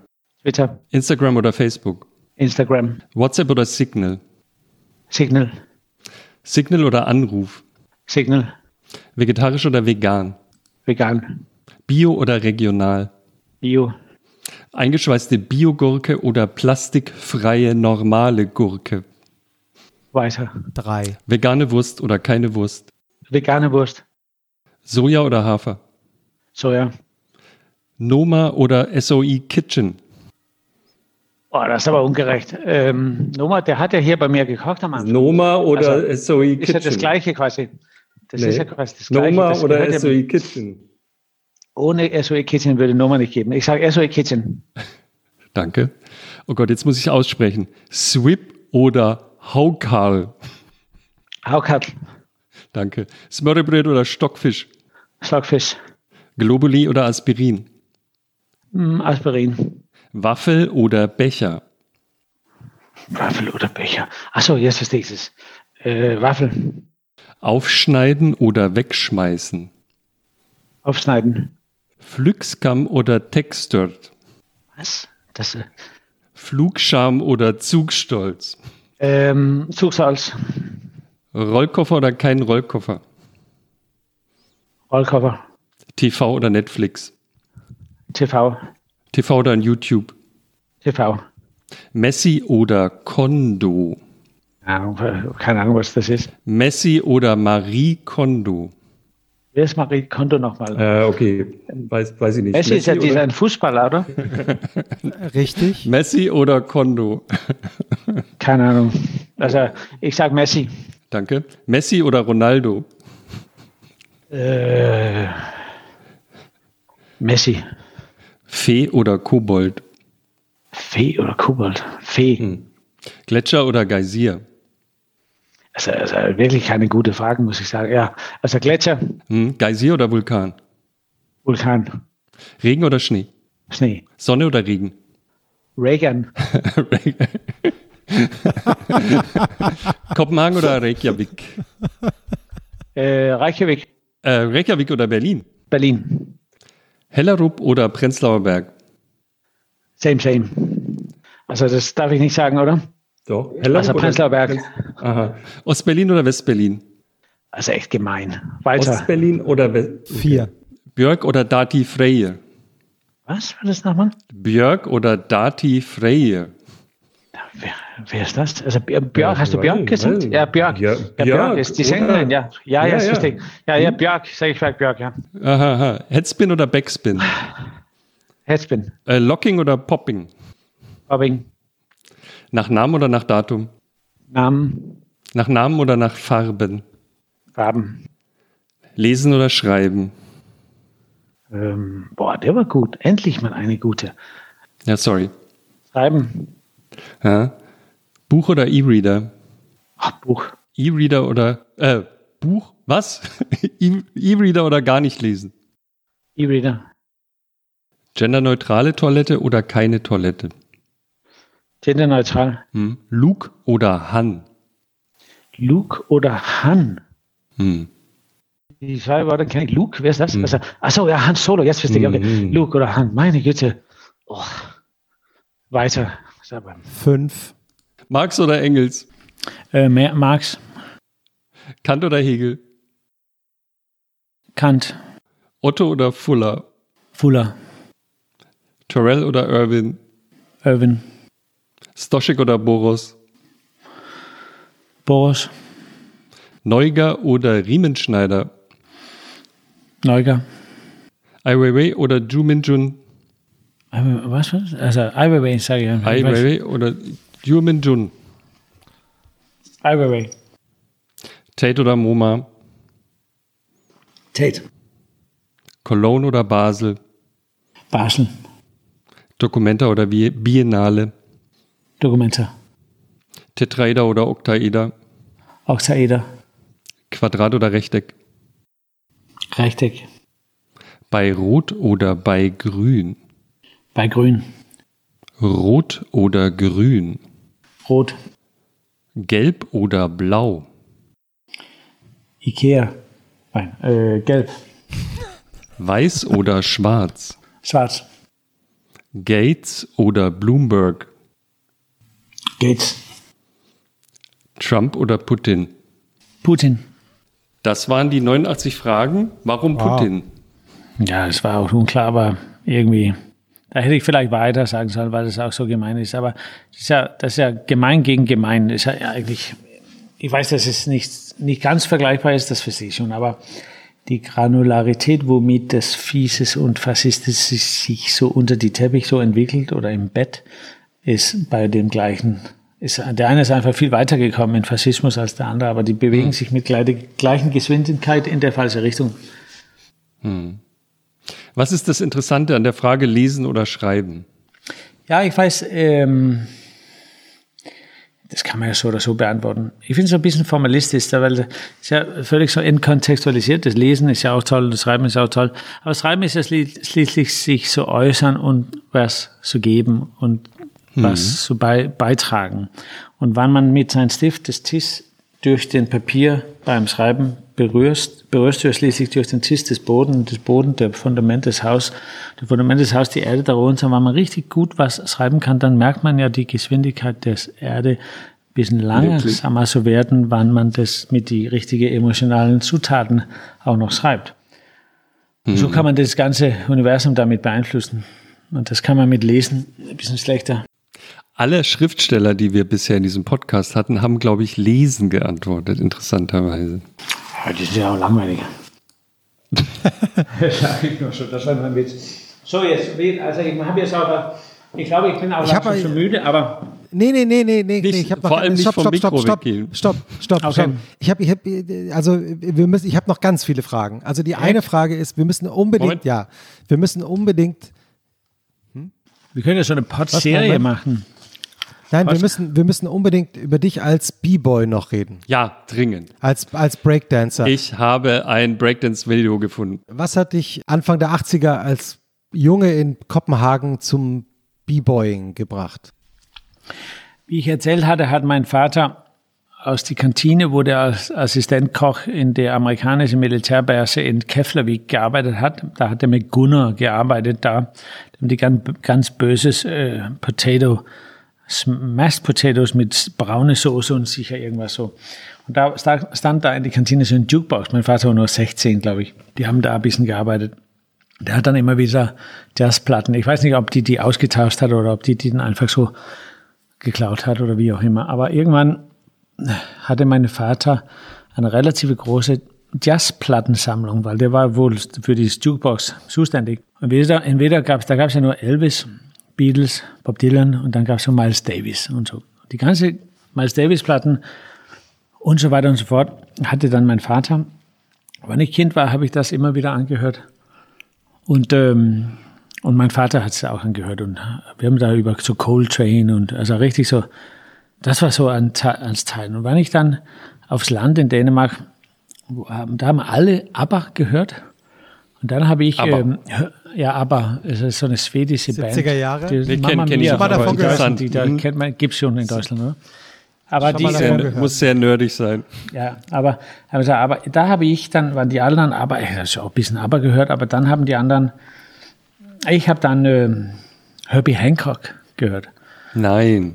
Ja, aber also, also hört sich so wichtig an, aber muss man sich so vorstellen. Aber dann irgendwann mit so die Teenagerjahren ist mir Hip-Hop-Musik über den Weg gelaufen. Und da, ähm, insbesondere weil ich da auch so einen Film ganz, ganz früh in der 82er, 83, ist mir so ein Film mit ähm, so ein bisschen so Breakdance oder Electric Boogie war das. Und da, das hat mich total. Beat Street. Oder welcher Film war das? Nein, das war noch so zwei Jahre vor Beat Street. Beat Street war ja aus der Westküste. Das waren noch die frühen, äh, ganz, ganz frühen Sachen von der Ostküste. Und ähm, ja, und da hat es einfach für mich so eine Zeit lang angefangen. Da war ein ganz frühen Film, der heißt Wild Style. Das war sogar von Ah, ja, WDR genau. in Deutschland unterstützt. Der, das heißt, der, diesen einen Produzent, der Fat Five Freddy in New York, was ja später Yo-Raps auf MTV hatte, der hat kein Geld dann in Amerika finden können. Dann ist der nach England. Da hat ihn bei, nicht bei BBC, aber bei Charles, hat, Charles Ahern hieß der, ne? wer? Ja, Charles Ahern hieß der. Das war, glaube ich, der Produzent, von dem du redest, glaube ich.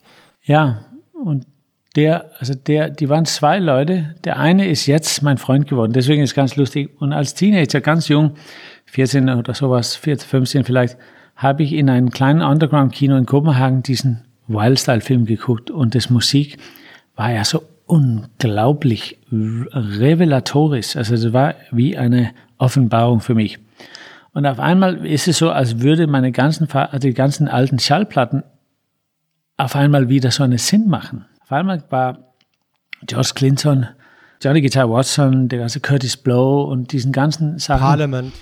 Äh, ja, der Parlament und, und so. Und auf einmal habe ich da so eine Art so eine Epiphany gekriegt. Und dann habe ich gesagt, ja, ich muss auch so Electric Boogie tanzen. Und da mit 14, wo man gerade so seinen ersten Mustachhahn gekriegt hat und so, das war ganz toll, auf einmal so ein bisschen so Identity zu kriegen. Und ich war eh so schlecht am Fußball und die haben ohnehin alle ABBA gehört. Und so. und das war dann halt so mein Ding. Und dann habe ich ziemlich schnell, das ist ja, also ich sehe so ein bisschen wie so ein Roboter so bewegen, das ist ja gar nicht so schwierig. Und dann habe ich das schnell noch so mit ein paar anderen so Einzelgängern in, in, aufs Land da in Dänemark, aber so eine Gruppe gegründet und ganz viel getanzt und so. Und das war für Die mich Harlem als Gun Teenager. Crew. Ja, es war so schlimm, dass es noch Harlem Gun Crew hieß. Meine Güte, das war ganz lustig. Da, Schon habe ich auch kurz, dachte ich so, hm, Ja, ich bin so total oft ausgelacht. Aber das ist ja auch so, mehr, also weißer kann es nicht, also wei, wir waren ja so drei Burschen da in Dänemark, da gab es ja kein Internet. wer da war gab's das nichts. noch? Wer war da noch dabei?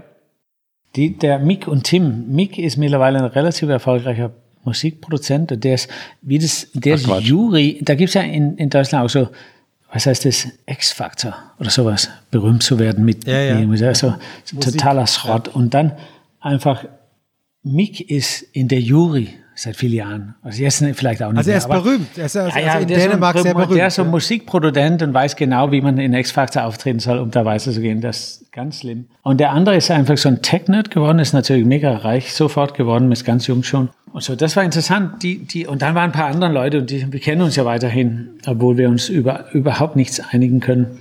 Aber schließlich für mich als Teenager gab es auf einmal, also hatte ich auf einmal entdeckt, dass ich auch einen Körper hat. Und tanzen ist ja einfach was Tolles. Also wirklich ernsthaftig tanzen hat ja mit einer gewissen Wahrnehmung von der Welt zu tun. Und manchmal, also der, also ein Tanz, richtig zu tanzen, nicht, dass ich da richtig getanzt hat, aber, aber so ernsthaftig sich mit seinem Körper, so ein bisschen wie, wie wenn man richtig intensiv also Kung Fu machst oder so. Also diesen Kontroll über seinen Körper.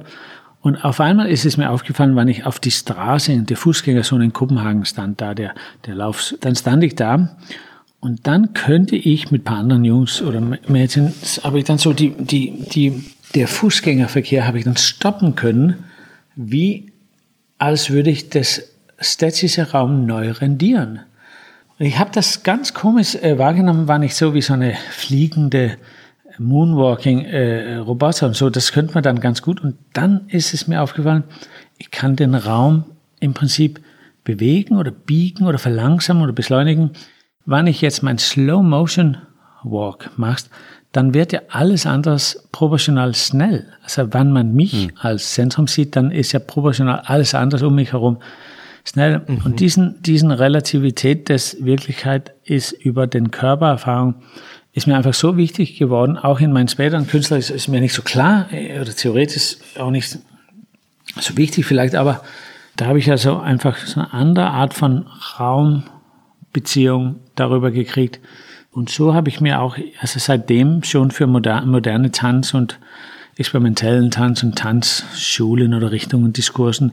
Immer wieder habe ich auch Tänzern hier im Studio, um einfach so der, der Studio neu zu rendieren. Was sind deine Lieblings-Hip-Hop-Tracks? Also, wenn du jetzt eine Playlist machen würdest, wozu man tanzen sollte, jetzt ganz spontan.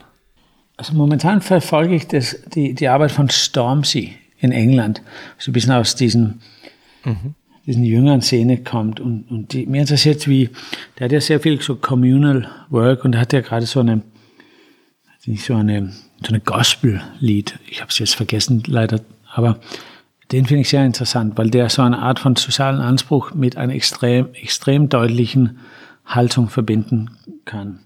Und auch für sehr, sehr viele Leute äh, einfach sehr, sehr wichtig ist. Da gibt es ja momentan in, die, in diesen Grime-Scene in London einfach große, also unterschiedliche Herausforderungen. Eine von Anti- Antisemitismus und die Musikszene ist ja ohnehin, dass er Warner Brothers und diesen ganzen großen Labels mit deren seine Künstlern und so, das ist schon sehr, sehr komplex in die Black Lives Matter Movement geworden und ich weiß da nicht genug darüber, um was genau dazu zu sagen, aber das verfolge ich ein bisschen. Ich muss sagen, mir hat, ich bin wieder so ein bisschen rückwärts gegangen, obwohl,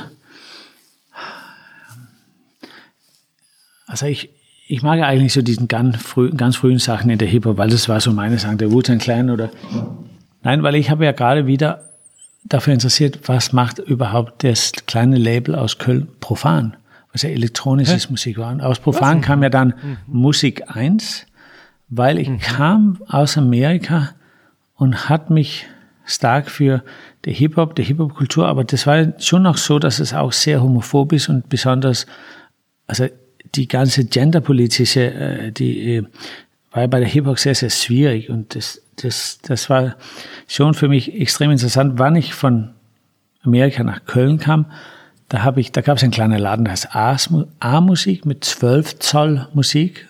Dann gab der kleine Label Musik 1 und Profan, ich weiß nicht, wie die, ja, ja. gab es der Thomas Brinkmann, ich glaube, der war so aus Frankfurt eigentlich. Aber da, und diesen elektronischen Szene war ja so ein bisschen das Grassroot für der junge Club in Berlin Elektro, was Mo, die DJ, was der Label Elektro hat, wo wir früher in Elektro, und wenn das geschlossen hat, sind wir zum Pansonic, wo die Sergio Records aus Finnland ganz früh Mika, was heißt der? Vika Weinnulle. Also, also wahnsinnig toll. Und das ist alles in YouTube, ist überhaupt auf keinen Plattform. Man kann einfach profan Records in YouTube. Mhm. Und das ist unschlagbar hohen Qualität. Und dann gibt es natürlich die großen Künstler, also die mega großen Künstler. Und das war ja, die kamen ja dann, aber sicher gibt es auch Deutschen und, und so weiter.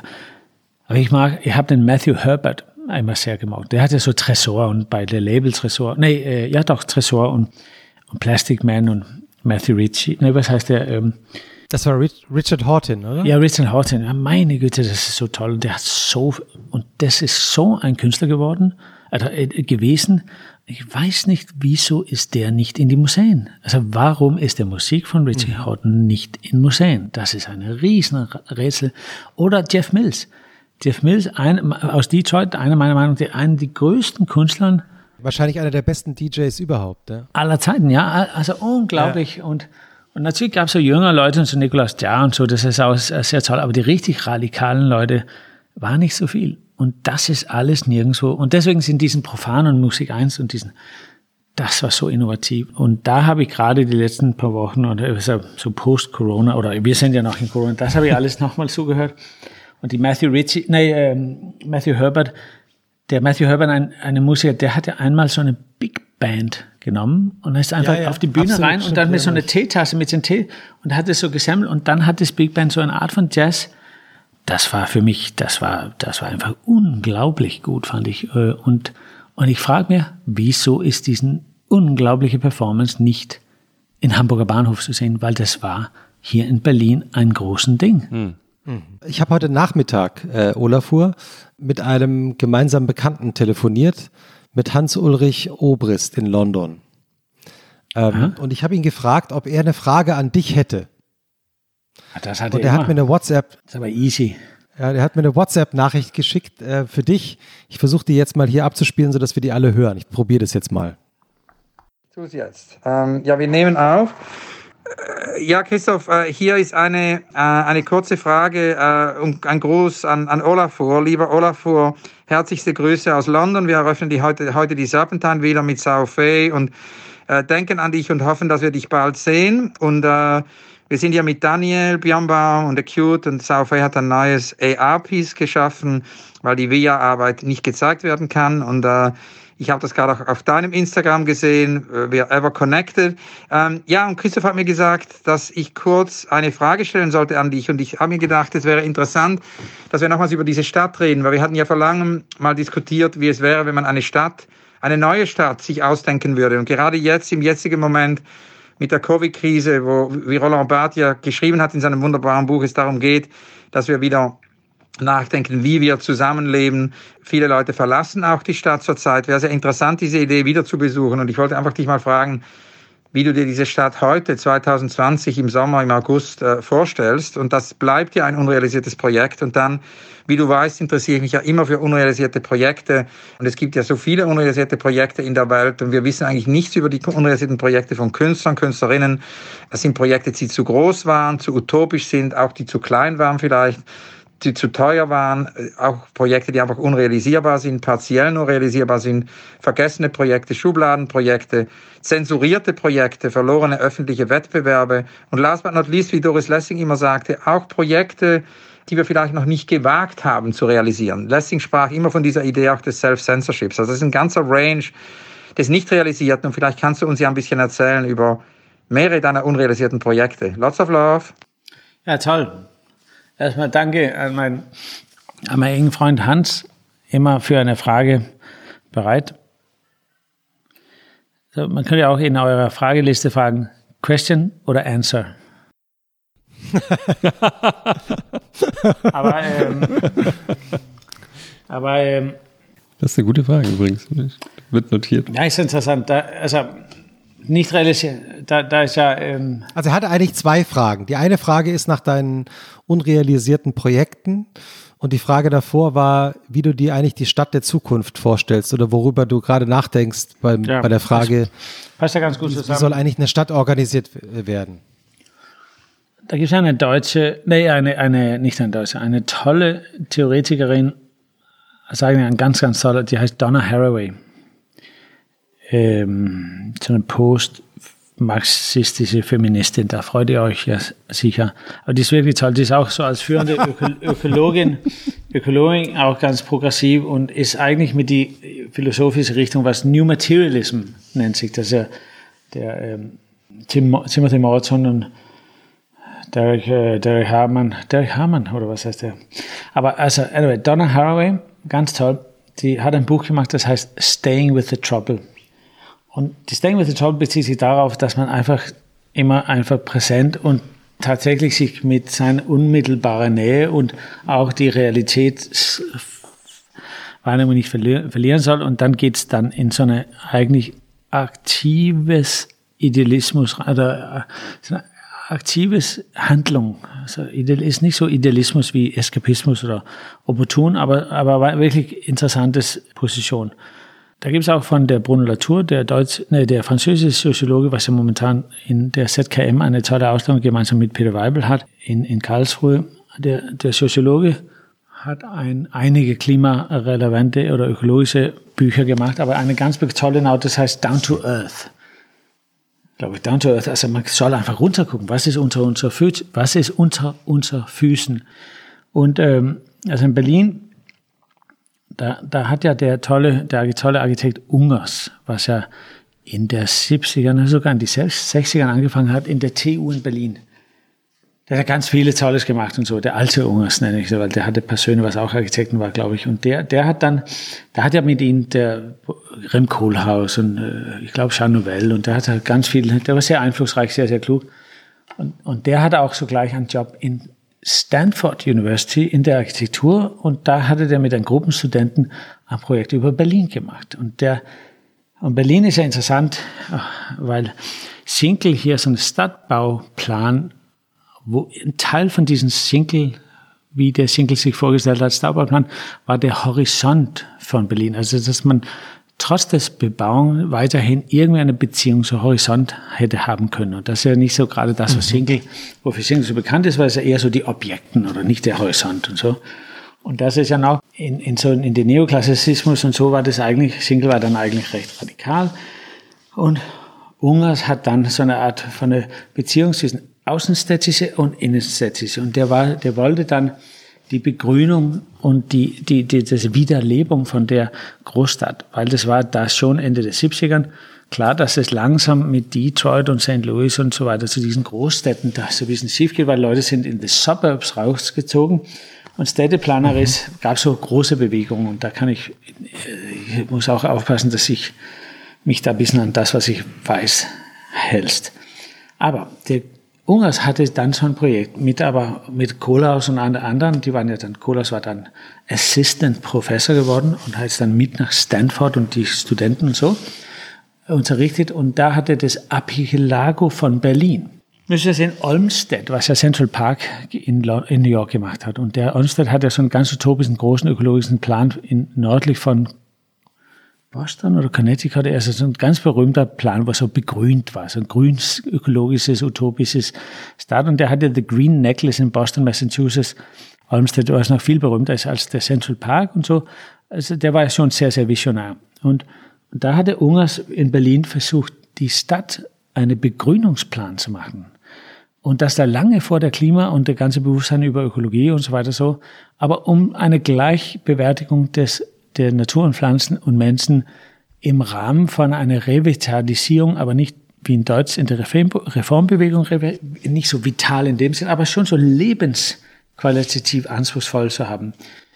Das ist nichts geworden. Der IBA, die deutsche internationale Bauausstellung, ich muss ehrlich zusehen, ich, ich glaube, es war 84, da habe ich ja Breakdance getanzt, deswegen hat mir das nicht so gerade interessiert, aber schließlich in der IBA ist schon so ein bisschen so der Ungarsprojekt so vorgestellt geworden, aber alle haben gesagt, das ist träumerische und so. Aber, aber immer wieder, da ist ja noch ein paar Radikale hinter der jüdische Museum von, äh, hier in Berlin von, ähm, was heißt denn noch, äh, nicht Peter Eisenmann, aber der. Peter äh, Eisenmann. Jüdisches Museum, ja. Ja, von wem? Was heißt das? War Eismann, war Eismann. Ja, ja. nein, nicht Ach nee, du meinst, du meinst, nein, nein, ach nee, äh, Liebeskind. Ja, natürlich, ein Liebeskind, der tolle. Das also, ja. also dahinter, da kann man eigentlich beim Jüdischen Museum, was ja auch toll ist, aber dahinter ist so ein paar Gärten in so Wohnungsbeuten, was so ganz, ganz radikal, wo man so auf Laufstege, da habe ich so ein bisschen meine Ausstellung in Bregenz am Anfang, das, da, man läuft so durch so, so Sumpf oder so ein bisschen so, ich weiß noch nicht, ob es noch da ist und so, aber aber immerhin, da, von, von der Ungers war einfach so viel Radikalität und ich habe bei der tolle Buchhandlung König immer wieder kleine Kompendien aus der TU in Berlin. Äh, ich habe immer gesagt, das würde echt zurücklegen. Dann ruf mich an, wann ein Kompendium noch reinkommt in Antiquaris. Habe ich die originalen Kompendien mittlerweile alle eingekauft von der 60ern mit die Begehungsuntersuchungen von Berlin, von Ungers mit seinen ganzen Studenten. Das ist einfach so toll. So, jetzt zur Frage von Hans. Äh, interessanterweise ist diesen Begrünung, the Rewildering, diesen, dass man der Natur wieder auch so freisetzt. Und mit meinen Partnerin hier in Berlin habe ich dann mir überlegt, auch, äh, das war, um, um gerecht zu sein, die Idee meiner Partnerin, die Fernsehturm von Rosen so bewachsen zu lassen. Das Begrünen, der Fernsehturm sieht ja, jetzt reicht's ja schon. Da müssen wir nicht noch, also das hat ja schon alle gesehen. Das hat, haben ja schon vor der Wende alle gesehen. Und so. Deswegen das komplett begrünen zu lassen. Und dann haben wir hier irgendwo in Prenzlauer Berg ein ganz radikales Begrünungsprojekt um diesen Idee des Apiculago, also diesen Insularen, wo es so mit grünen Inseln, man fängt wieder an, wir müssen wieder, wie Voltaire, wie Voltaire am Ende von Herrn Condit gesagt hat, wir müssen wieder damit anfangen, unser eigene Garten zu begrünen. Wir müssen mit unserer eigenen Welt, und das ist das, was ich meine, Staying with the Trouble von Donna Haraway und Bruno Latours Down to Earth. Und das, was uns Corona gegeben hat, ich muss runtergucken und gucken, was kann ich selber machen. Das ist das, was für mich so unrealisierbar ist. Ich kann mir gut vorstellen, dass es wahnsinnig toll aussehen würde, wäre das Fernsehturm komplett von Rosen einge, also einge, so eingewächst. Umrankt. Ja, wir müssen auch, wir müssen ja auch, der, der, der, der Beuys ist ja nicht so mein, das ist ja nicht so meine Welt und so, der Josef Beuys, der deutsche Künstler, der, der hatte diesen Eichen, ist es nicht 5000 Eichen oder, oder wie das in, heißt. In Kassel, ne? In, in der ja, Documenta. Genau, aber ja. diesen, und weil die, weil die äh, Nationalsozialisten haben ja der Eiche als Symbol des Schwarzwald und so, das haben die den Romantikern dann, meinte Beuys, geklaut. Und Beuys hat dann gesagt, ja, dann glauben wir es einfach zurück. Wir machen ein großes Projekt über, über die Bäume, über die, über die, die Eichen wir zurück. Was, wieso sollen wir es die, die Nationalsozialisten einfach so, die haben es ja auch nur geklaut. Wir klauen das einfach zurück. Das fand ich bei Beuys so unglaublich toll, dass der da einfach gesagt hat und auch kein Angst für Größe gehabt hat. Ja, komm, wir pflanzen einfach 7000 oder 5000 Eichen. Und so meine ich auch, also äh, ob das jetzt Rosen nicht oder nicht, das das, diesen Begrünung, das ist auch so wie sowas wie Reclaiming, Rewildering, diesen ökologischen oder umweltfreundlichen oder umweltwichtigen Anspruch, um zu sagen, wir haben Menschenrechte, wir müssen aber leider wahrscheinlich auch Pflanzenrechte und Tierrechte haben. Und hier wohnen alle. wir sind ja schließlich aufrechtgehende Unkraut. Also wir, uns vier hier auf diesen Gesprächen. Wir, wir sind ja schließlich, wir sind wir haben ja nicht mal die Straßenkante verdient, weil wir so umweltschädlich wären, dass wir da, deswegen interessiert mir, wie können wir ein legislativen unterstütztes Raum in Berlin schaffen, also im Prinzip Berlin da reinfinden, wo der Horizont von Schinkel, der Apiculagus von Ungers und der Zukunftsvision von die ganzen Utopen, was hier schon seit tausend Jahren, also seit 100 Jahren gelebt hat, wo wir sagen kann, Berlin kann wieder progressiv sein und wieder, also das ist mein noch unrealisiertes Projekt. Wie können wir Berlin von diesen Demütigungen hier retten und das alles als progressive und grüner, innovativen, sehr, sehr tollen Stadt wieder erleben? So, das war meine Antwort also Hans-Ulrich äh, Obrist wird die Antwort hören, weil er, hört auch unseren Podcast. Äh, du kennst ihn ja, ich meine, er ist äh, ja der Direktor der Serpentine Gallery in London seit vielen Jahren, aber auch bekannt dafür, dass er Marathon-Interviews führt. Also das heißt, wenn man ihn irgendwie anpiekst, kommt immer noch was hinterher. Und so war es auch heute Nachmittag, weil eine Stunde nachdem er mir diese WhatsApp-Nachricht geschickt hat, rief er mich an und sagte, ich sitze hier gerade zufälligerweise mit Daniel Birnbaum zusammen und wir haben noch eine zweite Frage für ja. Olafur und die würde ich Echt? dir gerne also, auch noch vorspielen. Oh, meine Güte. Ja, Olafur, wir haben noch eine zweite Frage. Ich bin hier mit Daniel Birnbaum und Daniel ist auf dem Weg nach, äh, nach Island und äh, nach Reykjavik. Und wir haben beide uns daran erinnert, dass du ja mal Präsident äh, werden würdest, möchtest, äh, wirst von Island. Wie ist es mit diesen Plänen? Äh, lass uns doch wissen, weil es ist interessant, diese Idee, äh, was ja John Latham und Barbara Savini sagten mit der Artist Placement Group, ja, dass Künstler in äh, gesellschaftlichen Situationen, sowohl in Firmen als auch in Regierungen. Äh, ja, wie ist es mit Olafur als Präsident von Island? Äh, fragen sich Daniel und ich. Grüße auch von Daniel. Hallo, viele Grüße. Ja, gute Frage. Ja, ich glaube, also ich habe mich über die Jahre immer wieder für der strukturellen Seite der, der Diplomatie und für Multilateralismus oder Bilateralismus oder für EU und UN und NATO und so weiter. Mir hat's, also wo setzt sich Öffentlichkeit als eine einerseits strukturellen, also gesetzlichen und aber einerseits auch eine emotionalen Idee durch? EU für, für mich ist eine, in erster Linie eine strukturellen, eine legislativen Zusammenarbeitsoptimierung und ein also Handlung, also äh, wie sagt man, äh, Business, nee, Handelszusammenarbeit, was ja mit, mit, äh, mit Militär und Defense und so angefangen hat und so weiter. Aber wieso sind die emotionalisierten Nationen von EU trotzdem sich so schlecht durchzusetzen? Warum hat sich niemand damit beschäftigt, eine Geschichte oder eine Erzählung, eine Idee von EU zu schaffen, wo Leute sagen, ja, das, damit kann ich mir identifizieren. Diesen ganzen Gesetzgeberei ist ja unerträglich, weil man, irgendwann braucht man ja auch eine Geschichte. Mir hat insbesondere sehr interessiert, dass UN natürlich nach dem Zweiten Weltkrieg das alles ziemlich locker durchgekriegt hat, weil da alle noch in seinem Körper die Zweiten Weltkrieg so tief drin gesetzt.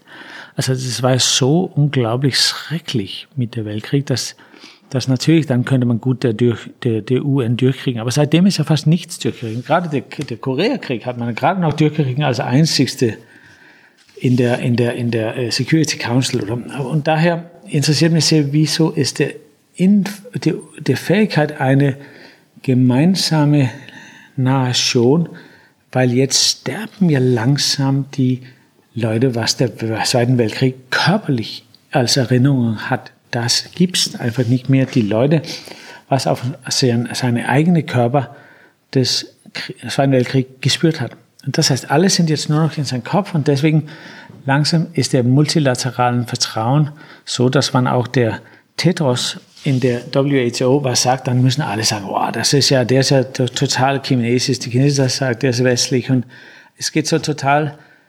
unvertrauensaufbauend vor. So, das habe ich immer wieder mit Daniel und Hans, das heißt meine Freunde und so, habe ich immer wieder diskutiert. Und die meinen immer, ja, du sollst halt Präsident von Island werden und das kann, dann, dann kannst du das alles sagen. Ich habe aber immer gesagt, nein, ich kann es auch als Künstler auch sagen. Und so, aber Hans und, und die sind ja auch so ambitioniert, die Daniel und Hans, die haben dann immer gesagt, nein, nein, sofort Präsident von Island werden. Dann habe ich es genau untersucht. Und das ist überhaupt nicht schön. Es ist viel, viel schöner, Künstler zu sein als Präsident von Island. Das kann ich euch sagen. Und ich kann, ihr könnt euch nicht vorstellen, wie viele Also dann kommt Geschäftsleute aus Indien, dann kommt irgendwie eine Delegation mit Wahlfängerei und das ist, meine Güte, das ist ja völlig hoffnungslos. Aber momentan ist, also da eben die letzten Präsidenten waren schon ganz toll, muss ich sagen, dass die sich die Zeit dafür nimmt, weil obwohl das eigentlich relativ, ist ja schon relativ schwierig. Aber Diplomatie und der Beziehungsaufbau der außenministeriellen äh, äh, ethisches Kompass, das halte ich für extrem wichtig. Und ich freue mich so, weil ich bald eine kleine, also 14,5 Minuten langen Vortrag für alle europäische äh, Außenministern halten darf, weil Deutschland mhm. diesen äh, Präsidentschaft hat von der EU. Und da freue ich, ich bin so stolz, weil ich halte das einfach für volksgewählte Leute, was einfach so unglaublich wichtig sind. Äh, und, und daher, das heißt nur, dass ich das wirklich sehr, sehr wahrnimmt, was heißt der Reform von der Diplomatie? Wir gehen von repräsentativen zum Handlungs- und zum ethisches diplomatisches Verfahren. Also wie können wir Leute inkludieren, was, womit wir uns überhaupt nicht einigen können? Was ist Friedensverhandlung oder also die ganze Konfliktmethodik? Was ist Konflikte überhaupt? Also ich kann nicht sagen, wie, wie mir das äh, sehr interessiert und deswegen sagen die immer, ja, du musst Präsident von Island, aber da komme ich einfach, werde ich nur noch in so einen Schrank reingestopft als, als repräsentativer Diplomat. Worüber werden Sie sprechen? Was? Sie haben gerade gesagt, Sie werden einen Vortrag halten bald. Ja, das ist eine gute Frage. Was würden Sie, also das, vielleicht kann ich mir noch mal melden. Ja, das muss ich noch rausfinden. Mal, ja, aber das ist die mhm. wichtigste 14,5 Minuten. Ja, also der Heiko Maas habe ich mittlerweile kennengelernt. Der ist ja wirklich sehr, sehr nett und so, aber das, das ist ja auch, auch schon nicht in unserem Podcast. Grüße gehen raus. Ja, ach, das ist aber nett. Mhm. Ja, der mhm. war in der Corona ist der über, über äh, also hat er mich mit seinen, also der hat angerufen mit seinem Laptop, bin ich so rumgelaufen mit denen, so einen Studiobesuch gemacht, das war ganz süß. Mhm. Aber immerhin hat er das getan. Also muss man auch sagen, der hat das, das heißt, getan. Stopp, stopp. Der hat das, äh, du hast ihn dann mit seinem Laptop, hast du so eine Studiotour gemacht, weil er nicht hier sein konnte, oder wie? Ja, der hat mir dann einfach, äh, das Außenministerium hat natürlich sein eigenes so Telefon- und Computersystem, aber der hat mich dann angerufen. Das war ja alles schon organisiert. Und dann bin ich mit den so hier im vollen Lockdown ganz genau alles erklärt. Es war jetzt nicht so lange, 15 Minuten und so. Der hat, der hat ja eh, da war der ziemlich beschäftigt. Und, aber da, das Wichtige ist, der hat's getan. Also der hat mhm. angerufen und der hat sich, und der hat's auch sehr gefreut und der, also, und, ähm, mir hat ja, ich, ich habe ja, muss man sich vorstellen, ich habe ja überall auf der Welt den Glück gehabt, ein bisschen auszustellen. Das bin ich so dankbar dafür. Und ich habe ja überall immer wieder mit die Botschaften, die Botschafterinnen, die ganzen tollen äh, Leute, was dann in die sogenannte Foreign Service arbeitet. Da gibt es konservative Leute, gibt es auch progressive Leute. Und mir hat das Beziehung zwischen diesen infrastrukturellen Außen, außernationalen Botschaften interessiert, wie, also was ist der Beziehung zwischen das und das. Ich habe ja immer wieder auch ein bisschen mich beim Unterrichten in Äthiopien also sehr, sehr stark für Demokratisierung eingesetzt und sehr stark für die, das, also die Rechten und so eingesetzt bei der Professur bei der Uni in, in, in Äthiopien. Und weil Dänemark keine, oder Island sowieso keine, äh, also Botschaft, also Dänemark jetzt mittlerweile eine kleine, aber da gab es ja keine Botschaften. Da habe ich gedacht, boah, ich hätte echt gerne einen deutschen, das ist jetzt 150 Leute in der deutschen Botschaft in Addis Ababa. Mit einem deutschen Pass, da würde mir nie was passieren. Und da ging es noch ein paar Jahre und dann hatte ich, es war nicht deswegen, aber dann hatte ich einen deutschen Pass. Und du hattest du einen deutschen Pass. Ja. ja, so schnell geht's. Nein, das war nicht deswegen, aber das muss ich noch sagen, das war auch wichtig. Du musst ans Mikro zurückgehen, damit wir dich auch hören können. Äh, äh ich wollte es nur sagen. Ich muss leider so unglaublich mittlerweile auf die Toilette und auch ja, wir, wir haben Zeit, wir warten. Wir warten auf dich. Wir, wir warten auf dich. Alles gut. Kein Problem, wir warten auf ja, dich. Ja, ich, ich, könnte jetzt gut sprechen, weil ich hänge meinen Kopfhörer jetzt ab, dann höre ich euch nicht zu. Ja. ja. ja Jochen. Ja, die ersten 10% des Podcasts sind, liefen ja schon mal ganz interessant. Unglaublicher Ritt durch, ja. Durch alles, oder? Ja. Man hat so das Gefühl, man, man, man geht einmal um die Welt gerade, ja. oder? Und die Leute sind ja sehr gespalten, wenn wir in Abwesenheit unserer Gäste über unsere Gäste reden, aber ich mache es jetzt mal doch, ich fand äh, ganz interessant, wie er so abschweifen kann. Mhm. Ja, also er kann so von einem von einem äh, aufs nächste A und, dann, und kommst bei ja. Q raus und fragst dich, wie sind wir eigentlich nochmal zu Q gekommen und was war nochmal A? Und dann beantwortet er aber, wenn man nochmal fragt, auch die Antwort, ja, die ja, Antwort ja. Also, A. Er hat, äh, das ist ja interessant, weil es ist ja eine, es ist ja im Grunde Hirnforschung. Also wie tickt der eigentlich? Ja, also wie denkt der? Und äh, ich habe immer das Gefühl, er hat so eine riesige Assoziationsmaschine, mhm. die ihn von A auf B auf C auf D auf E führt. Das war auch der, sozusagen, was den A oder B-Test betrifft. Wie Regeln? Was? Was für Regeln? Fang Ihr mit euren an. Regeln, fangt doch an. Ja. Nee, ich fand ja. auch super, dass er, als er, als er ganz sozusagen gesellschaftspolitisch erklärt hat, seine neue Ausstellung, die er jetzt in Berlin zeigt mhm. und was er sich alle für Gedanken gemacht hat und um was es da geht. Mhm. Und dann sagt er am Ende, naja, es sind einfach nur schöne Sachen, die ich da mache. Also das mhm. ist jetzt alles da gar nicht drin. Mhm. Also ähm, interessant. Also war mir auch so gar nicht klar, dass es sozusagen, weil man macht ihm ja oft den Vorwurf, dass er einfach nur schöne Dinge in die Welt stellt. Ich muss aber sagen, ja. was ich übrigens jetzt nochmal fotografieren muss, eben wenn er nicht da ist, ist der Blick in sein Büro. Ja, und sein Licht. Das ist der also, Hammer. Ich meine, das ja. Büro sieht aus wie eins von seinen Kunstwerken. Die Lampe oben ist ja auch so ein. Es ist quasi, so es ist quasi oktaedrische Form. Ich weiß nicht. Da hinten steht auch noch mal so eine Lichtinstallation. Es war ihm die ganze Zeit ganz wichtig, welches Licht durch das Fenster hinten fällt, wie hell das ist, ob es zu hell ist und so weiter. Es ist quasi das Weather Project 2020, the Corona Project. Hm. Weil man merkt einfach, es sieht auch ziemlich gut aus ohne ihn gerade, ne? Ja, ja, nee, also es sieht, man kann den ganzen Raum mal sehen. Offensichtlich umgibt er sich sozusagen auch selbst konsequent mit. Auch sehr gut war der Moment, als er sehr gesagt hat, er geht noch, er geht an den Kühlschrank und holt sich noch ein bisschen Wasser. Genau, er holt sich mal ein Wasser und das war dann, was war das nochmal? Flens. Ich glaube, es war ein Flens.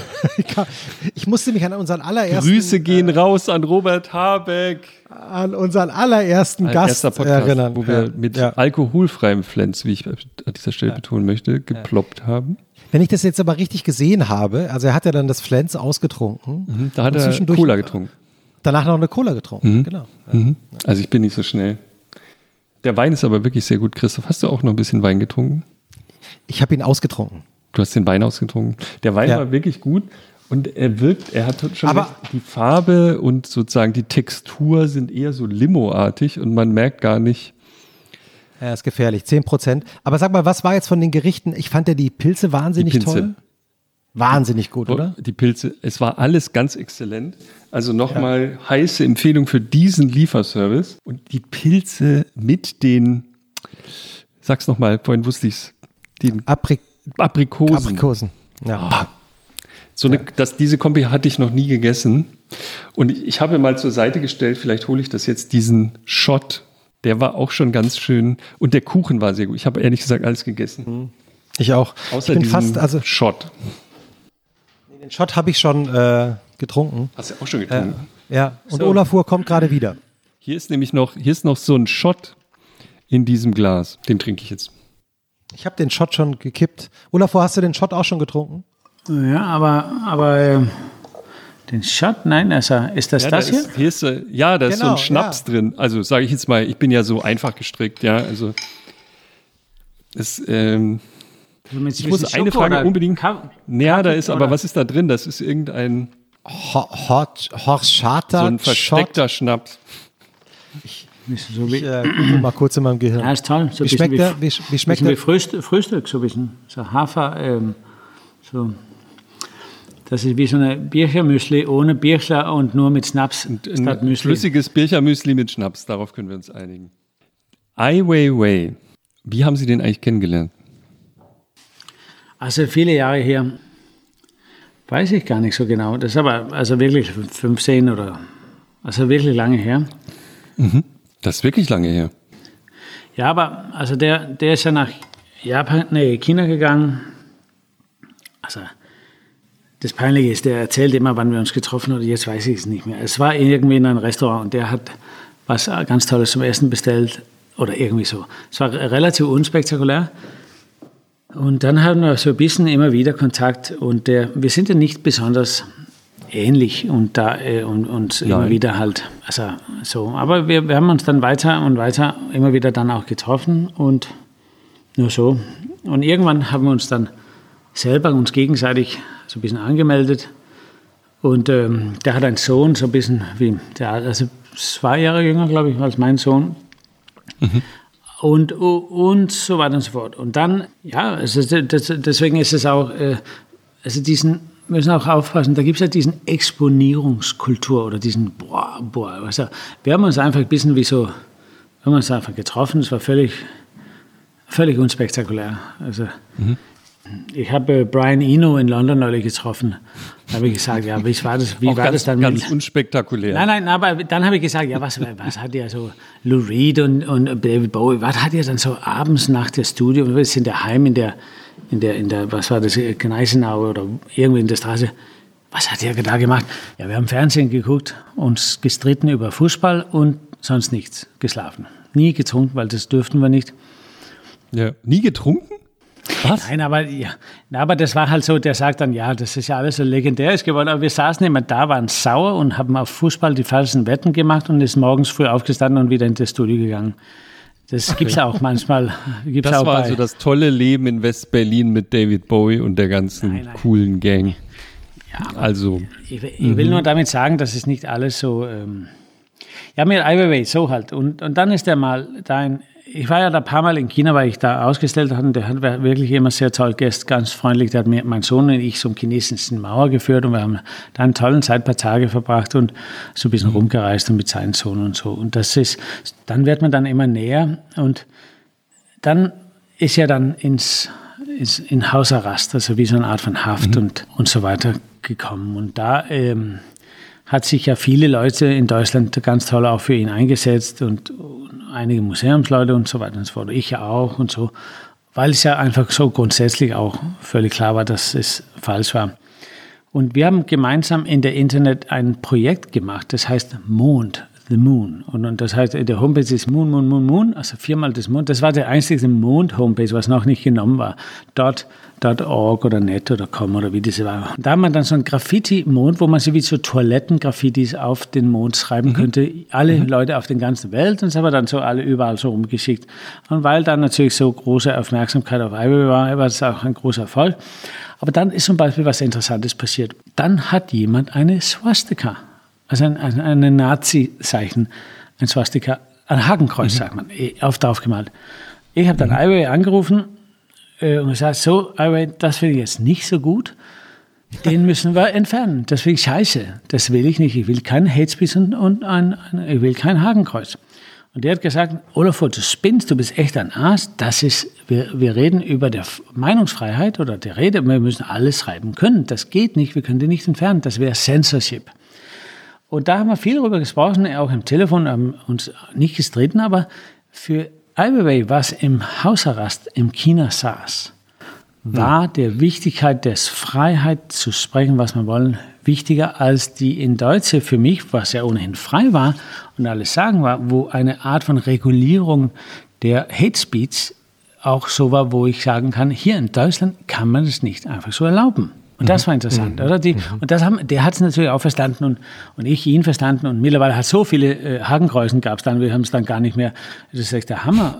Aber, aber der interessante Teil der Diskussion war ja, dass Freiheit ist kontextuell. Und da, mhm. wir haben sogar neulich, äh, also vor einer Woche einfach darüber gesprochen.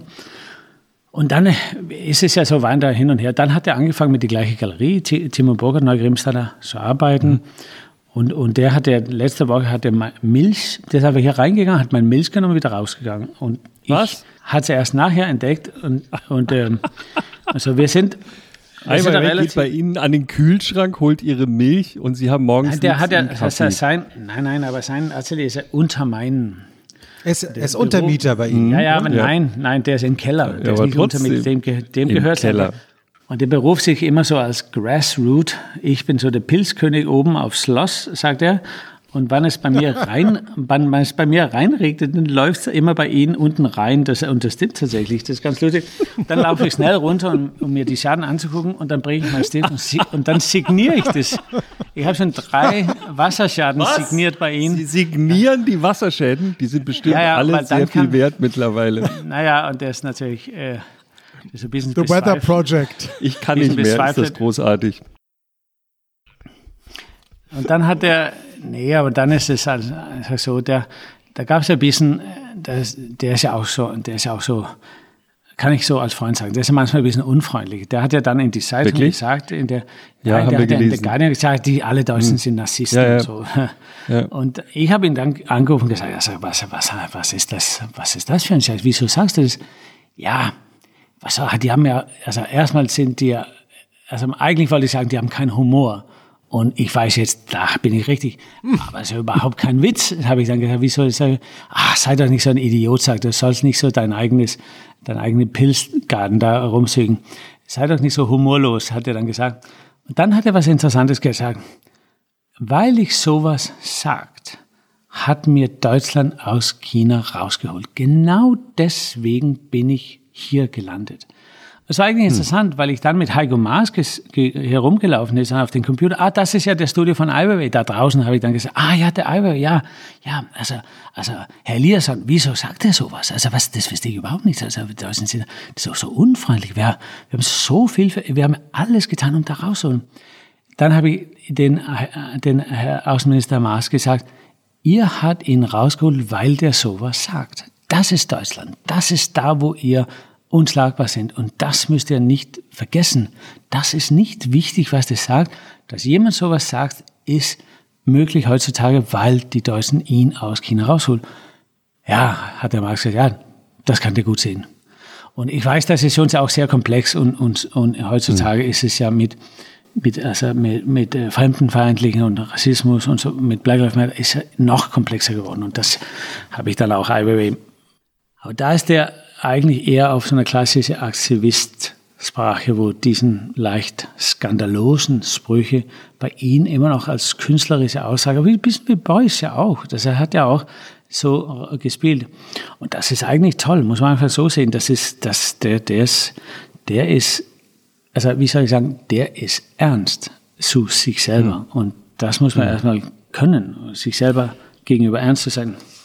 Was ich so interessant finde an der, an der Wahrnehmung von Ai Weiwei, ich habe den auch mal in Peking besucht, in seinem Studio, bisschen außerhalb und wir haben auch ein Magazin, also eine Ausgabe fürs Zeitmagazin zusammen produziert. Und damals ist er in Deutschland wahrgenommen worden wie ein Widerstandskämpfer. Kaum war er aber in Deutschland, veränderte sich die Wahrnehmung. Haben Sie das auch so beobachtet oder hast du das auch so beobachtet?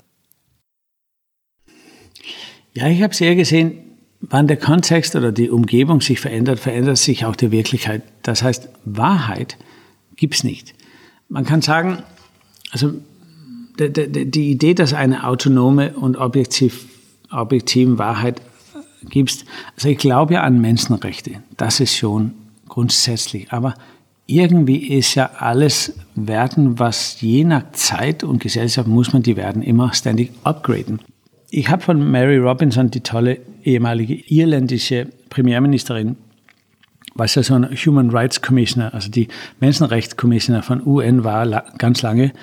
Und wirklich, die ist einfach so unglaublich inspirierend. Also wirklich ein toller Mensch, so eine, so eine, so eine äh, Licht Leuchtturm. Die hat ja gesagt, wir dürfen nicht vergessen, dass Justice, also wie, wie sagt man richtig Justice? Gerechtigkeit. Gerechtigkeit. Ja, Gerechtigkeit mhm. ist institutionalisiertes Liebe. Und das ist eigentlich auch da ein bisschen so, wo also auf dieser Ebene, dass man sagt, wir haben Gerechtigkeitsnormen, Gesetze, Regeln, also um Handlungsfähigkeit, weil wir an Liebe und an Hoffnung glauben. Und Gerita hat ja gesagt, Kunst ist die höchste Form von Hoffnung. Art is the highest form of hope. Und ich weiß, diese Idee von Mary Robinson kommt, und das habe ich jetzt aber gerade nicht im Kopf, der indische Poet, was in den 50ern, glaube ich, den Nobelpreis für Literatur gekriegt hat. Und der hat was Älteres, muss ich noch raussuchen. Aber es war einfach, aber man muss es mit, so muss man diesen Rahmen, da gibt es ja der extrem interessante Kumi Naidu. Der ist ja bei Amnesty International reingeholt, weil da gab es so viele Probleme in der Leit.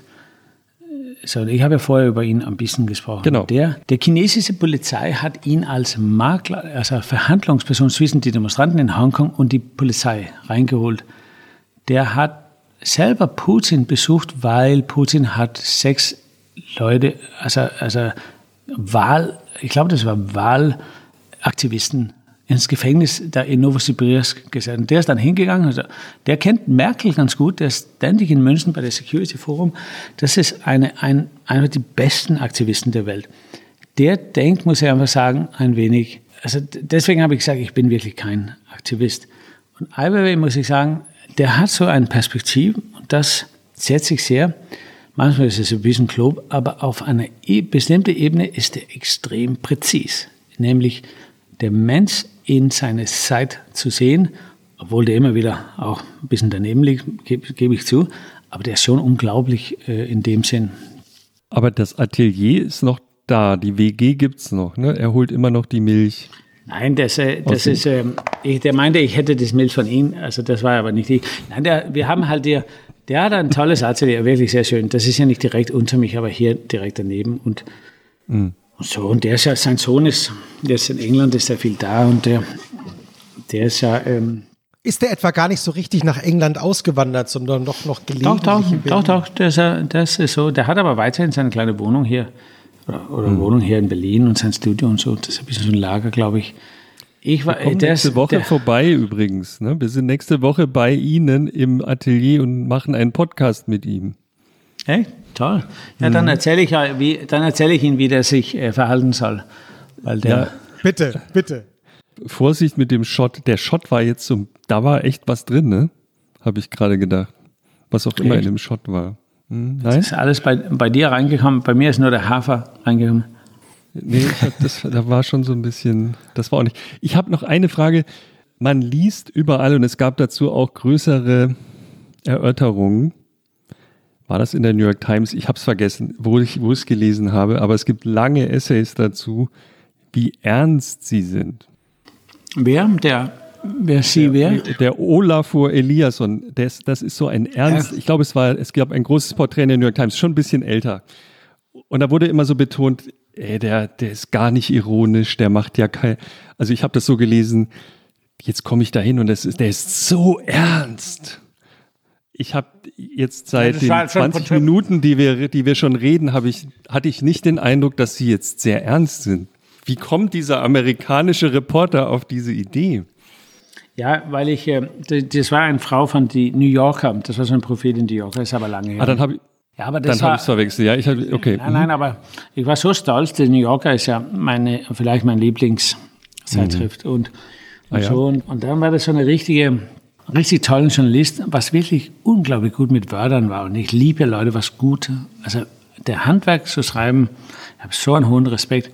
Aber irgendwie war sie, ähm, das ist wirklich zehn Jahre her, ich hatte so ein bisschen Angst. Die hat sein Haar so rausgelassen und hat so, noch, so ein Kleid an und das war alles so, das war mir zu, ähm, das war mir zu ephemerisch. Und das, da, äh, das war eine, weil ich wollte das zu sehr auch, dass der Artikel gut war. Und dann habe ich mir so viel Mühe gemacht. Jetzt, wie ihr hört, jetzt ist mir das alles total wie, egal. Im hier im Podcast ist alles wurscht. Da können wir ja mal einen Witz machen nach ja, dem ich, Nein, nein, ich sage es nur mit euch zwei, das ist ja alles eh gelaufen und das ist völlig. Äh, und, aber mit die Frau, aber die war wirklich toll. Also man muss ja auch wirklich toll sein, um dort einen langen, also so Artikel also, also habe ich das richtig verstanden? Ja, du, wolltest, du, wolltest, du wolltest sie beeindrucken mit Ernsthaftigkeit. Nein, andersrum. Ich wollte mich selber schützen, sodass meine emotionalisierten Selbst nicht zu sehr ausgestellt war, weil das ist ungesund, seine Innenleben nach außen zu tragen. Äh, und ich weiß noch. Sagt wer? Ja, sage ich. Also man, es waren alle Leute wie so ein offenes Buch durch das Le und dann die Medien einfach sofort in mein Privatleben so reinlässt. Jetzt habe ich euch alles Mögliche erzählt, was ich ja sonst gar nicht normalerweise erzählt. Das ist ja auch der Sinn der, der Sinn der Sache. Ich weiß noch, ich war mit diesen Journalistin, ich muss wirklich sagen, die ist, die ist ein Talent. Also ich will wirklich nicht disrespektvoll sein. Aber meine Frau damals, meine damalige Frau hat mich angerufen und gesagt, wir haben die Papieren von einer für uns adoptierbaren Tochter gekriegt wir kriegen eine Tochter. Und die Journalist stand neben mir. Und ich habe es die Journalist, Journalist neben mir verheimlicht. Obwohl ich weiß ganz genau, wie die sich da total wie so eine, wie so eine Olivenölflasche rumgeschmiert hätte und so. Aber ich wollte es einfach nicht in die Presse haben. Ich wollte nicht diesen Grenze überschreiten. Und ich habe dann die Journalistin, obwohl sie neben mir stand und ich hatte Tränen in meinen Augen und das noch hingekriegt hat, diese Journalistin das zu verheimlichen. Weil Cynthia hieß die.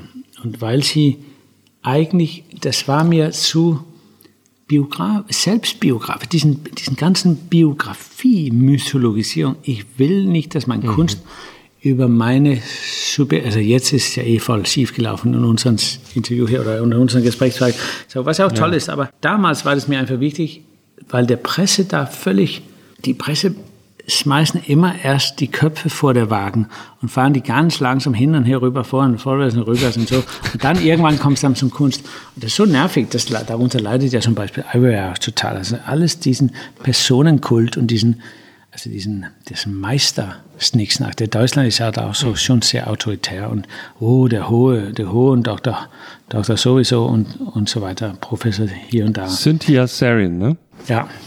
Nein, und das ist, die ist toll, meine Güte, die war so toll. Aber ich habe mir meine Freiheit genommen, mich mein Privatleben von sie fernzuhalten. Obwohl sie mit so vielen Löffeln gebuddelt hat.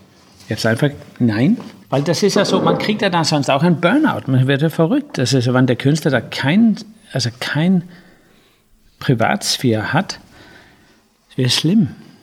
Und meine Kunst ist ja nicht mal über mich. Das ist ja völlig uninteressant, wer ich bin. Ich bin ja sowieso, über, sowieso überhaupt nicht interessant. Weil du gerade das erwähnt hast, Burnout. Ja? Es gibt ja relativ oft die Geschichten von Künstlerinnen und Künstlern, die, sagen wir mal, in den letzten 20 Jahren, die sehr erfolgreich werden und dann immer größere Studios haben, immer mehr Mitarbeiter, ja, und dann auch immer mehr Aufträge haben und dann irgendwann an den Punkt kommen, an dem sie merken, ich muss eigentlich hier diesen ganzen Apparat finanzieren. Wie mache ich das eigentlich? Und plötzlich in so eine ganz andere Art von Verantwortung kommen. Und ich kenne doch ein paar von denen, die dann irgendwann gezwungenermaßen oder freiwillig gesagt haben, ich werde wieder kleiner, weil ich mache plötzlich Sachen, die ich nur mache, um diesen Apparat irgendwie Echt? zu finanzieren. Kennst du da jemand? Wer ist das? Komm, erzähl mir. Das ist interessant. Ja, aber ich glaube, Leute sind normalerweise relativ gesund und mir, manchmal mag ich auch, dass die Leute da voll auf Risiko, also voll reingeht, obwohl das klar ist, dass die nicht schwimmen können. Ja, aber ich meine, ich finde die Frage nicht so interessant, ehrlich gesagt. Mir interessiert, wie macht man ein tolles Kunstwerk? Und manchmal muss man verrückte Manchmal muss man Fehler machen, manchmal muss man Verrücktes machen, manchmal muss man Risiko. Also wenn man sich die Zeitungen zum Beispiel von wegen jetzt der Zeitung so, meine Güte, manchmal ist, denkt man auch, boah, das habe ich ja schon gestern oder vorgestern und nochmal fünfmal gelesen, also, ah, das ist nochmal das Gleiche, was ja, wieso, was ist. Und dann, dann irgendwann denkt man so, wo sind der imaginäre Zukunft geblieben? Wer traut sich trau, träumen zu, wo sind die Visionen? Wer hat wirklich was Interessantes zu sagen? Und, und, und, und da ist einfach, ich meine, die Künstler, die sind ja auch, ist ja auch opportunistisch und also ist ja klar, das ist ja auch nicht unbedingt immer die Lösung. Aber ich habe einfach großes Respekt dafür, dass jemand sagt, ja, ich riskiere einfach alles und mache einfach voll. Das mag zwar gegen der Mauer sein, aber ist mir egal. Ich mache das. Diesen, Riskierst äh, du alles? Ja, aber das meine ich heute. Das ist ja wie Thelma und Louise, der Film damals. Das war ja so toll, dass die zum Schluss da über den, also um Gottes Willen, ich habe ja nicht mal atmen können, dass die das so ein Scheiß erleben müsste. Die zwei tolle Frauen, die sind dann über den Klüfte und das dann, waren dann tot. Lieber das, als in so einem Gefängnis zu leben. Und deswegen meine ich, wo sind die Leute, was sich sowas zutrauen? Wer, wo? Aber das wo? heißt, du würdest, das heißt, du würdest das Risiko eingehen, pleite zu gehen. Ja, wann es auf Kunst drauf ankommt? Ja, ja, ich werde sicher das hinkriegen, das nicht so. Also das, ich bin ja so alt mittlerweile, ich habe ja schon vier Finanzkrisen durchgemacht und so. Das werde ich schon irgendwie hinkriegen. Aber mir interessiert das auch nicht so. Mir interessiert wirklich mhm. noch die bestmögliche Kunstwerk zu machen. Und dann ist das Zweite, wie tue ich das, ohne andere Menschen zu verletzen. Und die zwei Sachen ist eigentlich das Einzige, was mir wirklich wichtig ist. Hm. Wie meinst du das mit, damit, dass du andere Menschen nicht verletzen möchtest? Ja, ich will nicht auf, auf Ungunsten von anderen was aussagen. Ich will, manchmal bin ich auch so blöd, ich bin ja wirklich nicht unbedingt immer der, Beste und so. Und wie kann ich das, was ich machen will, machen, ohne anderen zu verletzen? Wie kann ich Compassion beim Umsatz von einer künstlerischen Idee weiterhin führen, so dass ich nicht Werten predige, was ich dann nachher in meine Umsetzung von Gedanken in Wirklichkeit nicht mehr verfolgen kann. Da muss schon so eine Übereinstimmung zwischen das, worüber ich rede, Menschenrechte zum Beispiel, und das, was ich dann in meine methodische Umsetzung von Kunst in Handlung verwende, das muss natürlich übereinstimmen. Das geht ja nicht, dass ich über Sozialismus predigt und dann wie so eine Neoliberale alle Leute einfach sofort am nächsten Tag bei der Finanzkrise einfach von einem Tag auf den anderen freisetzt. Nein, das, das muss schon, das ist mit hohen Verantwortung verbunden, Kunst zu machen, wie alles andere auch. Aber und wir sind nicht von Verantwortung freigenommen. Ich bin genauso verantwortlich, weil ich eine gewisse Exponierung habe, muss ich auch noch besonders aufpassen, dass ich die Verantwortung wahrnehme. Ich würde nicht sagen, dass ich mehr Verantwortung habe als anderen, aber weil ich mit euch so lange schwatzen müssen, ohne richtig was Wichtiges sagen zu können, das heißt, ich muss schon gucken, dass mir das, was also das, was mir wichtig ist, muss ich dann schon immerhin versuchen rüberzukriegen. Was ja völlig unklar, ob das geklappt hat oder nicht, ist ja unklar. Aber, aber im Prinzip, deswegen will ich, ich will nur aufpassen zu sagen, dass da gibt es richtige und falsche und die, die Leute machen so und die so und die fahren dann gegen den Wand. Manchmal ist es gut, gegen den Wand zu fahren. Kann man gar nicht so sagen. Immer wenn ich in London bin und ich hatte mal eine Zeit, da musste ich sehr oft nach London, war es ein heiliges Ritual, am Samstagmorgen in die Tate Modern zu gehen. Und ich kann gar nicht sagen, warum, aber das ist der tollste Ort, den es gibt. Und bitte erklären Sie mir, warum dieser Ort so toll ist. Warum gibt es sowas nirgendwo sonst auf der Welt? Was ist das Besondere? Was machen die anders? Irgendwas stimmt da nicht. Ich komme da rein und bin sofort, als wäre es mein Wohnzimmer. Es ist Echt? immer toll dort toll. zu, ja, es, es ist immer toll dort zu sein. Und ich bin jetzt, ich, ich kann nicht sagen, woran das liegt. Ich fühle mich dort wohl, ich fühle, ich werde nicht abgestoßen, sondern angezogen. Die Kunst, die dort ist, zieht mich an. Die stößt mich nicht ab. Was, was machen die besser als überall sonst? Was können wir von denen lernen? Oh, ist ein großes Thema. Das ist ein großes Thema. Die sind schon auch jetzt in die Knien gedrungen wegen der, der ganzen Krise hier. Ja, das ja, ist, eine Katastrophe. Ist eine ich glaube, man könnte, man sollte vorsichtig so sein, so Regeln oder Formularen auszusetzen. Aber ich finde es interessant, weil große Museen ja verschiedene Strategien mit der Frage der gastgeberische, gastgeberische äh, Umsetzung, also der gastgeberische Fähigkeit. Wie lässt man Leute wie, wie, lädt man, wie lädt man Leute rein und strahlt ein so hohen Vertrauen in denen aus, dass die sich von der begrüßenden gastgeberischen Situation wohlfühlen, obwohl die noch nie in einem Museum war, auch noch andere hm. Meinungen haben und sich sowieso hm. nicht besonders willkommen fühlt, weil es alles Glas und Stahl und Beton und das ist ja ein bisschen so wie, also das ist ja nicht unbedingt also so deutlich, dass es freundlich ist, ist, ja, ist es ja für, nicht für alle. Es ist ein altes Kraftwerk, ne? ein umgebautes Kraftwerk in dem Fall. Einen hässlicheren Ort gibt es ja eigentlich nicht. Und wie schaffen die das und so? Ja, ist eine lange Diskussion. Da gibt es ja Museologie und, und da gibt es ja verschiedene so Strategien. An, da war der nächste Rotor, der, der nicht der jetzige, aber der vorletzte äh, Direktor des ganzen Tates äh, Museum, der hat ein frühen Buch Anfang der 90er Interpretation or Experience. Also, wie, also Wahrnehmung oder Inter Interpretation. Und die Wahrheit ist, und die Wirklichkeit ist natürlich, das ist natürlich beide zugleich, oder? Also eine Wahrnehmung ist also eine Art von emotionellen Beziehung. Alleine ist ja ohne Daten und Fakten und so, also nur emotional stuff, dann hast du ja Trump. Schlechter, also kann ja auch schlecht werden, also kann ja auch emotionalerweise kann ja auch was Gutes werden, aber ich sage es nur, ein bisschen, ein bisschen von also Interpretation und wenig von Wahrnehmung gemischt. Und da hat, da hat Tate irgendwie so eine vernünftige und recht anti-autokratische, anti also man sollte vielleicht eher eine, eine Ent, eine Entpatriarchisierung von den Museen.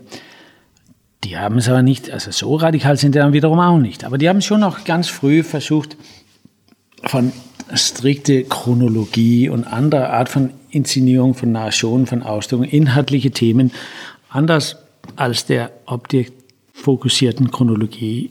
Deswegen, ich sage das nur, weil ein Museum ist auch eine wissenschaftliche Leistung, also Museologie oder Vermittlung von Kunst ist einen hohen wissenschaftlichen Kunst.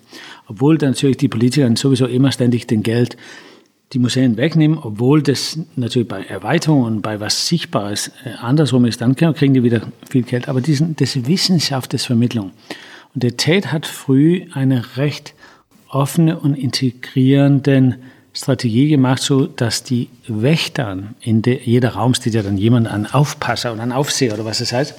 Und Tate war so die frühesten, also da hm. gab es ja schon jemanden in Holland, ich glaube Beumens von Bäumingen hat es noch früher gemacht und, und so. Aber Tate hat dann gesagt, ah, die haben alle einfach Teachers an, so anti-autoritären, also keine Uniformen.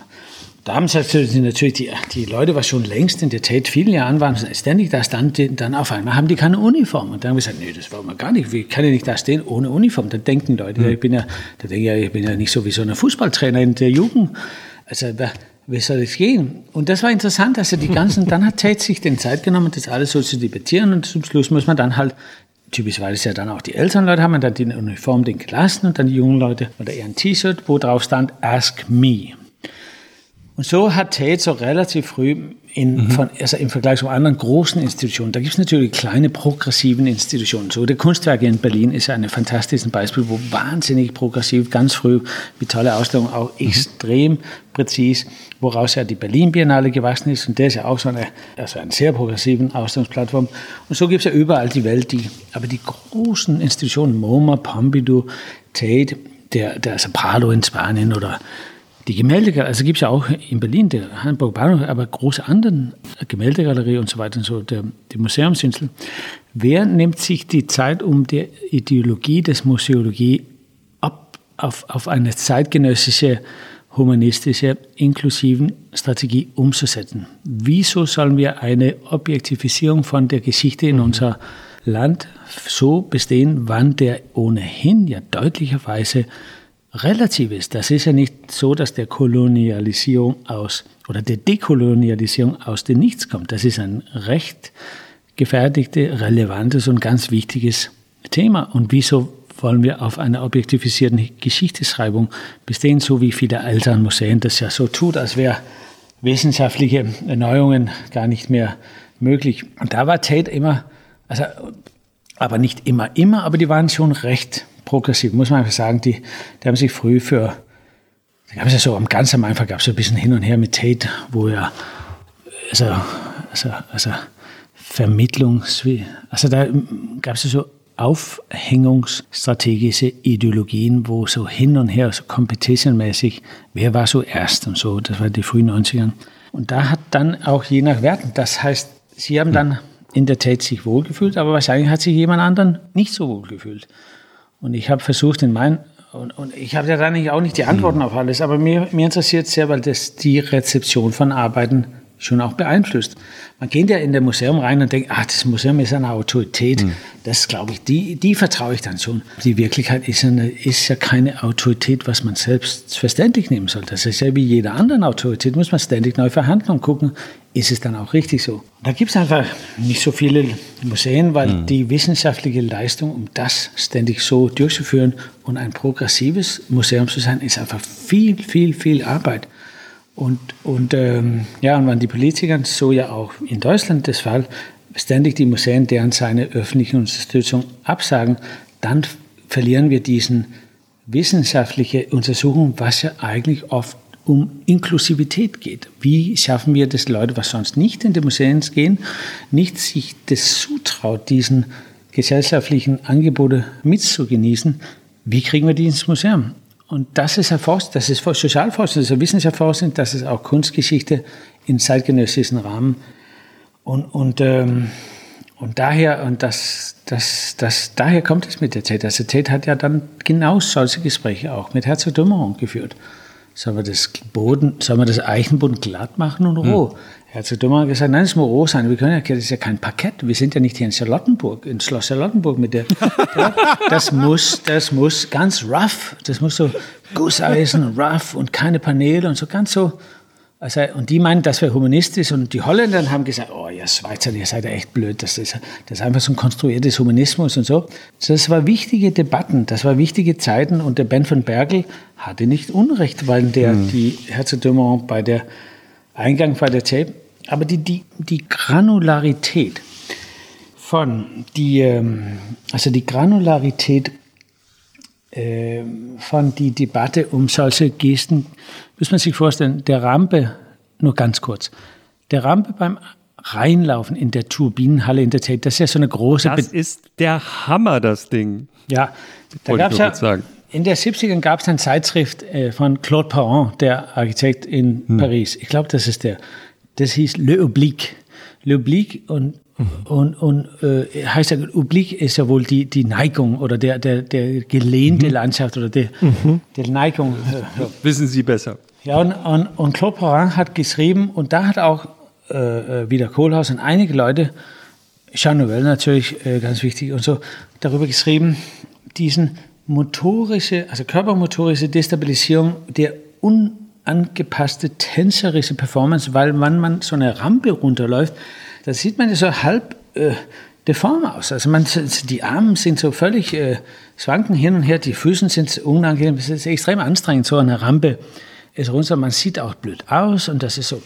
Und die Idee war ja, dass es, dass es da so eine formelle Treppe, die so eine spanische äh, äh, Treppe oder irgendwie sowas, hat man so eine Art von Des, eine Deverkörperung oder Entverkörperung oder also alle Leute sind ein bisschen so frei, so wie so eine Massage. Also, und diesen der Oblique, da haben, da haben einige Leute, Virelio, ich glaube auch Derrida, ich bin, ich bin nicht sicher, aber das war so eine, eine Untersuchung von, so ein bisschen wie so ein Spätfluxus oder Spätsideosionismus mit Giddeboard. Und wo ist der Körper in städtischen Raum? Und in dieser Detail und auf diesen Leben über auf dieser Ebene über die Philosophierung für der Destabilisierung von der Erinnerung des Körpers in eine Kulturinstitution oder auf die Straße reinzugehen, der Gefälle, Leoblik. Und mhm. das ist, aus diesen Gedanken ist dann natürlich so verschiedene Diskursen, wo ja dann die früh, de, die frühen dekonstruktivistischen Ideen entstand. Und so muss man sich, wann der, äh, wann der Boden in der neue Nationalmuseum von Jean Nouvel in Doha in Katar, was ja überall so leicht schräg ist. Das muss ich, aber, muss einfach sagen, das ist unglaublich. Das ist so schwierig zu verstehen. Wieso ist keiner Boden in dieser Raum, in diesem riesen Museum, ist, ist flach? Das ist wie in die Wüste rumzulaufen und alle Tische haben ungleicher Längen auf die Beine und um dass die gerade sind. Was für eine Mühe, das ist alle, Teile, alle Beine ungleich lang zu machen. Das steht ja nur so rum, richtig. Aber da durchzulaufen und diesen leichten Unkomfort, also Dekomfort, also nicht besonders komfortabel durchlaufen, weil es ein bisschen, ein bisschen schräg ist, das ist so interessant. Das ist wieder so eine Art von, äh, wie so eine Re, eine Re, also eine Reverhandlung von der Vertrag zwischen Körper und Raum. Äh, viele Leute werden es äh, bei der Jüdischen Museum ähm, bei der äh, ja, hier in Berlin. In Berlin, ja. in der Garten ist ja, ja diesen schrägen Säulen. Liebeskind und, mhm. und Liebeskind sagt ja immer, ja, wäre ich Eisenmann gewesen mit der Frühdes, fantastische Friedhof, ja, dann hätte ich das wahrscheinlich ein bisschen schräger gemacht. Aber der sieht nicht, dass der Boden in der jüdischen Friedhof ist ja schräg. Und das ist so fantastisch. Mhm. Die, die, die, also diesen ganzen Säulen oder Kisten oder was es ist, aber ist einfach unglaublich, was für eine körperliche das Erfahrung das ist, durch diesen also jüdischen Friedhof da zu gehen, aber auch in der Liebeskind. Das ist so die zwei wichtigsten, unter die zwei wichtigsten Arbeiten von Sinkel und so weiter auch im, in Bezug zum, wie man sich in der Welt selbst von außen wahrnehmen kann. Und das ist da, wo der Tate mit diesen eine Rampe aus diesen riesengroßen theoretischen Geschichte ist es entschieden geworden, diesen Betonrampe zu machen. Das ist doch schön, wann Architektur auf diesem Level auch so eine Geste beibringen kann. Hm. Olafur, ja, so jetzt habe ich das. Was war das nur? Äh, nein, in welcher, in welcher was war das? Nein, das war, das war wunderbar. Like? Nein, nein, das war, das war wunderbar. Ich, ich habe mich, ich mich nur gerade gefragt, ähm, in welcher Sprache denkst du eigentlich? Äh, Deutsch, glaube ich, glaub ich. Jetzt gerade in Deutsch auf jeden Fall. Warte kurz, warte kurz. Hängt es immer davon warte, ab, wo warte, du gerade bist? Warte ganz kurz. Ja. Mal kurz, ja. Hallo? Jochen. Ich, ich, glaube, ich glaube unser Gast telefoniert jetzt gerade. Aber das sieht sehr gut aus wieder, oder? Meine, ja, es ist. Wenn, wenn, die, wenn, wir jetzt wieder dieses Stillleben genießen können. Stylisch, ja. Ja. Mit dieser, mit der Sonne da hinten. Es wird jetzt auch, es wird ein bisschen dunkler, auch im äh, Studio von Olafur. Naja, naja, es ist ja dunkel. So, da ist er wieder. Olafur, in welcher, also hängt es davon ab, in welcher, in wel, wo du gerade bist, in welcher Sprache du träumst oder denkst? Ja, ist ja gut. Ich muss, ich suche den, ist irgendwie, wenn mir Leute sowas fragen, dann ist es so, als hätte ich zwei Stimmen. Der eine im Kopf und der andere, wie ich so redet. Aber es ist bei mir nicht so. Das ist eigentlich im Großen und Ganzen, ich weiß es nicht. Also das, was ich denke, hat noch keine Sprache. Ich glaube, die Sprache ist ja wie so ein Mantel. Das kommt dann erst nachher rüber beim Sagen. Und das könnte ja vielleicht sein, dass das, was man sagt, noch einfach Gedanken ist, was in anderen Strukturen als eine national, also eine, eine mit einem Land verbundene Sprache, ist eine gute Frage. Vielleicht ist es nicht so möglich, aber ich glaube, ich habe keine Nationalität in Bezug zu. Ich bin ja schließlich auch so eine isländische, dänische Diaspora hier in Deutschland, habe mittlerweile in Deutschland deutsches Pass gekriegt, aber ich bin ja so eine Compilation von verschiedenen Identitäten. Ähm, so ein aufgestapeltes Identitätshaufen. Aber also weil ja, ich habe auch in der Vorbereitung gemerkt, dass ganz viele Artikel ähm, darin bestehen, dass die Leute nicht genau wissen, bist du jetzt eigentlich Isländer oder bist du Däne oder was heißt das eigentlich? Wie würdest du eigentlich diesen Unterschied nochmal beschreiben? Ja, find, also du bist ja Deutscher. Heute wissen wir ja, dass du einen deutschen Pass hast, aber. Ja, aber es ist ja auch, die, die, die Wirklichkeit ist ja, ist ja eigentlich nicht so wichtig. Also, ja, also für, für wem ist es so wichtig? Ich fühle mich, mir geht es darum, wo kann ich mir gut mit die Werten und die, die Räume und die Menschen identifizieren. Wo fühle ich mich zu Hause? Ich fühle mich dort zu Hause, wo ich wahrgenommen wird. Und da, wo ich weiß, dass das, was ich sage, lässt sich auch hier in Handlungen umsetzen. Das könnte auch woanders irgendwo sein, also bald sein oder so. Das ist nicht so, also die Grenzen zwischen den Ländern, ich weiß gar nicht, wie ich, also bin ja wie, also ich bin ja so eine Diaspora-Kind in Dänemark von Migranten, Migra äh, Eltern haben migriert und meine Mutter hat dann so und so und dann erst bin ich in Deutschland gelandet und vielleicht gehe ich irgendwann weiter und so.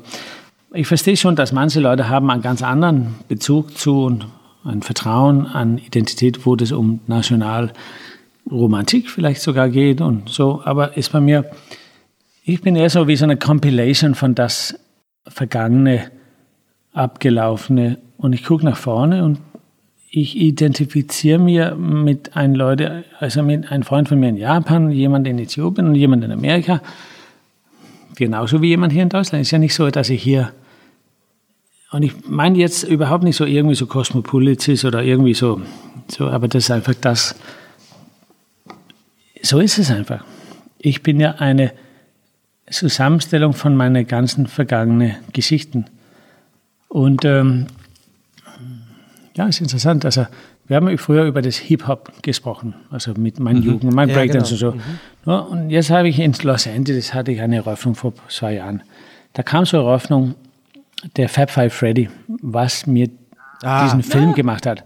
Fab er hat ihn noch nie gesehen. Change ist viel höher als change, ich dachte. Das ist ja ganz hoch. Äh, du bist ja der Fab Five Freddy. Dann habe ich ihm erzählt, wie ich in so einem kleinen Kino in ein solches, ein solches Idol, ist ein solches Un Idol für mich. Unglaublich, der, war, ja. der, der, ist auch durch ja. Deutschland, also der, der, der kann gute Geschichten erzählen. Aber dann habe ich ihm erzählt, wie ganz viele weiße, junge Leute, also Breakdance im Kino auf die Sitze, oben auf der Bühne vor der Leinwand, so, so sein Film. Und, und der Lied Military Scratch, das hört sich ja nicht so gut an, aber das ist, ist wirklich sehr, sehr toller Lied von der mhm. Wildstyle-Platte. Ist einer meiner Lieblingslieder. Das ist so wichtig und das hat der zum Beispiel produziert. Ich war so froh, ihn zu kennen, weil der hat was in mich so vertreten. Der hat das, was ich verkörpern wollte, so gut artikulieren und immer gerechtfertigt hat. Der hat mich total geholfen, einfach eine Identität zu finden. Und deswegen, das ist wichtig. Das ist für mich einfach wichtig. Und ob ich dann die eine oder die andere Pass, ich meine jetzt wirklich nicht undankbar zu sein, weil ich verstehe, dass scheinbar ist ein deutsches Pass ist was Besonderes, weil das ist, äh, in EU ist der deutsche Pass wohl das, was am, oben am Baum ist und nicht so unten und so. Und das ist auch problematisch. Wieso das alles so wahnsinnig schwierig sein soll, hier in Deutschland einen Pass zu kriegen. Aber davon abgesehen. So habe ich Identifikation mit Leuten, was wo diese Frage von nationalen Grenzen verstehe ich überhaupt nicht. Ist doch egal, ob ich von Island oder Deutschland komme. Das ist gar nicht so wichtig. Hm. Ähm, wenn, mit, wie blicken Sie eigentlich auf die dänische Politik? Vielleicht nur ein kurzer Seitenschritt der letzten ein, zwei Jahre, wo ja sozusagen die Migration auch so ein riesiges Thema geworden ist und auch die Sozialdemokraten eigentlich dadurch, unter anderem dadurch erfolgreich sind, wenn ich das richtig verstehe, dass sie da sehr, sehr, sehr streng geworden sind. Wie sehen Sie das? Ja, ist eine gute Frage. Ähm, ich finde es, ähm, ich finde es äh, schwierig, natürlich, weil da auf so einer institutionalisierten Ebene eine fremdenfeindlichen Sprache auch noch normalisieren lässt. Und diesen, äh, diesen langsamen Gewöhnung von leichten gegenhumanistische Bewegung halte ich für sehr, sehr bedrohlich. Die Sozialdemokratische Partei, was in Dänemark sonst immer eine fantastische Geschichte, eine unglaublich tolle Kulturpolitik von, von der 50er, 60er und 70er geführt hat, große, große Ergebnisse unterstützt hat, also arbeitsrechtlich und so, dass die auf einmal, weil da auf der rechte Populistenpartei, die dänische Volkspartei, da haben die Volks, um nicht seine ganzen Stimmen zu verlieren, haben die dann Teil deren Politik und hat dann so eine Art von eigentlich für mich nicht besonders sozialdemokratische und sehr populistische Sprachform gefunden, was die Dänen extrem äh, aus, wo die Dänen sehr stark, stark ausgeteilt hat, dass die eigentlich überhaupt nicht diesen dänischen humanistischen Werten so fest, äh, vertritt. Die dänische Gesellschaft ist als Ressourcengesellschaft gar nicht mehr so zu erkennen. Und da, man hat ja dann erwartet, ja, das versteht man dann, das kann man mal in Belgien oder Luxemburg oder irgendwo kann man sowas dann sehen und so. Ja, aber in Dänemark, dass das auch da ist. Und ich bin jetzt nicht so überrascht, aber, aber leider ist es so, dass es einfach Alltag in Dänemark ist, dass so hart geredet wird. Und, und ich, hm. Ich äh, habe da große Probleme mit, damit, wo, und da meine ich halt, dass, hm. aber ist ja nicht immer so in Deutschland, aber ich muss schon sagen, dass es dann einfach hier ein bisschen anders, der Ethik und das, das, das, also wenn es hier schief geht, dann kann es ja auch wirklich richtig schief gehen. In Dänemark ist es ein bisschen wie so ein Legoland. Will ich, meine ich jetzt nicht so schlimm, aber die, die, und aber grundsätzlich muss ich sagen, dass der Gesellschaft eine recht gut funktionierenden und ich halte da sehr viel von und ich, ich, ich liebe eigentlich auch Dänemark. Ich finde wahnsinnig toll. Dänemark. Ich finde es sehr, sehr traurig, dass immer wieder sehr undurchdachte Sachen durchgesetzt wird, weil Dänemark sich so klein siehst, dass die gar nicht denken, dass die anderen Länder die denen anguckt. Ist aber nicht die Wahrheit. Da, zum Beispiel habe ich ja früher auch erzählt, da gibt es ja diesen, die, die, ähm, also die Verwaltigungsgesetz, Gesetz, und da hat ein konservativen Politiker so ein bisschen so nebenbei gesagt, ja, das ist, in Dänemark heißt das ja Mittwochsex, wo die Frau so nicht richtig will und der Mann muss also ein bisschen stellen und so, die Frau liegt dann halt da und so. Hat er in die Medien gesagt, kann man sich ja nicht vorstellen. Was ist das für ein Scheiß? Und dann haben die den, ja, ja, das kennen wir alle, oh, ja, das ist auch so schlimm, aber so ein bisschen peinlich auch und so. Und irgendwie hat man gedacht, was ist, das ist ein bisschen wie so eine Debatte auf so einem kleinbürgerlichen, aufs Land, irgendwo so völlig hm. unaufklärt und so. Und, und sowas kommt einfach überhaupt nicht in Deutschland vor. Da bin ich vielleicht auch naiv, das stimmt wahrscheinlich auch gar nicht. Aber da sind die Dänen manchmal einfach so ein Haufen Landeiern. Und dann denkt man, die eine, die eine Politiker in Dänemark hat dann eine Woche lang vor dem Parlament in Kopenhagen vorgetätigt, Dagestan konservativen Partei, weil sie ist mal vergewaltigt geworden von einem TV-Produzent, was auch darüber noch einen Film und Dokumentar gemacht hat und so weiter und so. Und die stand mhm. da und davon habe ich so Respekt, dass da eine Politiker, und wann ich dann stimmen dürfte, darf ich ja gar nicht, würde ich auf sie stimmen, weil das sage ich einfach ganz klar, da, da lagen die Dänen falsch. Ich bin da nicht so aufgeklärt, dass ich das genau alles so richtig einsetzen kann, aber wir dürfen nicht vergessen, da gibt es grundsätzlichen menschenrechtlichen Grundbedingungen, worüber wir uns schon einmal geeinigt haben. Und da müssen wir überhaupt nicht zweifeln, das zu werden. Wir können die neu durchdenken und dann das verhandeln und dann der Gesellschaft reorganisieren zu passen, aber jetzt schon nicht ganz auf der höchsten äh, menschenrechtlichen Ebene alles durchzusetzen. Da sind die Dänen leider, leider sind die da meiner Meinung nach ein bisschen davon gekommen. In, ob das dann hm. Populismus oder Ungenauigkeit oder rein also Bauern, Bauern, also Land, also irgendwie so, ja, ist auch so unfreundlich, das sage ich dann noch in Deutschland, da komme ich gar nicht wieder in Dänemark wieder rein, aber so jetzt, aber langsam, ich wollte jetzt das letzte Wort sagen Und Olaf, was, Olaf, was war das Olaf, Olaf, Olaf, Olaf, ich habe noch eine ich Frage. Ich habe noch eine Frage. Ich habe noch eine Frage. Wie kommst du eigentlich auf gute Ideen? Ach, meine Güte, das ist auch nicht so interessant. Wie alle anderen auch. Wie machen das? Wie machst du, ja, wie machst du das? Zeit, machst also man liest die Zeitung, da müsst ihr euch ein bisschen zusammenreißen. Genau, wann ich, wann ich, also bei eurer Zeitung ist ja nicht so. Immer wieder schon, immer wieder schon. Ja. Nein, aber ich meine, ich lese, mir interessiert ja die Welt, muss ich sagen. Mir interessiert, mhm. dass wir, wir gehen von brennende Wälder in Brasilien. Dann gibt es auch brennende Wälder in, in Australien. Dann schießt die Amerikaner die Iraner in Irak runter. So völlig wahnsinnig, oder? Und dann kommt dann direkt da der Corona. Und dann kommt Black Lives Matter. Und da bald ist ja der amerikanische Wahlkampf. Weißt du, das ist der Hammer, oder? Und davor war es auch der, der, der, ähm, der Journalist ist ja in der arabischen Botschaft in der Türkei in Istanbul. Das ist ja nicht mal ein Jahr her. Oder ist es ein Jahr her? Mhm. Aber so, und das interessiert mich, wie Menschen miteinander umgehen. Wie können wir unsere Verhandlungsfähigkeit wieder aufbauen, so dass das Vertrauen in Vordergrund steht und dass also die Herausforderung ein, ein wenig langsamer vorangetragen wird.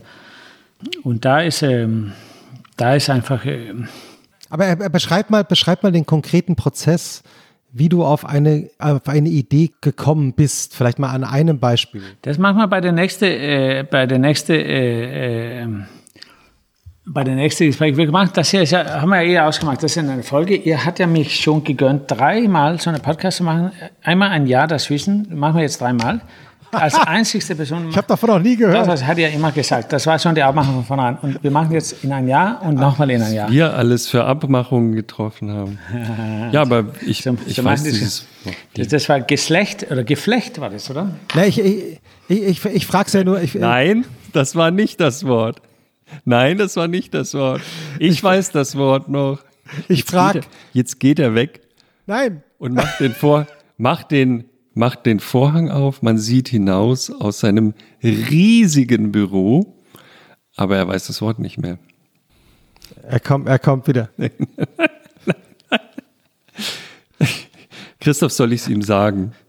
Nein, aber ich, habe ja, noch, hab ja noch eine Frage. Guck mal, das, das haben wir noch nie gehabt, dass der Gast das Wort vergessen hat. Nein. Ich meine, er kann, ist ja natürlich ein freier Mensch, er kann einfach gehen, aber dann läuft das Band halt weiter. Ah, das ja, das sogenannte Band. Das, das ist dann Kunst. Aber sag mal, sag mal, weißt du denn immer, dass du eine gute Idee hast? Nee. Leider also sozusagen, wenn du eine Idee hast. Wie, ist ja wie so ein Journalist. Äh, das ist ja wie so ein Journalist. Äh, man weiß ja auch nie, ob man richtig die Planet mit seinem kleines Gezue auf dem Papier was bewegen kann. Aber manchmal hat man schon auch so ein gutes Gefühl.